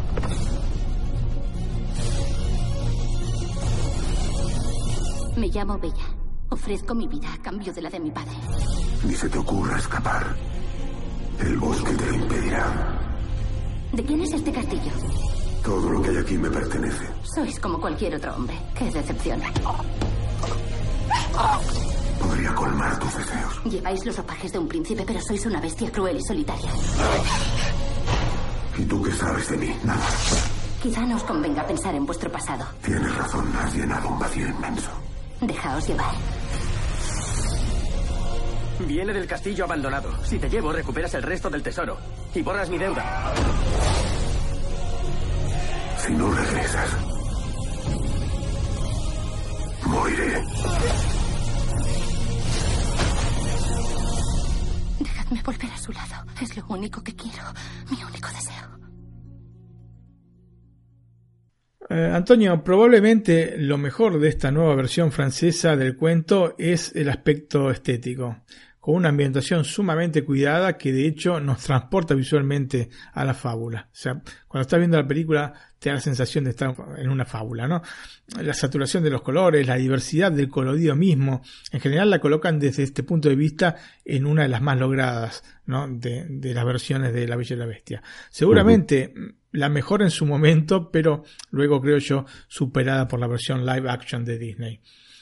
Um, luego, Antonio, esta La Belle la Bête termina hundiéndose en las contradicciones como los barcos con mercancías del padre de Bella que están tan bien animados al inicio de la película, ¿no? Eh, la película se hunde en estas contradicciones. Y estos elementos contradictorios están dados por una inclinación, además declarada por los mismos creadores, por seguir fielmente la historia original de Madame de Villeneuve. El problema es que, a pesar de un inicio que se ciñe al de cuento de hadas, la historia comienza a tomar vuelo propio y termina alejándose tanto o más que las versiones disneyanas de las que pretende diferenciarse. Justamente promocionaron la película como diciendo, miren, nosotros nos vamos a ceñir al libro, vamos a hacer una versión fiel al libro, pero eh, al libro, o al cuento mejor dicho, pero claro, después cuando ves la película, realmente tiene poquito, los primeros minutos solamente tienen relación con el cuento. Entonces eh, pierde un poco de sentido de la película, ¿no es cierto? Entra una Sí. contradicción de las tantas que tiene. Em, por ejemplo, los motivos por los cuales la bestia se convierte en tal son tan diversos a los de la fábula que cuesta creer que se haya afirmado que era una obra fiel al original literario. No se comprende por cuál razón corrieron, por ejemplo, la historia al periodo napoleónico, por lo que no se adapta al del siglo XVIII, este, que es la versión de Madame de Beaumont, ni tampoco al siglo XVII según se deduce del cuento de Madame de Villeneuve. La pusieron en el siglo XIX. Ok, inicio del siglo XIX, pero ¿por qué motivo? Seguramente tenés que generarte todo el vestuario, ¿no es cierto? Eh, pero las contradicciones no se detienen allí, con una mezcla en las tramas que no dejan claro si se trata de una versión para adultos o para niños. Por ejemplo, la caricaturización de los perros Beagle este, en la película no se adapta de ninguna manera al resto de los elementos del film. ¿no? Tienes unos perros ahí, super CGI, super CGI, ¿eh? unos ojos tipo lemur. y yo le digo a mi esposa, pero estos parecen perros Beagle, ¿no? Porque aparte, eh, bueno, este, mm, la bestia, ¿no? O el príncipe, antes de ser convertido en bestia, le gustaba cazar, entonces se iba con sus perros Beagle. Eh, pero yo digo, ¿y esto? que tiene que, o sea, es un elemento fantástico, pero es un elemento fantástico, digamos, versión para niños, entonces no se comprende bien con otros elementos que tiene este, la película que son más para adultos, no se entiende este tipo de contradicciones. O sea, hacer la película para uno o para otro, pero de seguro no es una película para la familia. ¿Entendés? porque va, por, digamos, hace picos en un sentido y en otro. ¿No? Tenés picos serios y tenés picos eh, muy infantiles, entonces no se, no se llega a comprender.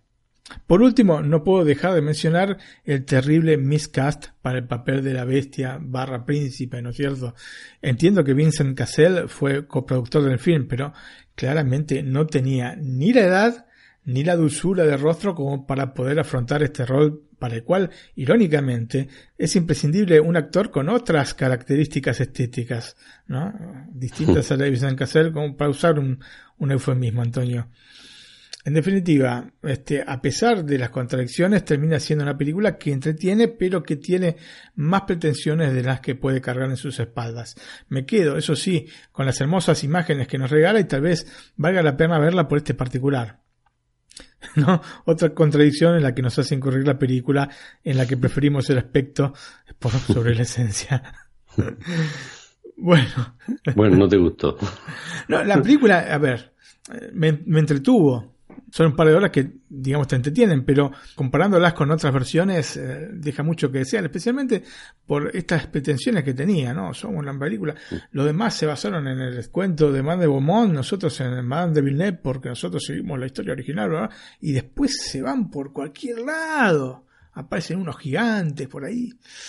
En fin, Antonio, no me, no me terminó de convencer este, este tema. Después, si no hubiesen afrontado la cosa de esa manera, pues sí, bueno, es una versión de, diferente, cuento diferente y tiene estas características. Pero aparte, realmente lo, lo que, porque más allá de esto que vos decís, bueno, está fue una manera de promocionarse. Lo que realmente no se comprende son estas contradicciones que tiene con respecto a si dirigirla para un público adulto o para un público infantil. Y bueno, entonces estás un poco que no entendés, no entendés este que, que es lo que quisieron hacer aquí. Comprendo. Bueno, pasamos a los datos técnicos. La película se estrenó el 12 de febrero de 2014 en Francia, el 14 de marzo en España, el 23 de enero de 2015 en México, el 12 de febrero en Perú, el 26 en Chile, el 9 de abril en Argentina, el 24 en Venezuela, el 13 de agosto en Uruguay y el 10 de octubre de 2016 en Puerto Rico. Tiene una duración de 112 minutos, el formato de pantalla es 235.1, el sonido es DTS HD Master Audio 5.1 canales, partió de un presupuesto de 33 millones de dólares y recaudó más de 44 millones de dólares a nivel global, así que no fue para nada. Cubrieron pérdida. Eh, Cubrieron los gastos, ¿no? Sí, sí, digamos que justito, justito, porque si tenemos que este, sumar promociones y etcétera, que nunca se incluyen dentro del presupuesto de la película, entonces, este, haber estado ahí, con lo justo. Sus protagonistas son Vincent Cassel como la bestia y el príncipe, Lia Sidou eh, como Bella, André Dussolier como el mercader, Eduardo Noriega como Perducas, Miriam Charliens como Astrid, Audrey Lamy como Anne y Sarah Girardot como Clotilde. Y la película está dirigida por eh, Christophe Gans. Um, la película está disponible en México en iTunes en alquiler a 25 pesos mexicanos y a la venta a 49 pesos mexicanos. En España está disponible en alquiler en Rakuten TV a 2,99 euros y en iTunes a 3,99 euros. En ambos casos en HD. ¿eh? Mientras uh -huh. que a la venta se encuentra en Rakuten TV a 9,90 euros y en iTunes a 13,90 euros. Siempre, por supuesto, en HD. Uh -huh. De los actores solo conozco a Eduardo Noriega. ¿Lo conoces? Bueno, lo conozco porque lo he visto en alguna serie de por aquí cuando comenzaba en España. Sí, bueno, aquí es el villano. Sí. Los otros no me suenan. A Vincent Cassel quizás, ¿no? Uh, sí, Vincent Cassel es bastante conocido. Bueno, generalmente hace papeles uh -huh. antipáticos, ¿no? Y, pero más que nada yo lo conozco porque es el, o ha sido, mejor dicho, el esposo de Mónica Bellucci. Mm, ajá, entonces sí. Uh, por varios años fueron, este, estuvieron casados. Muy bien, Martín. Pues llegamos a la Bella la Bestia de 2017, la última versión, ¿no? Así es, Antonio. A mí me gustó, la he visto recientemente y me gustó. Sí, sí. A mí me, me gustó mucho la película, sí, sí. Bueno, escuchemos el tráiler si querés. Sí. Mi querida Bella, estás tan adelantada a tu tiempo. Este es un pueblo pequeño. Tú eres la cosa más hermosa que conozco. No, nadie te merece. Y también de pequeñas miras. Pero pequeño además quiere decir seguro.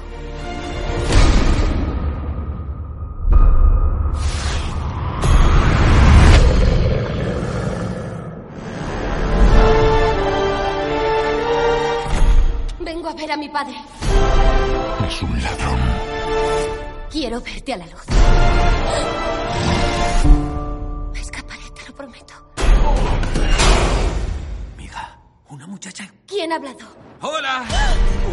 ¿Puedes hablar? Por supuesto que habla. Es lo único que hace. No sabe lo encantada que estoy de conocerla. ¿Le hago un truquito? ¿Y cuando caiga el último pétalo? El amo será una bestia eternamente. Y nos convertiremos en antigüedades. ¿Qué le has hecho? Nada. ¡Fuera! ¡Vete!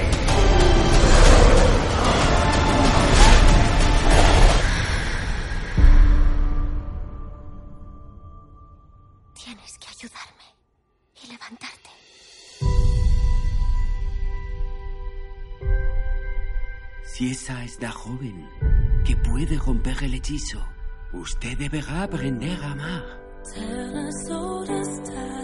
¿Has leído todos estos libros? No, algunos están en griego.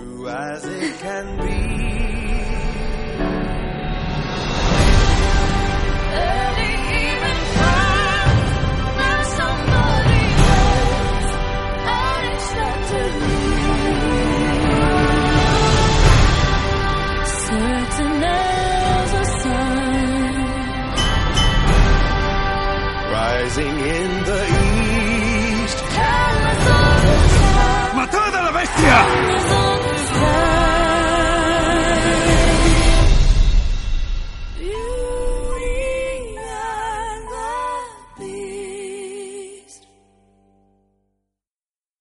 Bueno, aparte de Disney, ¿no?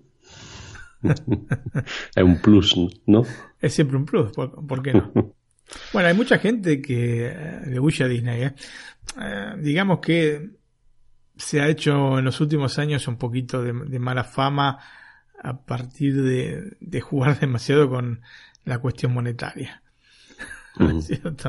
Porque una cosa es Disney hasta, yo creo que hasta la 70 y pico, ¿no? No, no, hasta creo que está el fin de la, de la edad dorada, de la segunda edad dorada. Y este, y otra cosa es el Disney actual, que es muy, muy, muy monetaria la cosa. No es que no lo fuera antes, pero por lo menos, como te decía, cuidaban No mucho tanto, todas ¿no? la- las cuestiones este, artísticas. Ahora tenés un- una mezcla, ¿no es cierto? Aparte, nunca caen simpáticas las empresas que empiezan a, digamos, a comprar otras empresas y a ¿viste? fagocitar todo lo que tiene alrededor de manera de generar una especie de monopolio. Aglutinar el mercado, ¿no? Exactamente, ¿no? La compra que hicieron de Fox seguramente no ha caído simpática en la mayor parte de las personas que aman este ambiente, porque lógicamente es un estudio menos, ¿no? Porque tendrá su independencia, pero siempre están bajo las directivas de la misma Disney. Así que bueno, así están las cosas. Bueno, te iba a preguntar, mm, yo que he visto las dos de Disney, las dos últimas, Sí. el único que cambian es que una es en dibujo y otra es animada, ¿no? Porque prácticamente los diálogos y la película es mm, idéntica, ¿no? Efectivamente, eso es uno de los problemas que tiene para mí la película, que es em, tomar hasta toma por toma, ¿no es cierto? Escenas de la película. Me llamó la atención eso Después mucho, sí, sí. Ti- Tienen eh, algunas modificaciones. Yo justamente en el comentario voy a mencionar algunas, algunas que eh, me gustaron, ¿no es cierto? Porque me, me cierran algunas cosas que quedaban eh, con signo de pregunta en la película original y acá de alguna manera las este, colman este, estas dudas. Te dan Em, respuesta. Efectivamente. Y bueno, eh, Antonio, a inicios del 2017 llegó la nueva versión de Disney eh, que forma parte de esta serie de producciones basadas en clásicos de la compañía y que con el correr de los años cada vez se va ampliando más. Sin ir más lejos, este año se van a estrenar tres películas de esta serie, ¿no? Que como te dije anteriormente, una es Dumbo, que se va a estrenar en, en poquitos días, en marzo, otra es Aladdin, que se va a estrenar en mayo, y la última eh, que se va a estrenar este año es El Rey León, que se estrena en julio. No todas son, eh, atención, eh, de acción en vivo. La de Rey León es eh, de animación en 3D, o sea que es una remake, porque he visto el trailer de la película y la verdad las escenas están calcadas a la de la película animada del 94, pero bueno, este, en una versión 3D, ¿no? Seguramente va a ser espectacular para ver, especialmente en el cine. La película, ¿no? La Bella y la Bestia no retoma el argumento de la fábula original, sino que, bueno, repropone en algunos momentos, como acabamos de decir, inclusive toma a toma la versión de 1991. Si bien eh, el éxito de público del espectáculo de Broadway, que como vimos se estrenó en el 94, hizo pensar a los directivos de Disney en producir una versión live action en ese momento, tuvieron que pasar en realidad 20 años para que se comenzase a desarrollar el proyecto. De hecho, se estrenaron varias películas antes de que le tocase el turno a La Bella y la Bestia. Por ejemplo, Alicia en el País de las Maravillas en el 2010, Maléfica en el 2014, La Cenicienta en el 2015 y El Libro de la Selva en el 2016 vieron la luz antes que La Bella y la Bestia. Em, en un principio se había hecho cargo del proyecto un especialista en monstruos como Guillermo del Toro. Sin embargo, el director mexicano abandonó el proyecto en junio del año 2014 y sin perder tiempo la gente de Disney se puso en contacto con Bill Condon para que se hiciese cargo entonces de la película. Hubiese Una- estado bien lo de Guillermo del Toro. Oh, ¿no? sí, sí, me hubiese encantado verla. Esta, digamos, la elección de Bill Condon igualmente fue una elección interesante en vista de un currículum que incluía películas como, por ejemplo, Dioses y Monstruos, que es una película dramática del año 98, y otras películas bastante menos afortunadas, como por ejemplo las dos últimas entregas de la saga de Crepúsculo, ¿no es cierto? Así que tenía este tipo de variantes en su este, filmografía, Bill Condon. En el medio había también incursionado con el buen musical Dreamgirls en el año 2006. Es decir, que tenía la experiencia en los ítems que eran necesarios como para conseguir el trabajo y debo decir que lo hizo bien, ¿no? La película realmente me gustó, aunque con todo respeto y como bien dijiste anteriormente me hubiese gustado más ver qué tipo de escultura hacía este Guillermo del Toro con este, esta arcilla, ¿no es cierto? Sí, sí. Claro, bueno, si se lo permitían. Y yo creo que por ahí Antonio tal vez pase el motivo por el cual Del Toro abandonó de manera tan tempestiva un proyecto que para él era seguramente interesante. Más teniendo en cuenta que el mismo año, ¿no es cierto?, del estreno de, de La Bella y la Bestia, también se estrenó su propia versión de La Bella y la Bestia, ¿no? La de Del Toro, que- sería La Forma del Agua, ¿no? De Shape of Water, la película que ganó el año pasado el premio Oscar. Así que tiene que haber habido algo, algo por el estilo, ¿no? Un este, requisito que le ha pedido la compañía que no quería este, llevar adelante del toro. Bueno, volviendo a la película, en la génesis del proyecto, Disney estaba interesada en crear una versión menos vinculada con la original que lo que en definitiva terminó siendo, ¿no? De hecho, la idea era orientar el proyecto hacia una película como Blancanieves y la leyenda del cazador. No sé si tuviste oportunidad de verla, Antonio. No, esa no la he visto. Snow White and the Huntsman, una película del año 2012 producida por la Universal, que es poco más que mediocre, ¿no? Pero Pero bueno, que te iba a preguntar que si era recomendable para mi hija, ya me está diciendo que no. no, no creo nada. No.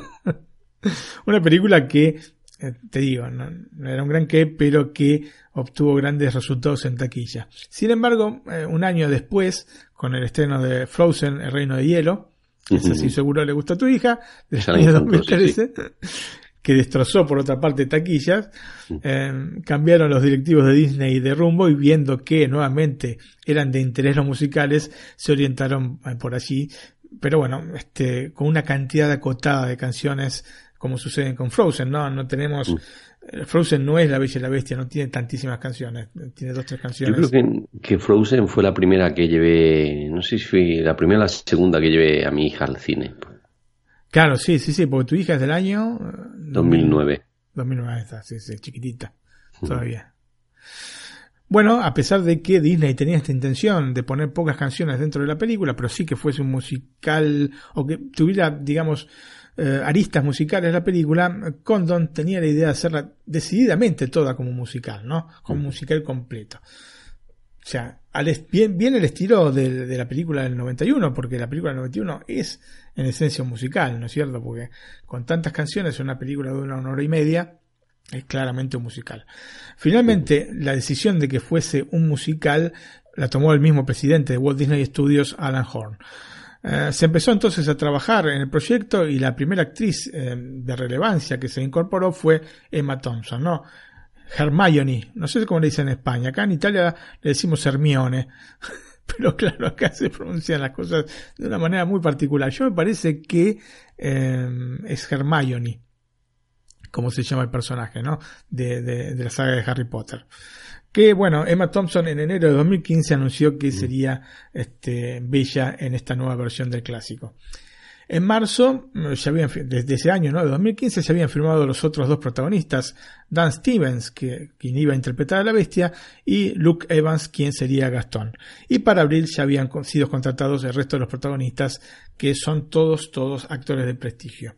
Uh, la película comenzó a rodarse entonces en los estudios Shepperton de, en Surrey, en Inglaterra, el 18 de mayo del 2015 y finalizó este, de filmarse el 21 de agosto de ese mismo año. Seguramente mm, la tarea más difícil se la llevó Dan Stevens, quien tuvo que realizar la mayor parte de su papel de bestia con un traje gris de pies a cabeza, Antonio, muy voluminoso, aparte, ¿no? Puesto así como una especie de relleno que tenía, con numerosos sensores de captura de movimiento y unos zancos para hacerlo más alto. De hecho, aparte, evidentemente esto requirió que Emma Watson este, también tuviese que meterse mucho en su papel para este, no distraerse con un tipo vestido de gris, ¿no? con una mallita toda gris apretada al cuerpo y puntitos blancos ¿no en distintos puntos del cuerpo. Bueno, luego obviamente eh, en postproducción se quitaba ese traje y se ponía el cuerpo de la bestia en CGI. La captura de los movimientos del rostro, por otra parte, se realizó por separado, obviamente también en CGI. En lo que respecta a la música, Alan Menken compuso tres nuevas canciones para la película, pero que no forman parte del musical de Broadway. Entonces, eh, las demás canciones nuevas son exclusivas de la película. O sea, no hay canciones de Broadway que integren este, la banda sonora de La Bella y la Bestia. Y si querés, vemos eh, las tres canciones nuevas. Solo, son las tres nos va a decir, ¿no? Sí, sí, efectivamente. Por las otras ya las dije antes, Antonio. ¿eh? Una de ellas es Días de Sol, ¿no? Efectivamente, Days in the Sun es una canción que compuso Alan Menken en el 2007 cuando eh, la idea de la película live action había surgido. Bueno, después había quedado este, metida en un cajón, pero en ese momento se estaba hablando por los corredores de los Disney Studios de volver a traer eh, la historia de la Bella y la Bestia en una versión este, de live action. Así que bueno, eh, había estado entonces Alan Menken en Londres para el estreno de Sister Act, del cual había compuesto la música, y se juntó con Tim Rice, con el cual escribieron dos canciones. Una de estas era eh, Days of the Sun, ¿no? Este, Días de Sol, que es una canción nostálgica cuando los personajes encantados piensan en cómo extrañan sus vidas como seres humanos, ¿no? Bill Condon pensó que era una posibilidad estupenda como para establecer las respectivas historias de fondo de estos personajes. Y bueno, si querés la escuchamos en su versión en castellano. ¿eh? Perfecto.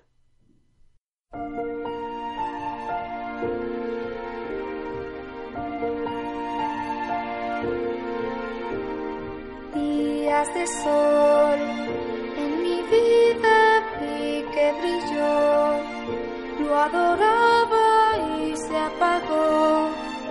Yo jamás te olvido.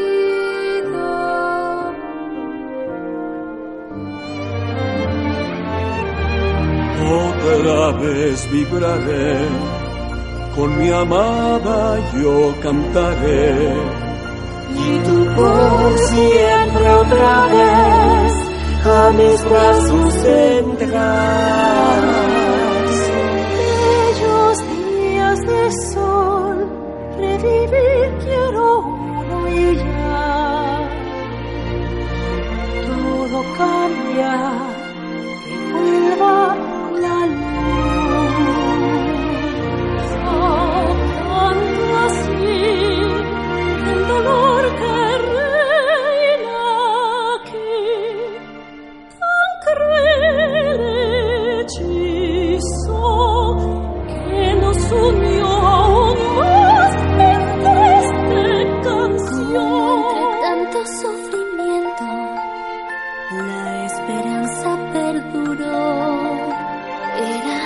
cándida segura.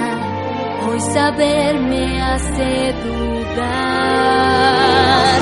No haya vuelta a mi infancia, la que mi padre bien cuidó.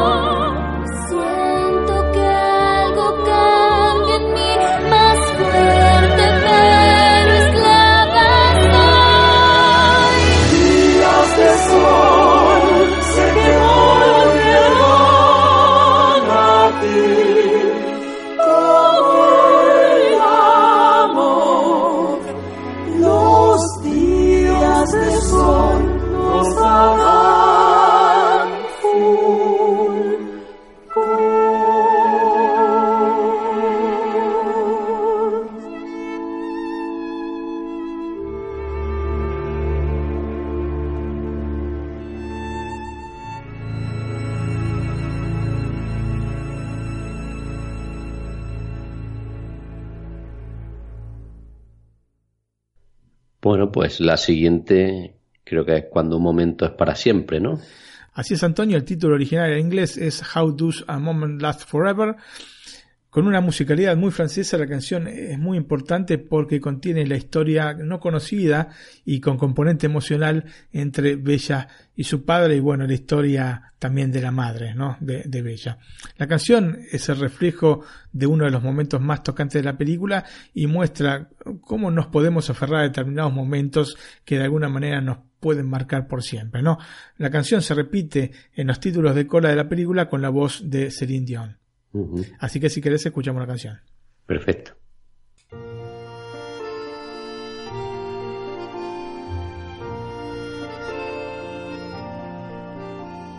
How does a moment last forever? How can a story never die? It is love we must hold on to. Never easy, but we try. Sometimes our happiness is captured. Somehow a time and place stand still. Love lives on inside our hearts and always will. Minutes turn to hours, days to years and gone. But when all else has been forgotten, still our song lives on. Maybe some moments weren't so perfect. Maybe some memories not so sweet. But we have to know some bad times or our lives are incomplete. Then when the shadows overtake us, just when we feel all hope is gone, we'll hear our song and know once more a love lives on.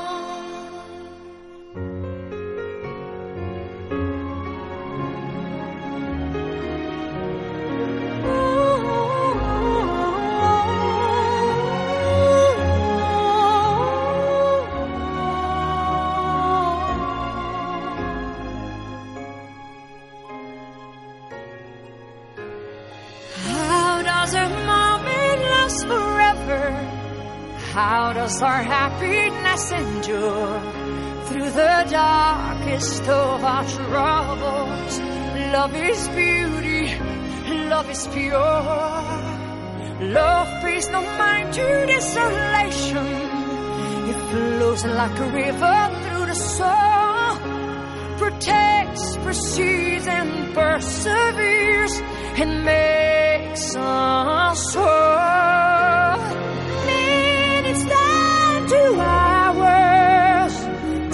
Two years that gone, but when all else has been forgotten, still our song lives on.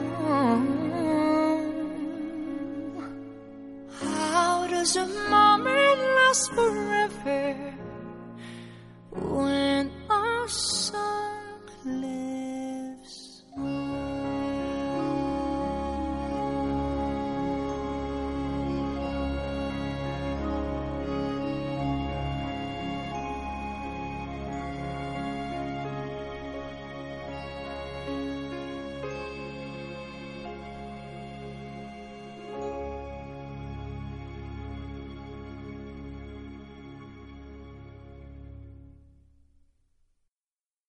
Bueno, Martín, pues nos queda la tercera, que es Esperándola sin más.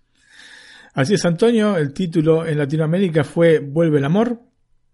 El título original Evermore. Y bueno, para la versión de 1991, una de las espinas que le quedó este, clavadas a Alan Menken y bueno, también al letrista Howard Ashman es no haber podido introducir una canción para la bestia. Pero bueno, tanto en la versión de Broadway como en esta de 2017 era casi esencial que fuese introducido un canal de expresión para el personaje, especialmente porque la bestia es el protagonista de la obra, ¿no? Y quien aprende de sus errores con una vida que ha cambiado radicalmente. Es para quien seguramente cambia más la vida, ¿no? Para la bestia dentro de esta obra. Y si querés escuchamos entonces el track Esperándola sin más. Perfecto.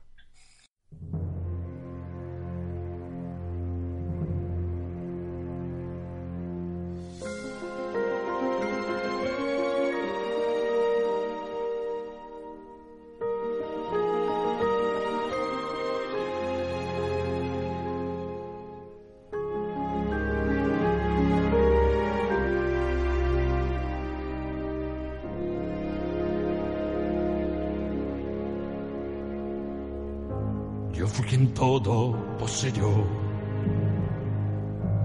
De mi destino fui guardián. Jamás necesité a nadie junto a mí y lo pagué al final. Jamás se aliviará el dolor. Cierro los ojos y allí está. Ella ha robado este triste corazón. No lo podré aguantar. Sé que no se irá ya nunca, aunque lejos ahora esté.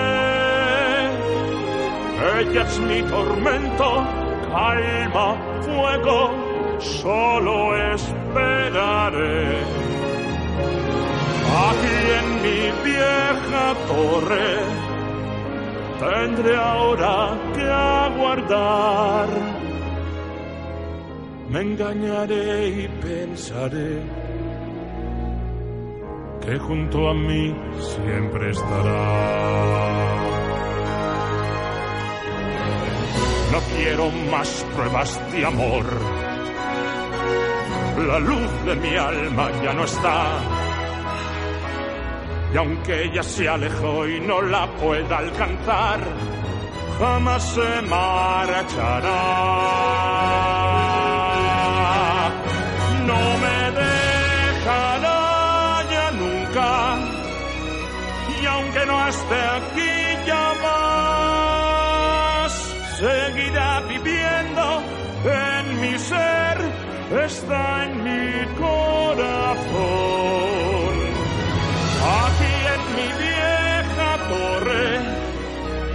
Tendré ahora que aguardar. Me engañaré y pensaré, y así las noches pasaré, soñando lo que pudo ser, esperándola sin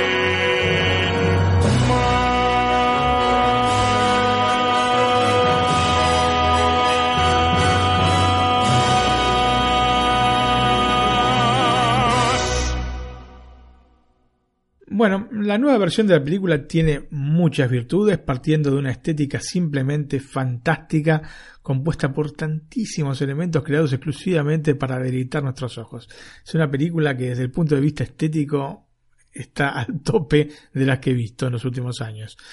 La icónica música hace en determinados momentos poner la piel de gallina, aunque para ser franco, eh, con las nuevas canciones no siento la- la- las mismas cosas, ¿no? Eh, no llegan de alguna manera al nivel mágico de las originales, no de las del 91. No sé si, si coincides, Antonio. Estoy de acuerdo contigo y cuando veas Mary Poppins me dirás por qué. Sí, bueno, la diferencia está en que las canciones de Mary Poppins originales fueron compuestas por los hermanos Sherman y las nuevas canciones no. En cambio, en el caso de La Bella y la Bestia sí fueron compuestas por Alan Menken. Y eh, obviamente no están, no tienen, eh, yo qué sé, le falta algo, algo de magia. Sí, sí, me gustan las canciones, eh, repito, me gustan las canciones, pero no, no sé, las 91 me gustan más. Obviamente, eh, una mayor duración de la película ha permitido explorar un poquito más en algunos personajes que en la versión animada están de paso, como por ejemplo Maurice, ¿no es cierto? Que aquí sí tiene toda una historia de trasfondo. Se ve que ha habido también un esfuerzo por cerrar determinadas cuestiones que en la película original, como te dije anteriormente, quedaban con un signo de interrogación y que ahora por fin se cierran. Y si querés te digo cuáles, por lo menos a mí me cerraron, eh, de las que fui notando y eh, quedé muy contento en este aspecto antes Sí, sí, de la sí. película.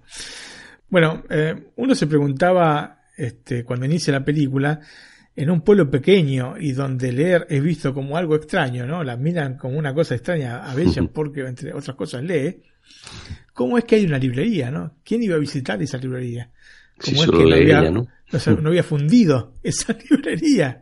¿Cómo es que no se había muerto de hambre el propietario de esa librería?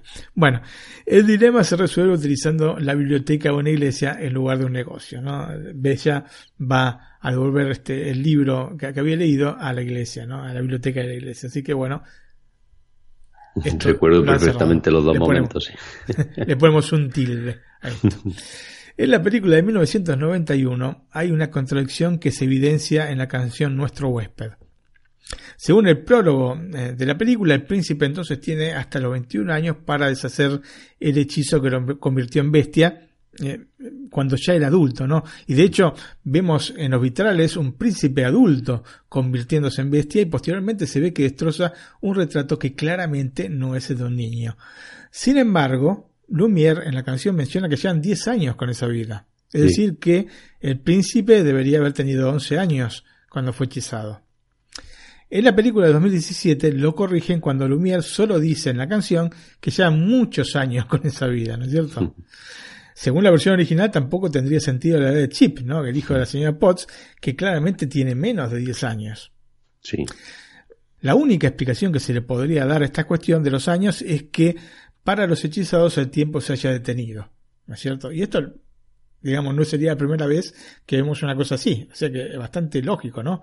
Pero claro, como esto es algo que no se menciona en la película ni en los cuentos cuando se mencionan otras cosas, es tan solo una hipótesis, ¿no es cierto? Lo que vemos en pantalla es esto, pasaron 10 años, todos en teoría crecieron y este, están estas cosas, ¿no? A menos que las tazas de té puedan tener hijos, creo que sería imposible que hubiese un niño de menos de 10 años, ¿no es cierto?, convertido en taza. Sí, difícil. Siempre. Mm, Otra cosa que la película de 2017 aclara es por qué los habitantes del pueblo no conocen a la bestia, ¿no? El hada les había borrado los recuerdos de todo lo relacionado con la bestia y el castillo. Claro, estando el castillo tan cerca del, este, del pueblo, ¿no? Donde viven, ¿cómo es posible que no conociesen ni conociesen la historia de la bestia? Bueno, es porque les habían hecho un lavado de cerebro. En la versión de 1991, Philippe, ¿no? el caballo de Maurice, ante el ataque de los lobos, huye, dejando atrás a morir, no le importa, y, pero sin haber tampoco visto el castillo. Pero luego sabe exactamente cómo encontrarlo cuando lleva a Bella, ¿no es cierto? O si, ¿cómo lo encontró si no, nunca lo había visto? La película de 2017, por otra parte, nos muestra cómo el caballo llega, de hecho, hasta el castillo y bueno, después vuelve o huye y, y puede llevar a Bella porque claro, ya lo conocía el lugar, el caballo. Por último, la bestia defiende a Bella al ser atacada por los lobos y queda desvanecido en la nieve.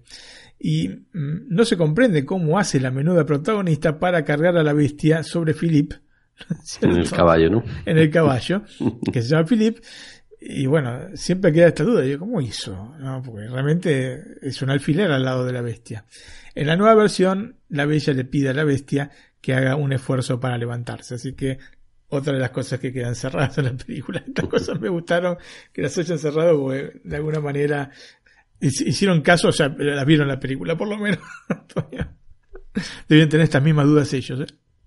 Ahora van a poder dormir de noche, seguro. Hay también algunos datos de color como el homenaje a la película de 1946 con los candelabros sostenidos por, por brazos fuera del castillo. Esto me encantó. ¿no? Cuando llega este, este, la gente del pueblo enardecida este, e intenta ingresar por la fuerza al castillo, eh, las, este, los candelabros que están fuera del castillo están sostenidos por estos brazos como en la película del 46 y este, un, un, toque excepcional. Aplauso, aplauso. Otro, ¿no? Es el nombre del pueblito que se llama Villeneuve. El, pueblo donde vive la bella se llama Villeneuve y esto no, no aparecía en la película del 91. Otro es el guiño a Harry Potter, ¿no? Que estuvo muy bien agregado cuando, siendo que, bueno, este, Emma Watson es este, una de las protagonistas de, de, la saga, cuando uno de los pueblerinos, como Neville Longbottom en Harry Potter y la piedra filosofal, le dice a Bella que el problema que tiene es que recuerda que perdió algo, pero a la vez no recuerda qué es lo que perdió. eh, así que me gustó ese toque porque, bueno, este, eh, todos relacionamos evidentemente a la actriz con, con, con, el personaje de Harry Potter, ¿no? De ella. Sí, sí. Así que me pareció bien que nos hicieran un guiño en ese sentido. Ahora, Antonio, un inesperado momento de polémica se produjo porque el personaje de LeFou en apariencia es gay. En teoría, eh, habían corrido voces de que esto lo habían hecho porque eh, querían hacerle un homenaje a Howard Ashman, el letrista de las canciones de La Bella y la Bestia. Pero eh, el mismo Alan Menken dijo que no, no tenía nada que ver. Era muy lindo como idea, pero en realidad no se les había ocurrido eso. Eh, lo cierto es que en ningún momento de la película se confirma eh, que em, Le Fuse a gay, aunque bueno, resulta más que evidente, ¿no? Que, que lo es. Esto provocó la ira entre aquellos que consideraban que un estudio como Disney no podía incluir estas temáticas en una película de este tipo. Y uno, bueno, se pregunta en qué mundo vive, quién Sobre, sobre todo en qué año, ¿no? Efectivamente, efectivamente. Digamos, no, o sea, no, no, se puede salir con este tipo de, de argumentación. No, me parece absurdo, absurdo.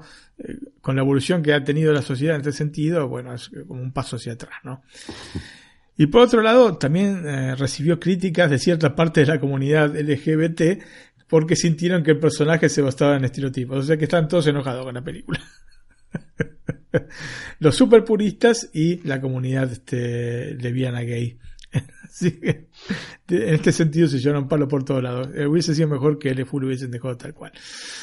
Para concluir, si bien la película me parece que es bastante redonda, le falta entonces ese toque de originalidad que tenía la primera, que es una verdadera obra maestra de cine de animación. Como te dije al inicio, este cuento tiene dos películas que son obras maestras. La Bella y la Bête de 1946 y La Bella y la Bestia de Disney, no, Beauty and the de Disney del año 1991. Tiene momentos, sí, la película que se acercan un pelito más al cuento original, como que la bella le pide al padre una rosa y que al arrancarla sea el motivo que enfurece a la bestia, que esto en la versión del 91 no está. Pero de todas formas las referencias al original se quedan solamente allí y el film no llega a elaborar su propio camino. Sí, están estas subtramas como la del padre, que es muy uh -huh. interesante, muy tocante, pero que a fin de cuentas, o las pequeñas subtramas de los personajes este, secundarios, ¿no? Pero a fin de cuentas no terminan de, de, de separarse del todo de la película original. Uh -huh. Seguramente copiar algunas escenas toma por toma no fue el camino más sabio para seguir porque lleva a la película a ser demasiado dependiente del factor nostálgico de la audiencia que espera impaciente esos momentos copy-paste, ¿no es cierto? Este, así que en ese sentido, me parece que hubiese sido mejor que hubiesen afrontado el argumento, aún eh, utilizando las canciones originales, pero em, de, distinta manera, de. Probablemente con una aproximación un poco menos autocomplaciente, el resultado hubiese sido mucho más creativo de lo que terminó siendo, pero aún así me gustó mucho la película. Eh, lógicamente, si hubiesen tomado otro camino, probablemente no hubiesen recaudado lo que recaudaron tampoco, ¿no es cierto? Y ahí volvemos un poco a este tema de Disney y el dinero que digamos ya no es tan simpática la empresa como lo era en antaño y obviamente este, las cosas han cambiado desde la época del tío Walt. Antonio, pasamos a los datos técnicos de la película. Se estrenó entonces el 23 de febrero de 2017 en el Reino Unido, el 16 de marzo en Colombia y en Uruguay también, el 17 en España y México y el 23 en Argentina. Tiene una duración de 129 minutos, el formato de pantalla es 239.1, o sea que bien este widescreen, el sonido es Dolby Atmos, partió de un presupuesto de 160 millones de dólares y recaudó más de 1.263 millones y medio de dólares a nivel global. Y estamos hablando nada más de la recaudación en los cines, no hablamos de la venta de Blu-ray, de DVD, etcétera, etcétera, etcétera, etcétera. Un espectáculo. ¿Con qué diferencia Especialmente con la para versión los francesa, Sí, bueno, mucha diferencia con la, con la versión francesa. Vos te acordás que dentro de la colección de películas en la que estaba el musical de 1987, la primera que había salido en el cine había recaudado 300.000. No era La Bella y la Bestia, pero hubiese recaudado más o menos lo mismo eh, esa versión de, de La Bella y la Bestia en el cine. 1.263 millones de dólares. Impactante el número. Bueno, pasamos a los protagonistas de la película. Son entonces Emma Watson como Bella, Dan Stevens como la Bestia y el Príncipe, Luke Evans como Gastón, Josh Gad como Le Fou, Kevin Klein como Maurice, Ewan McGregor como Lumière, Ian McKellen como Dindon y Emma Thompson como la señora Potts. Dirigida, entonces, como dije anteriormente, por Bill Condon. Así que vos fíjate qué elenco de super prestigio que tienen ahí, ¿eh? que se han echado ahí. Sí, sí.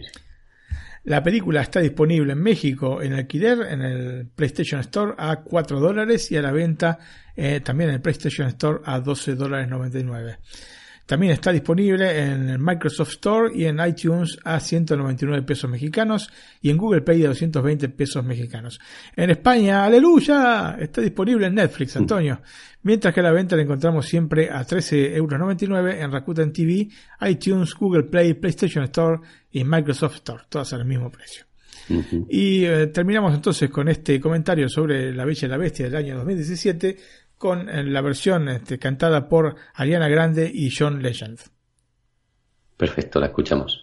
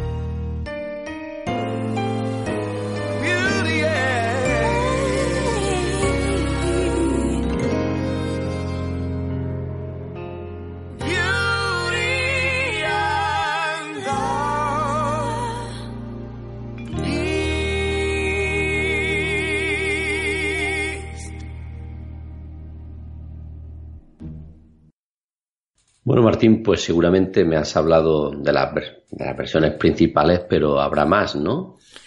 Antonio, hay muchas, muchas versiones de la película. Eh, acá mencionamos eh, solo algunas de las obras relacionadas con la historia, ¿no? Mm, las que sin lugar a dudas más han destacado, por lo menos las que más me gustaron a mí personalmente. Pero vamos a mencionar otras producciones relacionadas con el relato de Madame de Villeneuve y, y, bueno, de Madame de Beaumont en orden cronológico. Tenemos entonces a Beauty and the Beast del año 1912, además está decir que es una versión muda, protagonizada por Clio Ridgely. La Belle et la Bête del año 1919, también está en este caso muda, protagonizada por André Bill. Beauty and the Beast del año 1934, un corto animado de 7 minutos, parte de las archiconocidas Merry Melodies de la Warner Bros. Posteriormente, en el año 52, saldría la película La Flor Escarlata, un film de animación de 39 minutos de duración, dirigido por Lev Altamanov, un film que lo pueden encontrar mm, gratis en YouTube, si lo quieren ver, está hablado en ruso y eh, con subtítulos en inglés. Así que por lo menos tiene subtítulos pero bueno, la animación no es que me sea una cosa exaltante, ¿eh? especialmente para el año de la película que es 1952. Um, luego tenemos Beauty and the Beast, una película de 1962, un tremendo bodrio, un film dirigido por Edward Kahn y protagonizado por Joyce Taylor y Mark Damon, basado en la obra de Madame de Beaumont. Mm, sí, esto es mejor no verlo. Después tenemos um, la serie La Bella y la Bestia, que fue en onda por la CBS desde el año 87 a 1990. Esta sí la pueden ver. Una muy buena serie protagonizada por Linda Hamilton y Ron Perlman, ni más ni menos que Ron Perlman, Antonio. Está dirigida por Ron Coslow y contó con tres temporadas y 56 capítulos. Versión absolutamente para ver. Uh -huh. Tenemos Beauty and the Beast del año 76, film para la televisión producido por Hallmark Hall of Fame y protagonizado por George C. Scott y Trish Van Dever, eh, dirigido por Fielder Cook. Esta película lamentablemente no la vi, pero bueno, está George C. Scott que es muy buen actor, o era muy buen actor, mejor dicho. En el año 1992, La leyenda de la Bella y la Bestia, película animada que salió directamente en video, aprovechando la fama del film de Disney, ¿no? Estas típicas películas con dibujos este, de muy bajo calibre, ¿no es cierto?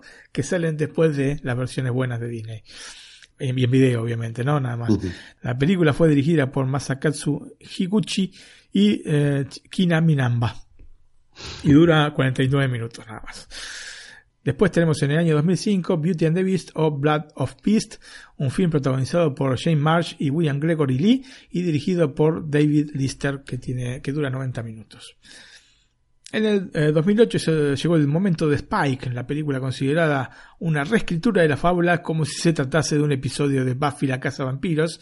Así que más o menos sabemos, sabemos lo que no podemos esperar de esta película, Antonio, ¿no? Una versión bastante sangrienta seguramente. Una película que no vi, no vi, no vi. Tenemos después eh, del año 2009 Beauty and the Beast, película australiana y protagonizada por Stella Warren y Víctor Parascos. El film fue publicado en video bajo el título Beauty and the Beast A Dark Tale, una este, película que tiene una duración de 90 minutos, Antonio. Año 2011, Beastly, una team movie de escasísimo contenido inspirado en la fábula, una película que te comenté cuando estábamos este, este, desarrollando este especial. Sí, me comentaste algo, sí. sí. Y que te, te, dije que era la peor película que había visto con esta temática. Y lo reafirmo, Antonio. Eh, Beastly 2011 no va, no va para nada. Una americanada, Antonio, una americanada. No tiene ningún sentido esta película. Tendrían que incendiar todas las copias de esta película. bueno, no es broma. Quizás a alguno le guste. A mí personalmente me pareció paupérrima. La película está protagonizada por Alex Petuffer, Vanessa Hutchins, Mary Kate Olsen, Neil Patrick Harris. Dios mío, Neil Patrick Harris había caído bajo, a pesar de que en ese momento todavía seguía este, grabando los episodios de Cómo conocí a tu madre, pero bueno, aquí hace de un ciego uno de los peores ciegos que he visto en pantalla, Antonio. Y por último, Lisa Gay Hamilton. Uh, tenemos después otra serie que se llama Beauty and the Beast del año 2012 al 2016 duró la serie protagonizada por Kristen Krug y eh, Shay Ryan. Contó con cuatro temporadas y 70 capítulos. Y por último, Little Miss Perfect, una película del año 2016 que es una digamos, adaptación particular donde la bella y la bestia son la misma persona, protagonizada por Carly Roberts y dirigida por Marley Roberts, una especie de el Dr. Jekyll y Mr. Hyde, ¿no es cierto? Versión La Bella y la Bestia. Así que bueno, estas son las otras películas que completan, películas o series que completan, digamos, todo el catálogo referido a esta historia para un par de semanas, un par de meses, mejor dicho. si se las quieren ver todas, después me mandan este el comprobante, por supuesto, de que las han visto y sus, este, sus comentarios. Especialmente de Beasley, me gustaría saber. Antonio, una de las cosas que siempre me ha fascinado de las películas de Disney es el esmero que ponen al buscar dobladores con timbre de voz parecidos. La Bella y la Bestia no podía ser entonces la excepción a esto. Y para cerrar este NAC especial, vamos a oír entonces la canción Nuestro huésped en 22 idiomas distintos. Y este es castellano, ¿eh? Muy bien, pues eh, le damos al play. ¿La escuchamos? Ma chère mademoiselle, it is with deepest pride and greatest pleasure that we welcome you tonight. And now, We invite you to relax. Let us pull up a chair as the dining room proudly presents your dinner. Nuestro usted. Venga el servicio a probar. Una servilleta así, sherry, yo hago lo demás. יש מנות ראשונות, ומבחר של אחרונות, ומובן שיש באמצע תבשילים טובים בשפע. דודו cante, tudo dança, afinal aqui a França, e a comida que é uma especialidade. Prenez donc le menu, et quand vous l'aurez lu, on fera la fête, ce sera chouette, maninette. Hurrah soufflé, torté, caramel, flambé, préparati et serviti comme un grand cabaret. Monazia, que la fa, qui n'a nos da. Sto di coma, sto трапези, то бехридус де пези. Станем петь, танцевать, можем фокус показать. И во всем отменный вкус, конечно, есть. Сами на те курас агете, 今宵はほらそんな悲しい顔しないで Que festin, que festin, que festin. 」ist ganz so deprimieren. Darf ein Diener nicht servieren. Er fühlt sich hohl, der Gäste wohl hat er im Sinn. Auf! Ah, the good old days, Erlinge Sieden. Hä? Eventyre Schlutt, der war in Gang. Ah, oh, toll wohl hab ich Roster, trotz und Penge wie hat Koster. Wie der Junge von und mit, ein Sammler da. Ja! Cały Boży dzień leżymy w zamku. Grubi i leniwi, lecz umiemy wciąż podziwi. Dein Gäst, dein Gäst, gudskelov, så bliver der fest. Glas med vin og postedin og vide du, det er bedst. Ao deitar desse chá, melhor bebida não há. Estão as chávenas no banho, eu já fervo, eu já venho. Jo, sted, og min sommermusik blad. Fra en med lørum cirka minst af rest. Is het zo naar je zin? Wil jij er suiker in? Kom erbij! Kom erbij! Kom erbij!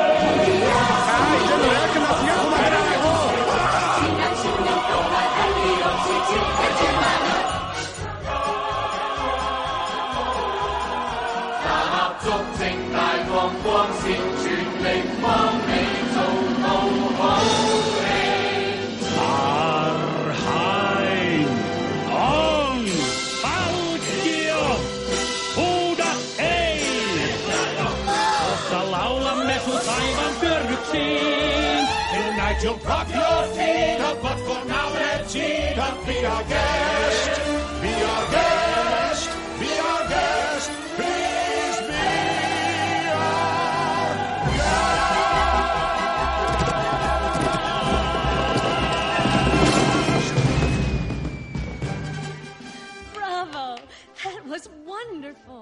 Y bueno, Antonio, así concluimos este recorrido enorme, largo, larguísimo, ¿no? Este, de 4.000 años, según la Universidad de Durham y la de Lisboa. ¿Es cierto? ¿Te acuerdas que al inicio te, te comenté que habían dicho que era una historia que venía desde hace 4.000 años? Más acá en el tiempo, digamos que desde 1740 a la actualidad. Y eh, bueno, espero que te haya gustado. espero que te haya incentivado para ver nuevamente las películas, eh, por lo menos las de Disney. Te recomendaría ver la de 1946 desde ya. Sí, sí, ya, ya te que está ahí en proyecto. Muy bien, sí, sabes que siempre puedes verla eh, en mi videoteca, Antonio. Sí, sí sé que, que tenemos ahí una biblioteca compartida, ambos. Así que le puedes dar una, una ojeadita. Sí, está hablada en francés y subtitulada. Se hace que para vos este, esto es bueno, no, más te gusta, me tengo que acostumbrar a esto también, ¿no? Pero me cuesta más trabajo, ¿no? no igualmente uno generalmente, digamos, eh, aunque los musicales, en inglés. Los musicales son menos difíciles en este aspecto, ¿no? Bueno, sí, sí. Pero los musicales en castellano están muy bien, así que en ese sentido los musicales sí, en castellano. Bueno, es la de, del año 87, que también es un musical, pero bueno, es un musical bastante mediocre.